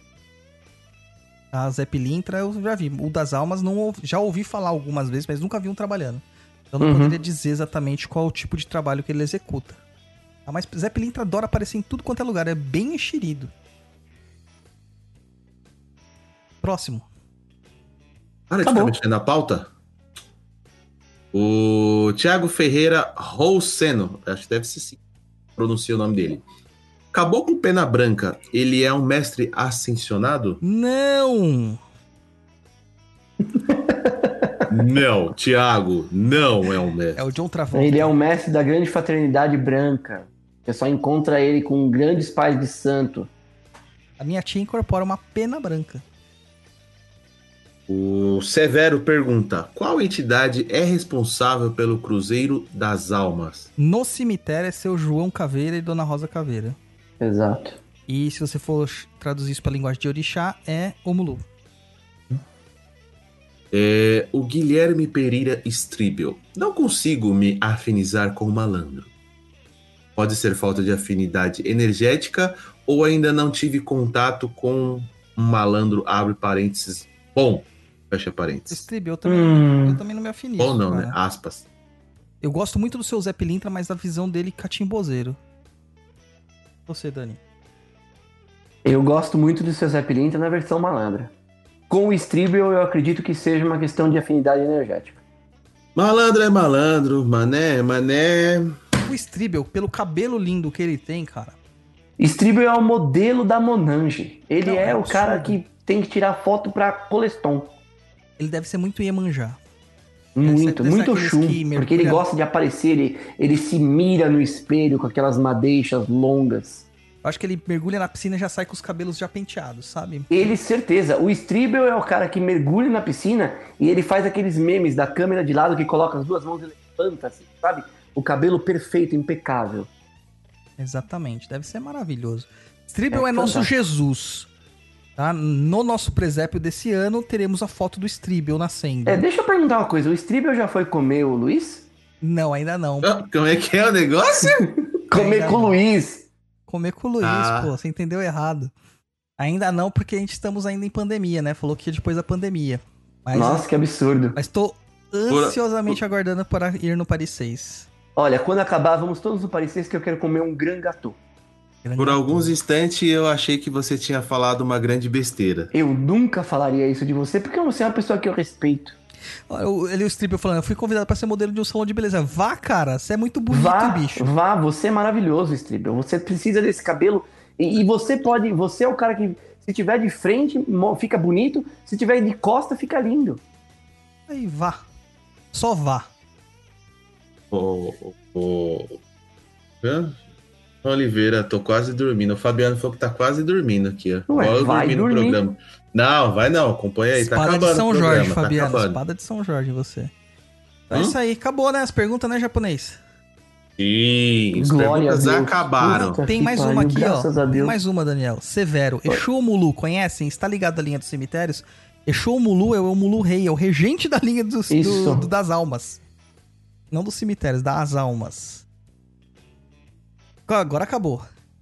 E aí chegamos aqui no final dessas nossas queridas perguntas dos nossos ouvintes. E uma coisinha assim que eu só quero falar. Daniel, puta cara, muito, muito obrigado. Tava com muita saudade Imagina, de ter esse diálogo nóis, mano. com Cê você.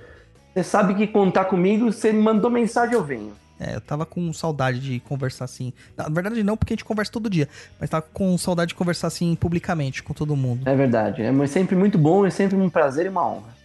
E. Manda aí, seus Daniel, jabazitos. Daniel, Oi. sem querer achar que, tipo, é uma cobrança ao vivo, mas você tá ligado que você tá em débito, né? É, Eu tô em débito financeiro ou em débito de outros tipos? É de outros tipos, não é financeiro, não. Não, o financeiro você sabe que eu resolvo, mas o- Você- Você sabe muito bem qual é o eu, débito. só, eu só vou dizer uma coisa pra você que eu recebi no meu WhatsApp essa semana. Ah. Eles liberaram um salão de festas Ah, mentira. Pra no máximo 15 pessoas. Mentira, você pode colocar 14, porque o meu já tá garantido. O seu já tá garantido. Você sabe que eu tenho pensado muito nisso, está aqui dentro da minha cabeça e vai rolar. Ufa! É o aleluia. McDani Feliz, o McDani Feliz vai rolar logo. Nossa. Aleluia, irmãos! É pra glorificar a igreja de pé. Eu acho que a gente poderia fazer um McDani Feliz, selecionar duas pessoas que fazem. Que fazem. Ó, a gente pode selecionar duas pessoas assim. Posso criar uma promoção? Pode. Ixi, pode, só toma As cuidado. duas- Pensa direito com a promoção aí. Não, eu vou entrar legal. Ó, as duas. Eu, eu, eu chamo duas pessoas pra vir comer, mas precisa ser de São Paulo, porque eu tô em Santo André. A menos que você pegue um busão da cidade que você estiver aí fora de São Paulo e venha pra cá. Duas pessoas pra vir comer o McDani Feliz, um hamburgão que eu faço, os meninos já conhecem. É, como você vai participar da promoção? Eu aviso quando for rolar aqui no Papo na Inclusa. Você precisa é, apadrinhar o Papo na Inclusa, pode apadrinhar por, pelo, pelo, pelo valor básico, que hoje tá em quanto, Douglas? Cincão. Cinco reais. Cinco reais é o preço de uma passagem de ônibus. Você, vai, você não comeria um hambúrguer por cinco reais. Você precisa apadrinhar o Papo na Inclusa, entrar na plataforma EAD, estudarempasareal.com.br e estar matriculado em todos os cursos grátis. Matricule-se em todos os cursos grátis. E curta minha, o meu Instagram, faz favor. Por favor. Que é Daniel Cataruzzi, arroba Daniel Cataruzzi. Não, dois Daniel, T's, dois Z's. Daniel, Oi. é, e como que você vai sortear as duas pessoas? Ahn, na hora a gente vê. A gente dá um jeito aqui quando for rolar. Não, mas não é melhor você criar um post lá no seu Instagram, Eu crio um post, beleza. Eu crio um post eu- do McDonald's Feliz. o pessoal coloca o nome lá no curte e faz todos esses passos aí. E aí tem Isto, para poder concorrer ao hamburgada. Eu vou te falar, o isto. hambúrguer é bom, hein? O dia que eu fui, acho que eu comi quatro. Foi Você quatro. comeu para um caralho. Não, Ah, mas tava, e mas tava com, muito bom. Vou tomar no... e aquele ia com gorgonzola, brother? Puta que Aquele o quê? Com gorgonzola. Aquele gorgonzola tava delícia, hein? Nossa senhora. Ah, E eu tô com uma fome que eu, tô da- eu comeria uns dois daquele agora. eu tô de preceito, mal eu não posso comer carne. Ah, você não pode, eu posso. Eu tô frustrado. Ah, mas só, só- e, e só pra te deixar um pouquinho mais com vontade, amanhã eu vou lá no negócio do Harry Potter, viu, Douglas? É hambúrguer lá, tá? Tá bom, boa sorte. Mando fotos para você. Ah, meu Vou Deus. desligar meu celular. Então é isso aí, gente. Faz o... Tem mais algum recadinho, Dani, pra dar aí? Não, falando sério agora, entre no meu Instagram, Daniel Cataruzzi, dois T's e dois Z's. É, Acesse a plataforma Estudar em Casa Real, tem cursos meus lá, tem curso do Jorge. Acesse o Eixo do Ouro, aprenda alguma coisa e pare de falar besteira na internet, sendo Maria vai com as outras, tire suas próprias conclusões. Ah, faça os cursos da Casa Real, que são muito legais. Siga a gente nas redes sociais e é isso. Agradeço muito de estar aqui novamente. É sempre um prazer. Podem contar comigo sempre que eu estarei por aqui. Muito obrigado, muito obrigado mesmo, tá? As redes sociais do Daniel, os links de textos que tem a ver com o nosso episódio é, e tudo mais vão estar lá no nosso post no www.perdido.co ou www.paponaencruza.com. Gente, eu sei que vocês ouvem ao vivo, né? Tem galera que ouve depois, que ouve por agregador, Spotify e tal. Mas dá uma conferida também no nosso blog, gente. Tem muita coisa legal e tem links lá que vão te é, aumentar, né? Vão aumentar a sua, a sua cota de conhecimento com referências dos episódios que a gente faz. Tá certo? Dá seu tchau aí, Luiz. É isso aí, galera. Obrigado aí a todo mundo que nos acompanhou, mandou perguntas. Obrigado aí ao Daniel por participar aí, É aceitar nóis. o convite aqui para participar. É nóis e vai Corinthians. É, vai Corinthians. É, não esquece de curtir a gente lá nas redes sociais também. Tem Instagram, Facebook, TikTok, Twitter, Papo na Encruza, procura lá que vocês acham. Se quiser seguir os perfis pessoais, aí tem o meu, que é arroba Guenca, é G-U-E-N-C-A. Tem o do Douglas, que é Douglas Rainho 7 no Instagram. Segue a gente lá. E é isso aí. Muito obrigado e até um próximo programete. Eu, eu, acabei de ter um insight aqui, cara. Quando a gente bater 10 mil pessoas seguindo a gente no Instagram, eu vou comprar hum. uma imagem do Eixo do Ouro pra pôr no meu cenário. Que maravilha. Aquela lá que tem a cara do, do Chapinha lá. Com a bolsinha. Nossa, não, a é. bolsinha. É. Mas você não pode fazer piada. Se você fizer piada, quem vai fazer a piada com você sou eu. ah, gente, muito obrigado aí por participar. Essa nossa nova formação aqui. Muito obrigado mesmo por confiar no nosso trabalho e estar sempre apoiando a gente. A gente volta daqui a 15 dias, mas nesse intervalo aí não se esquece que tem o Tá Perdido, tá no mesmo feed do Papo na Encruza. E também não se esquece do nosso, da nossa plataforma lá que tá rolando as, o Black Friday Black Month. É, esqueci de falar o Black, é. Black Friday do Perdido EAD. Gente, aproveitem 50% de desconto em todos os cursos. Cara, Essa um, é a hora. Tem uma palestra lá de, acho que uma hora e meia, que você vai. Uma hora, uma hora e meia, que você vai pagar 5 reais para saber a história sobre Umbanda, da Umbanda, cara, sobre a constituição histórica da Umbanda. E o restante tá tudo com 50% de desconto no www.perdidoead.com, vai até dia 30 de novembro. Valeu, galera, muito obrigado e até a próxima. Tchau. Valeu, gente. Valeu.